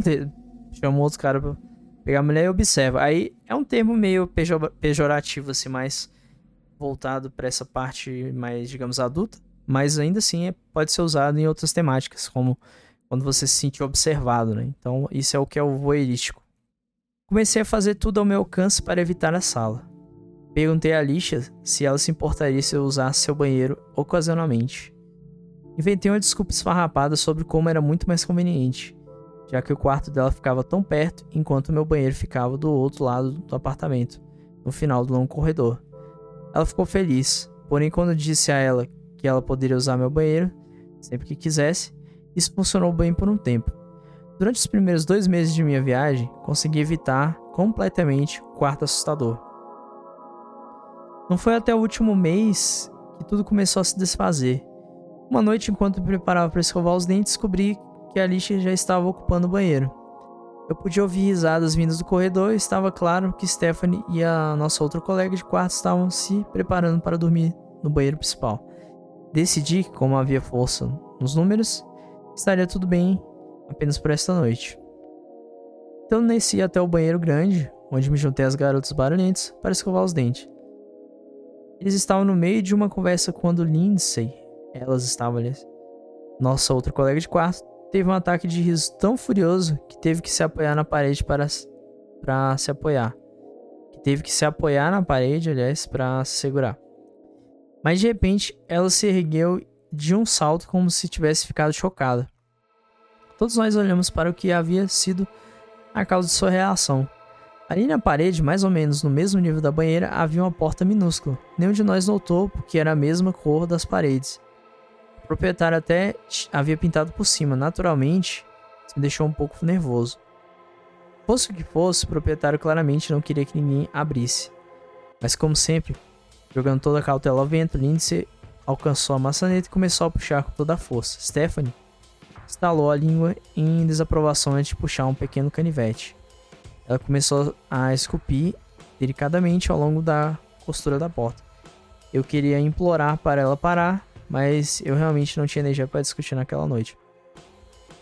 Só um disclaimer aqui, tá, galera? É, quem tá contando a história é uma moça, mas o Google Tradutor colocou ele em vez de ela, né? E, tipo assim, a forma que coloca dá a entender que era um cara que tava contando, mas é uma mulher. Inclusive, vou até corrigir aqui, tentar corrigir sempre que eu lembrar. Então, em poucos minutos, Lindsay abriu a porta com um estalo alto. Era um crawl space. Não tem tradução em português, né? mas seria mais ou menos um espaço pequeno, né? Uma área remota. Como se fosse uma área onde você guarda algumas coisas, né? É, seria tipo crawl, porque crawl seria mais ou menos engatinhar, rastejar, né? Seria um espaço de rastejar. Isso, isso. Um local bem apertado, né? Só que lá não era tão apertado assim, é, era bastante grande. Meu palpite é que você poderia colocar pelo menos 3 ou 4 pessoas lá. Eu estava bastante curioso para saber por que o proprietário teria selado um quartinho vazio. Enquanto eu pensava sobre isso, Stephanie e Lindsay começaram a chamar a Alicia para ver sua nova descoberta. Ela estava tão animada quanto eles quando o descobriram. No entanto, como era de se esperar, essa empolgação diminuiu com o tempo. E eventualmente, o forro foi transformando em armazenamento para algumas toalhas e cestos de roupa suja. Nos dias seguintes, após a abertura do forro, as coisas começaram a ir de sinistras a totalmente aterrorizantes. Irritantemente, a lixa havia mudado sua rotina noturna para que eu não pudesse mais usar o banheiro à noite. Mais uma vez, eu estava de volta ao banheiro grande, tempo toda a sensação de que estava sendo observada ficava cada vez pior.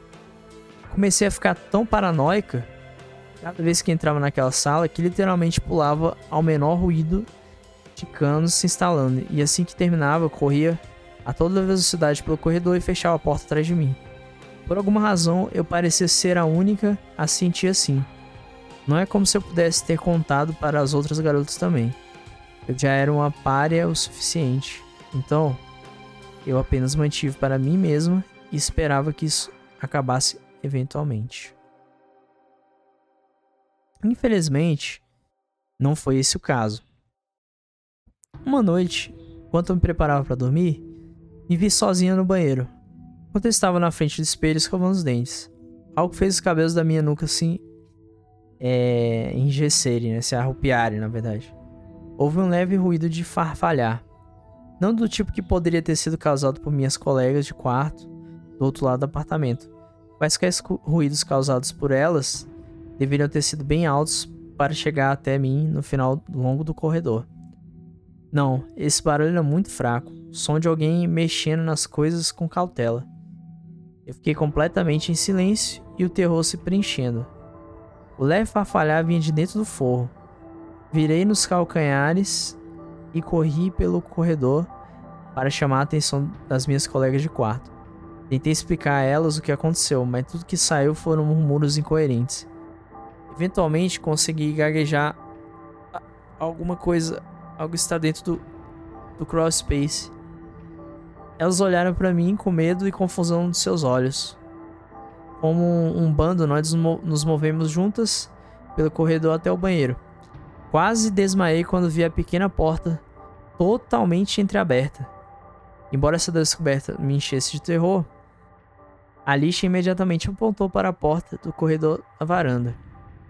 Stephanie havia deixado aberto para arejar o banheiro depois de tomar um banho várias horas antes. Ela espiou para fora da porta e apontou para o telhado inclinado adjacente ao nosso.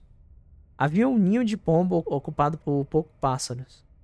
As meninas presumiram que um pombo deve ter encontrado seu caminho e ser a causa do distúrbio. Todos eles deram uma boa risada enquanto caminhávamos de volta para a sala de estar. Eu fingi me livrar dele, mas sabia que não era um pombo que causava o farfalhar. Em primeiro lugar, a pequena porta ficou bem fechada o dia todo. Nenhum de nós realmente se importou em deixá-la aberta, porque cheirava a mofo por dentro. Em segundo lugar, a porta estava fechada quando saí do banheiro, tenho certeza disso. Mas lá estava tudo em aberto quando voltei. Você não vai me dizer que um pombo, sabe, seria capaz de abrir a porta sozinho? Foi nesse ponto que comecei a suspeitar que alguma coisa estava terrivelmente errada com esse apartamento. Quando voltei para o meu quarto, peguei meu laptop, liguei para minha melhor amiga via Skype. Ela sempre foi do tipo cética e metódica, mas também manteve a mente aberta para coisas difíceis de explicar. Decidi que qualquer pessoa ela era provavelmente a melhor pessoa para conversar sobre a minha situação. Como eu esperava, ela estava inicialmente bastante duvidosa, embora ela também concordasse comigo que um pombo provavelmente não era a fonte. Ela me perguntou se eu tinha alguma foto do local, né? Ela disse que se pudesse ver, isso ajudaria a entender um pouco. Mais claramente, possivelmente, a encontrar uma explicação mais lógica. Aliviada com sua disposição de pelo menos me ouvir, peguei minha câmera e fiz um caminho de volta pelo corredor misterioso. Quando cheguei, descobri para meu alívio que a porta ainda estava fechada. Eu fiquei na frente dela por um momento, unindo meus nervos antes de finalmente abrir a portinha. Apesar da desordem deixada por meus colegas de quarto, estava vazio. Tirei uma foto rápida antes de fechar a porta mais uma vez e correr de volta para o meu quarto. Eu imediatamente conectei minha câmera ao meu computador e carreguei a foto. Quando finalmente abri a imagem, fiquei petrificada com o que vi. Lá no canto superior direito estava um rosto mostrando os dentes para mim. Meu corpo inteiro começou a tremer violentamente. Galera, é só antes de continuar aqui, tem a foto, tá? No final aqui da história, vocês podem ver. Eu vou anexar a foto aí para vocês verem. Sim, essa história, apesar de ser considerado meio que uma creepypasta, ela tem uma foto, que é mais bizarro. Querido Deus, essa coisa está em nossa casa, eu murmurei para mim mesma. O medo começou a me dominar. Alguém havia selado o que quer que estivesse dentro daquele forro e nós o deixamos sair. Eu estava tão absorto em meu pânico que nem percebi quando minha colega de quarto voltou.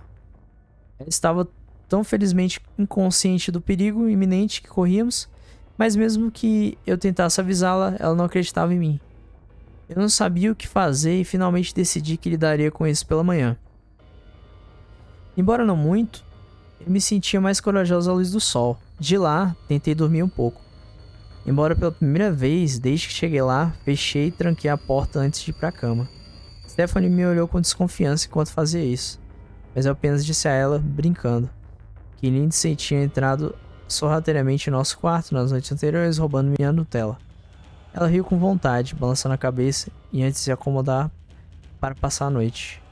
Devo admitir que a única razão pela qual consegui dormir naquela noite foi a presença dela.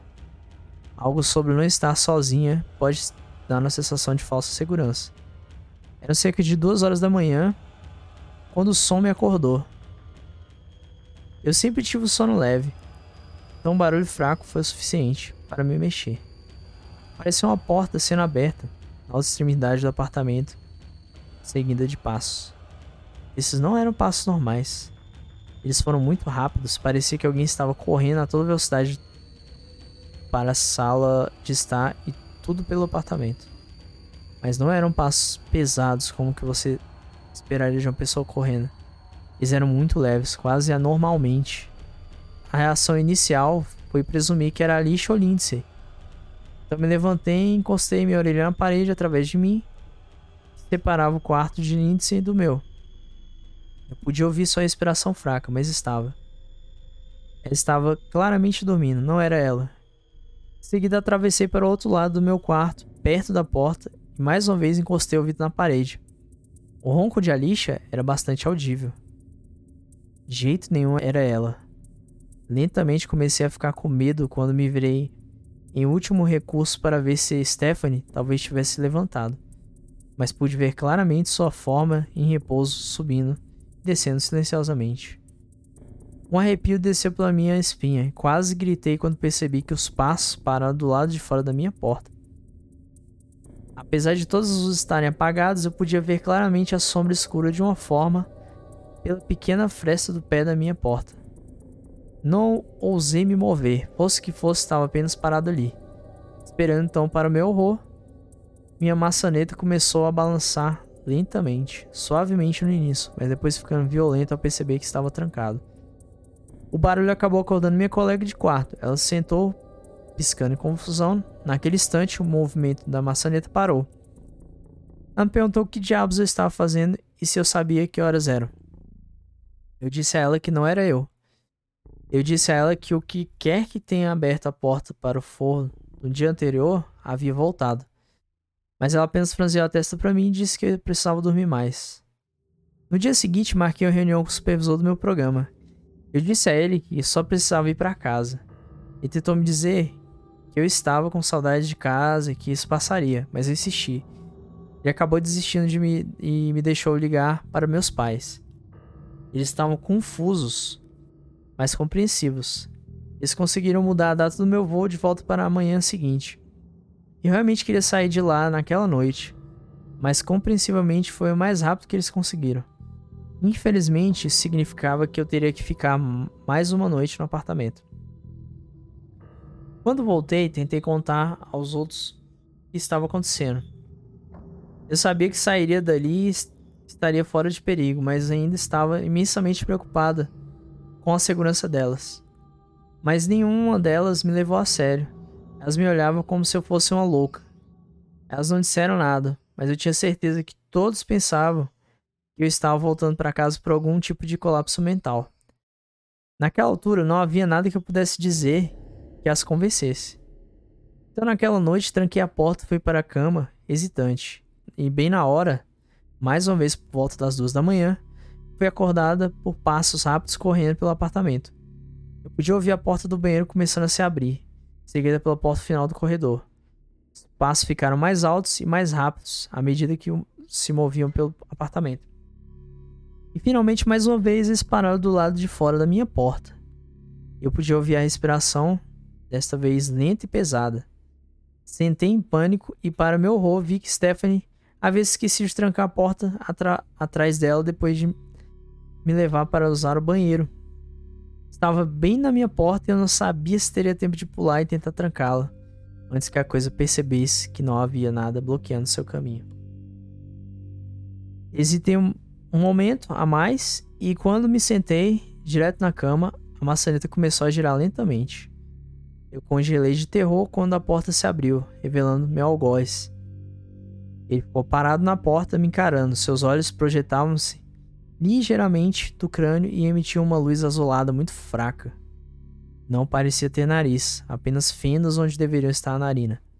Tinha dentes de homem, mas não tinha lábios, dando a impressão de um rosto eternamente cheio de dentes. Sua pele branca acinzentada era cerrosa e bem esticada.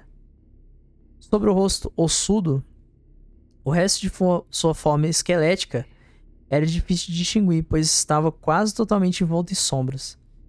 Depois de parar por um momento na porta, ele começou a vir em minha direção. Quando se movia, seu corpo soltou rachaduras nauseantes.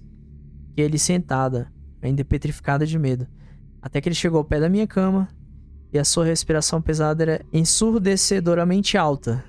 Não sei como Stephanie dormiu durante isso. O ar começou a cheirar azedo e estagnado. Com uma velocidade assustadora, ele saltou para o outro lado da cama, a poucos metros de mim. Eu engasguei com o cheiro disso, como enxofre e carne podre. Lentamente ele desenrolou um dos seus longos é, ao longo das mãos nodosas e começou a me alcançar. Só quando estava a vários centímetros de distância, finalmente, encontrei minha voz. Gritei o mais alto que pude e ele parou no meio do caminho. Stephanie levantou-se da cama, visivelmente assustada. A criatura curvou sobre os, as quatro patas e fugiu da sala, com um movimento inquietante que lembrava os da aranha. Um momento depois, Stephanie acendeu a luz e olhou para mim furiosamente. Ela exigiu saber do que se tratava. Eu disse a ela exatamente o que tinha acontecido, mas ela apenas me chamou de maluca. O táxi veio me buscar bem cedo na manhã seguinte. O sol ainda nem havia nascido quando chegou. Nenhuma das garotas veio me despedir, mas eu esperava por isso. Depois de colocar minha bagagem no porta-malas, subi no banco de trás do velho táxi. Ele passou direto pela praça e estava parado na base do meu apartamento. Quando me inclinei para olhar pela janela, pude ver onde ficava meu quarto. Meu rosto se contorceu em uma mistura de pânico e preocupação. Lá, olhando pela minha velha janela, estava a criatura. Seus olhos fixos me perfuraram e sua boca sem lábios se curvou em um sorriso rosnado. Antes que eu pudesse dizer qualquer coisa, o motorista de táxi saiu, deixando aquela casa do inferno para trás. Tentei avisá-las, eu realmente fiz. Fiz tudo o meu alcance para tentar alertá-las do perigo que corriam, mas nenhuma delas me ouviu. Não havia como pedir o que aconteceria depois que voltei para casa. Veja, várias semanas depois de retornar aos Estados Unidos, recebi um telefonema do diretor do programa. Ele me informou que um dia antes do término do programa, todos os meus, todas as minhas três ex-colegas de quarto haviam sido dados como desaparecidas. As autoridades não tinham ideia de quanto tempo elas realmente haviam partido, pois só recentemente foram descobertas como desaparecidas quando o diretor do programa foi ver como elas estavam. Depois que nenhum delas conseguiu chegar ao final da reunião de encerramento do programa. Eles presumiram que fazia pelo menos uma ou duas semanas desde que toda a comida do apartamento havia expirado. Não havia nenhum sinal de entrada forçada nenhum objeto de valor estava faltando. O único detalhe notável mencionado no relatório foi quando eles chegaram ao local havia uma portinha estranha entreaberta no banheiro, e quando eles se aproximaram, eles foram recebidos com um odor poderoso vindo de nenhuma fonte visível. O relatório oficial declara que estão desaparecidas, mas sei que estão todas mortas. Eu sei que tenho muita sorte de ter conseguido sair com vida. Acho que a única razão pela qual ainda estou vivo hoje é porque fugi milhares de quilômetros e cruzei o oceano. Apesar de sua falta de vontade de ouvir, ainda sinto uma culpa inimaginável pelo que aconteceu com aquelas meninas. É por isso que estou escrevendo isso agora. Posso não ser capaz de voltar no tempo e salvá-las, mas talvez possa evitar que isso aconteça com você. Por favor, preste atenção ao meu aviso. Se você tiver a oportunidade de estudar no exterior, lembre-se: se parece bom demais para ser verdade, provavelmente é. E o que quer que você faça, não fique no terceiro andar do antigo complexo de apartamentos amarelos acima do campo de Fiore. Tem algo aí. Algo maléfico. E essa é a história. Muito foda essa história, bicho. Muito doida, né? E a foto se deixa coisa pior, bicho. Nossa, cara, aquela foto.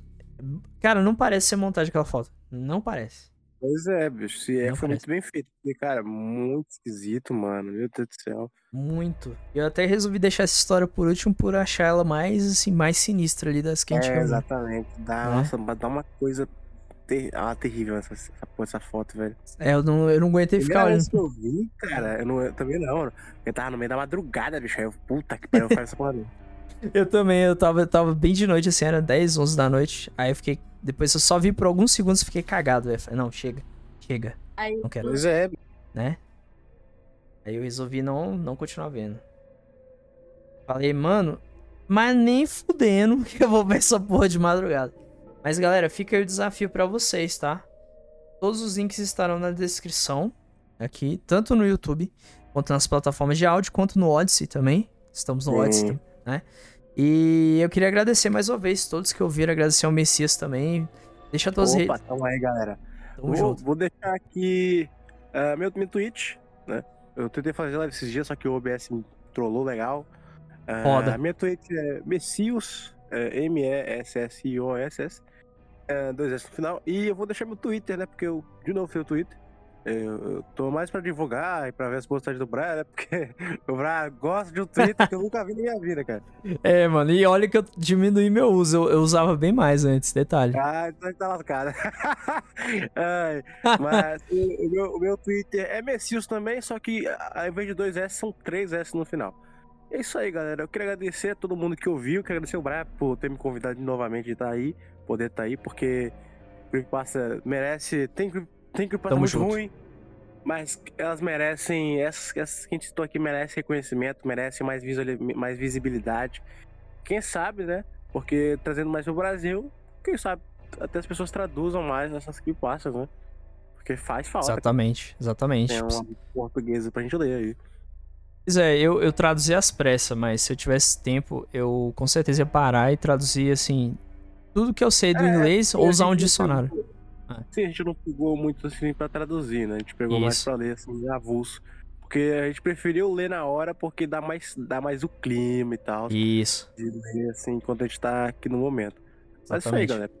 Isso aí. E quem quiser ver minhas lives, galera, agora eu voltei, eu mudei o cronograma de novo, mas agora é definitivo, né? Terça, quarta, quinta e sexta. É, sendo de terça a quinta às- a partir das seis da tarde e sexta fichas na mesa com o Messias, o Matoso e o Charles. Sempre que o Messias puder também vai estar lá. É, com os programas de notícia a partir de 8h40 da noite. Então, estamos aí de volta nas lives. E eu agora estou em dois lugares, né? Twitch e Trovo ao mesmo tempo. Aí você escolhe onde você quer assistir. Lembrando que a Twitch eu comecei por lá inicialmente. Então, digamos que lá é o local, assim, é, principal. mais fixo, né? É, é o- Isso. É o Porto Seguro ali, vai estar mais lá. Mas Isso. essa trova é muito boa também, cara. Eu gostei Sim. muito da trova do celular. Pô, é muito, muito boa. Inclusive, eu consegui até ajudar um streamer lá é, doando uns maná que a gente ganha. A Trovo tem um sistema que lembra o The Live, né? Você vai, você vai ganhando uns, tipo uma moeda de lá e você vai mandando pra pessoa.